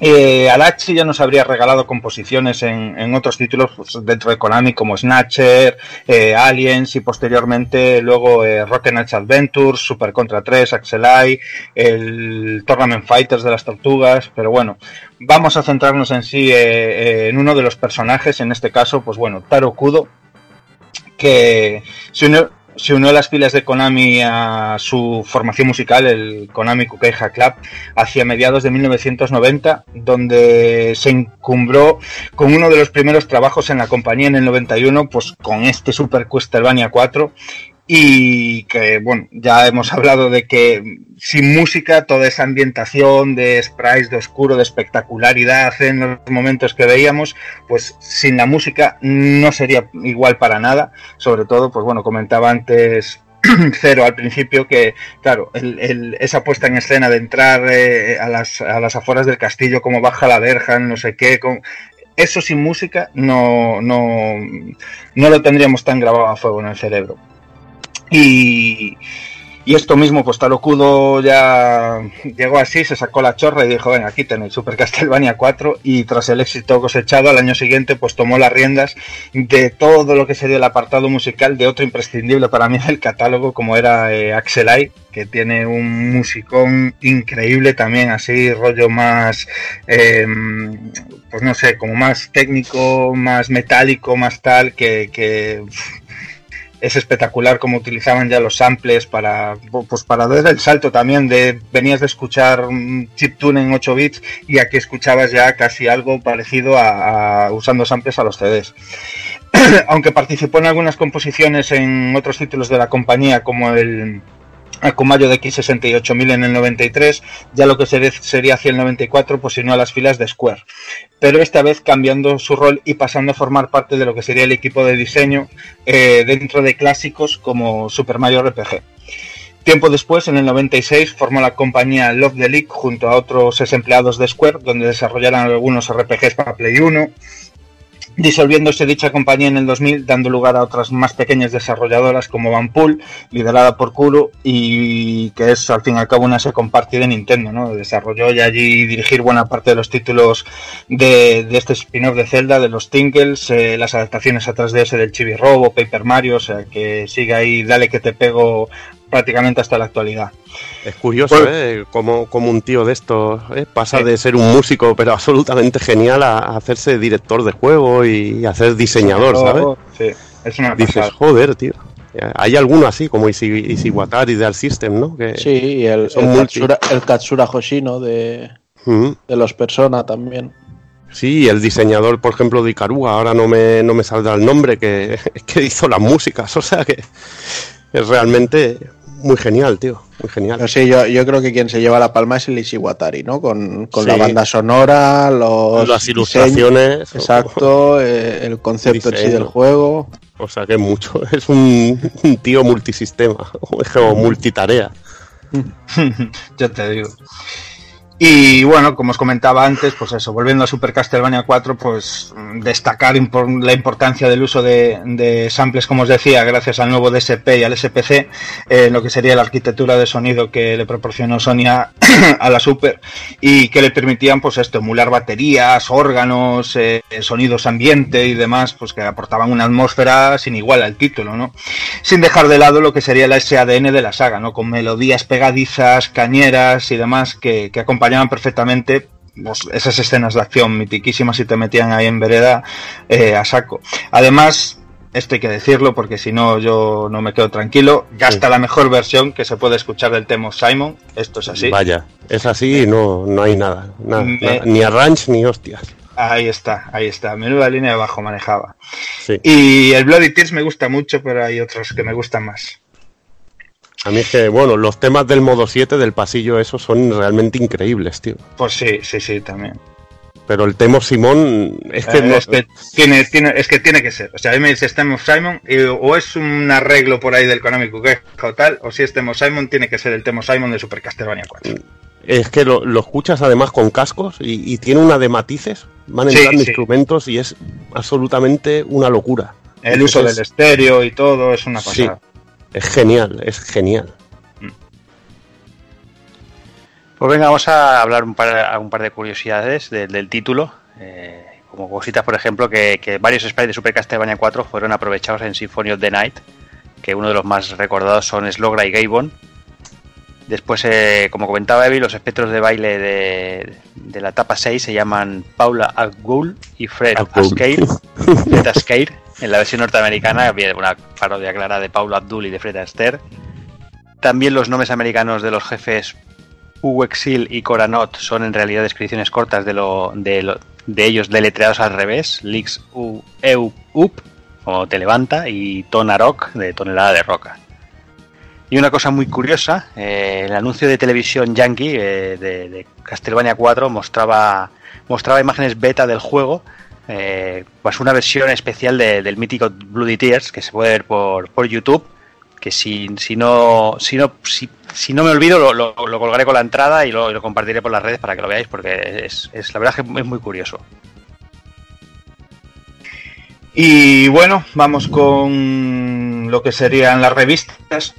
Eh, en el número 4 de Superjuegos, el número de agosto de, de 1992, que llegaron a, a tiempo aquí para analizar Super Castlevania 4. Eh, la verdad que un análisis fantástico, las cosas como son, con sus eh, temarios por ahí, con sus códigos, sus passwords y demás. Y, y en cuanto a lo que serían las notas, para mí, para mi gusto, bueno, ya bueno, notas con decimales, que eso ya afina, afina mucho el Esto tema. era la, la media total, eh, tío. Sí, sí, es una media, es una media cojonuda, ¿eh? Porque de interés le clavaron un 93, eh, de dificultad un 72, como me lo estoy preguntando ahora, ¿por qué? ¿Sabes? Cuando Pues, es uno sí, de puede. los Castlevania, mm, pues no sé, menos exigentes, yo creo que de Sí, todos los si lo Castlevania que si hay. lo quieres exigente, le das otro voltio. Pues sí, y de, y de hecho nombran por aquí un poco el tema ese de la dificultad. Y, y de gráficos se ponen un 92, originalidad un 83, que tampoco entiendo por qué. Y de sonido le ponen un 98, pues por, Sí. por, por causas eh, obvias. Eh, me- lo que me viola a mí la mente es que el total sea un 88,4. A mí lo que, ¿sabes lo que me viola la mente? Leer un programa aconsejable Sí, sí. en todos los sentidos, que le daban el tratamiento del programa, ¿no? Que estábamos aún en la época esa que veníamos de, de Spectrum y todo este tipo de juegos, Sí. ¿sabes? Y lo bueno. un programa, ¿sabes? Por- en- de hecho, en esta época, al principio de todos los superjuegos, eh, estaba más o menos centrado en, en ordenadores y ordenadores personales y demás. De hecho, tenían una no era consolas en sí, tenían una sección aparte que era consolas Y, de- y es esto, o sea, los juegos los trataban como programas, programas de diversión, pero programas.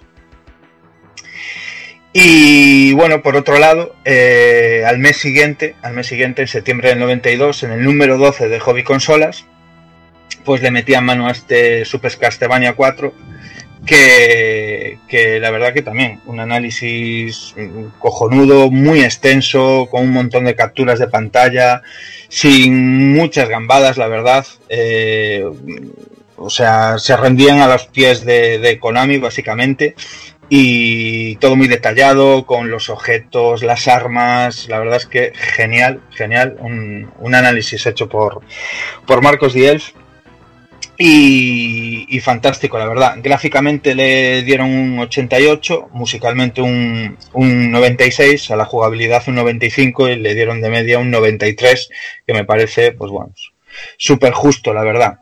Hmm, Eh, me gusta el detalle de gráficos barrocos. Ahí está. Me gusta mucho porque es eh, un adjetivo perfecto, la verdad. Perfecto. Mm.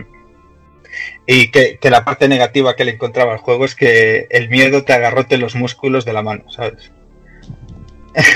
Puede ser, puede ser. Hombre, ¿cómo En va a poder tiempo- ser? ¿Cómo va a poder ser en aquel En tiempo? aquel, en aquel tiempo, como los 3D, en los 3D te empezó a dar miedo ya, con algún polígono feo.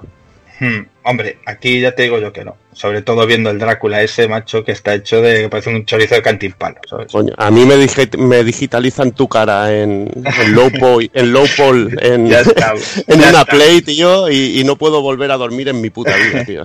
Ya estamos, joder. Si tienes una foto mía en la mesilla de noche, que lo sé yo. Asustar a los ladrones, tengo fotos tuyas delante de la colección de juegos, para Claro. que se miren, ¿sabes?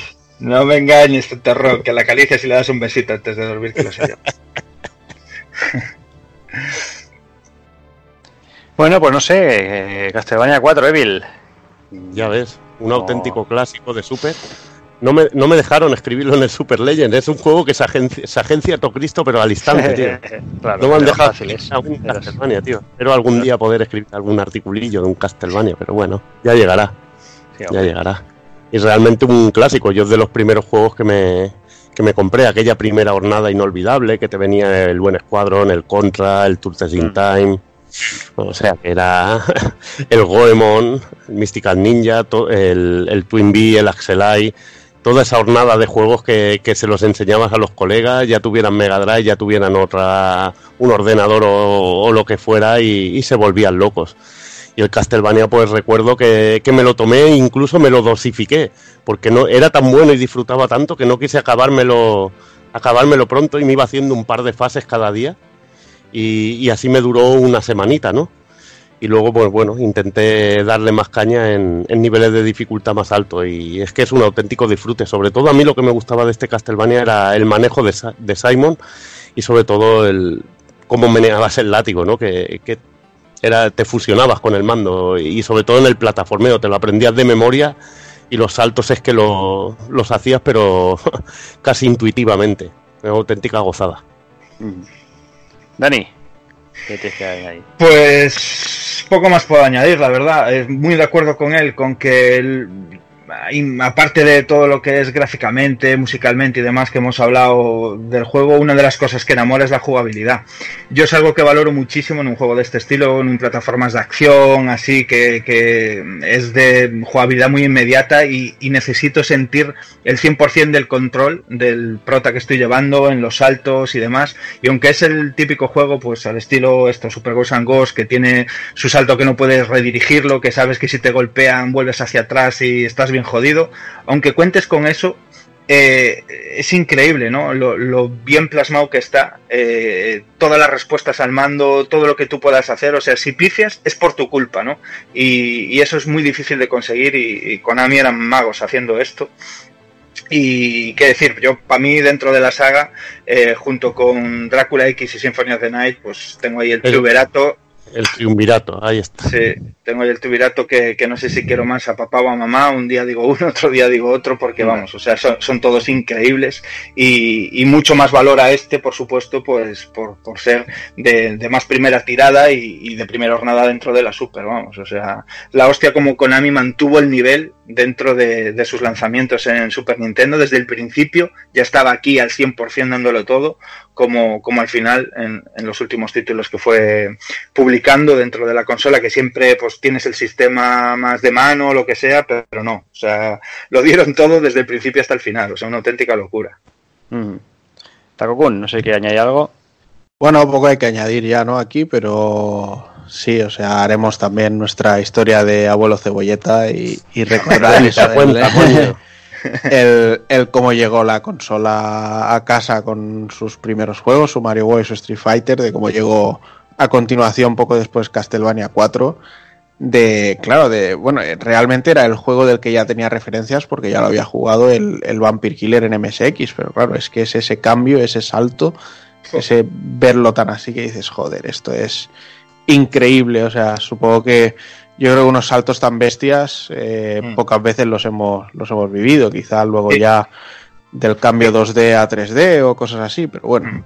En MSX, en MSX era el, el Vampire Killer era el que tenía así ya pantallas como semiestáticas, ¿no? Sí, exacto, sí, que ibas pasando y no, no había scroll. Pues no Bueno, veas. había, había, pero muy poquito. Sí, pero muy poquito, muy poquito. Que tenías que coger la llave para salir del rollo, que eran como habitaciones, vaya. Eso es. Mm. Y nada, la verdad es que es un gustazo no, no solo haber seguido este juego, sino la progresión que ha tenido la saga, que habrá tenido entregas mejores y entregas peores, pero que desde luego casi siempre nos ha dado una, una calidad y unas horas de juego y no en vano ha evolucionado tanto como para poder describir un, un género compartido como es el, el Metroidvania, ¿no? Aunque en Mm. este caso no, no entre dentro de ellos, pero bueno. Y poco más, que es uno de esos juegos que tienen siempre un, un rinconcito especial, ya no en la estantería, porque por desgracia ya no está por aquí el juego, pero sí en el corazoncito. Pues nada, por mi parte también poco, poco más que añadir. Como comentaba Dani, eh, cualquier top de, de Castlevania ahí está entre los tres primeros, los dos primeros. Y si ya diferenciamos entre Castlevania clásico y Metroidvania, está ahí, ¿no? El, el con el rondo dándose de hostias a ver lo que decía él, ¿no? Un día se, te, te dará por decir uno, otro día te dará por decir otro. Por, porque las diferencias son, son mínimas en cuanto pues, al mimo y al cariño y todo eso. Mm, es que es eso. O sea, tú te acuerdas de, de Super Nintendo y te acuerdas de, de esa entrada, de esa primera fase, porque es- no hay nada más, más espectacular y más mítico y que, y que a día de hoy sigue siéndolo, ¿no? O sea, todavía Sí. está, está latente ese que hoy en día tú te lo pones y se te siguen poniendo los pelos de punta. O sea, Sí. quieras, Sí, quieras que no. Y, y es eso. Y, y, bueno, y también de manera que nos vendieron una Super Nintendo, ¿no? Como comentaba antes con el vídeo fam- famoso de Hobby Consolas, entre este Actracer y cuatro cosas, que, que aquí es cuando, cuando potenciaban, ¿no? Como ha comentado Dani, el tema del, de, de la música, ¿no? El sonido, que, que la cosa se elevaba a, cotas ya serias, ¿no? Después de, de los 8 bits. Y, y es eso, o sea, son, son recuerdos puros, eh, son, son momentos que, que- que- que, bueno, que puedes revivir una y otra vez y, y a día de hoy todavía, todavía tienen su, su gran valor. Así que, así que nada, yo creo que vamos a ir dejándolo por aquí. Ha sido un retro ligerito para, para ir por, por cogiendo ritmo para después de las vacaciones. Y vamos, vamos allá por el ending, va.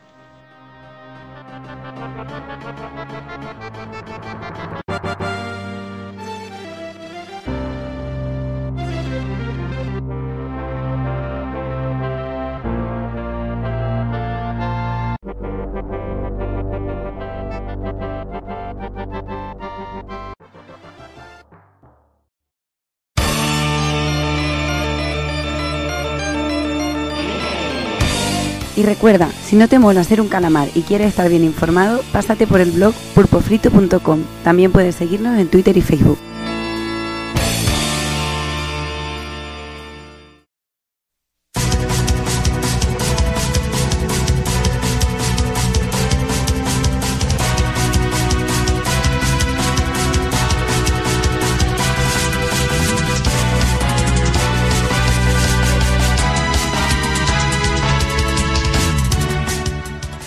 Pues nada, hasta aquí el programa. Eh, bueno, un programa que para la vuelta, creo como hemos dicho, a la vuelta al cole, pues vamos ahí a no dar mucho el coñazo.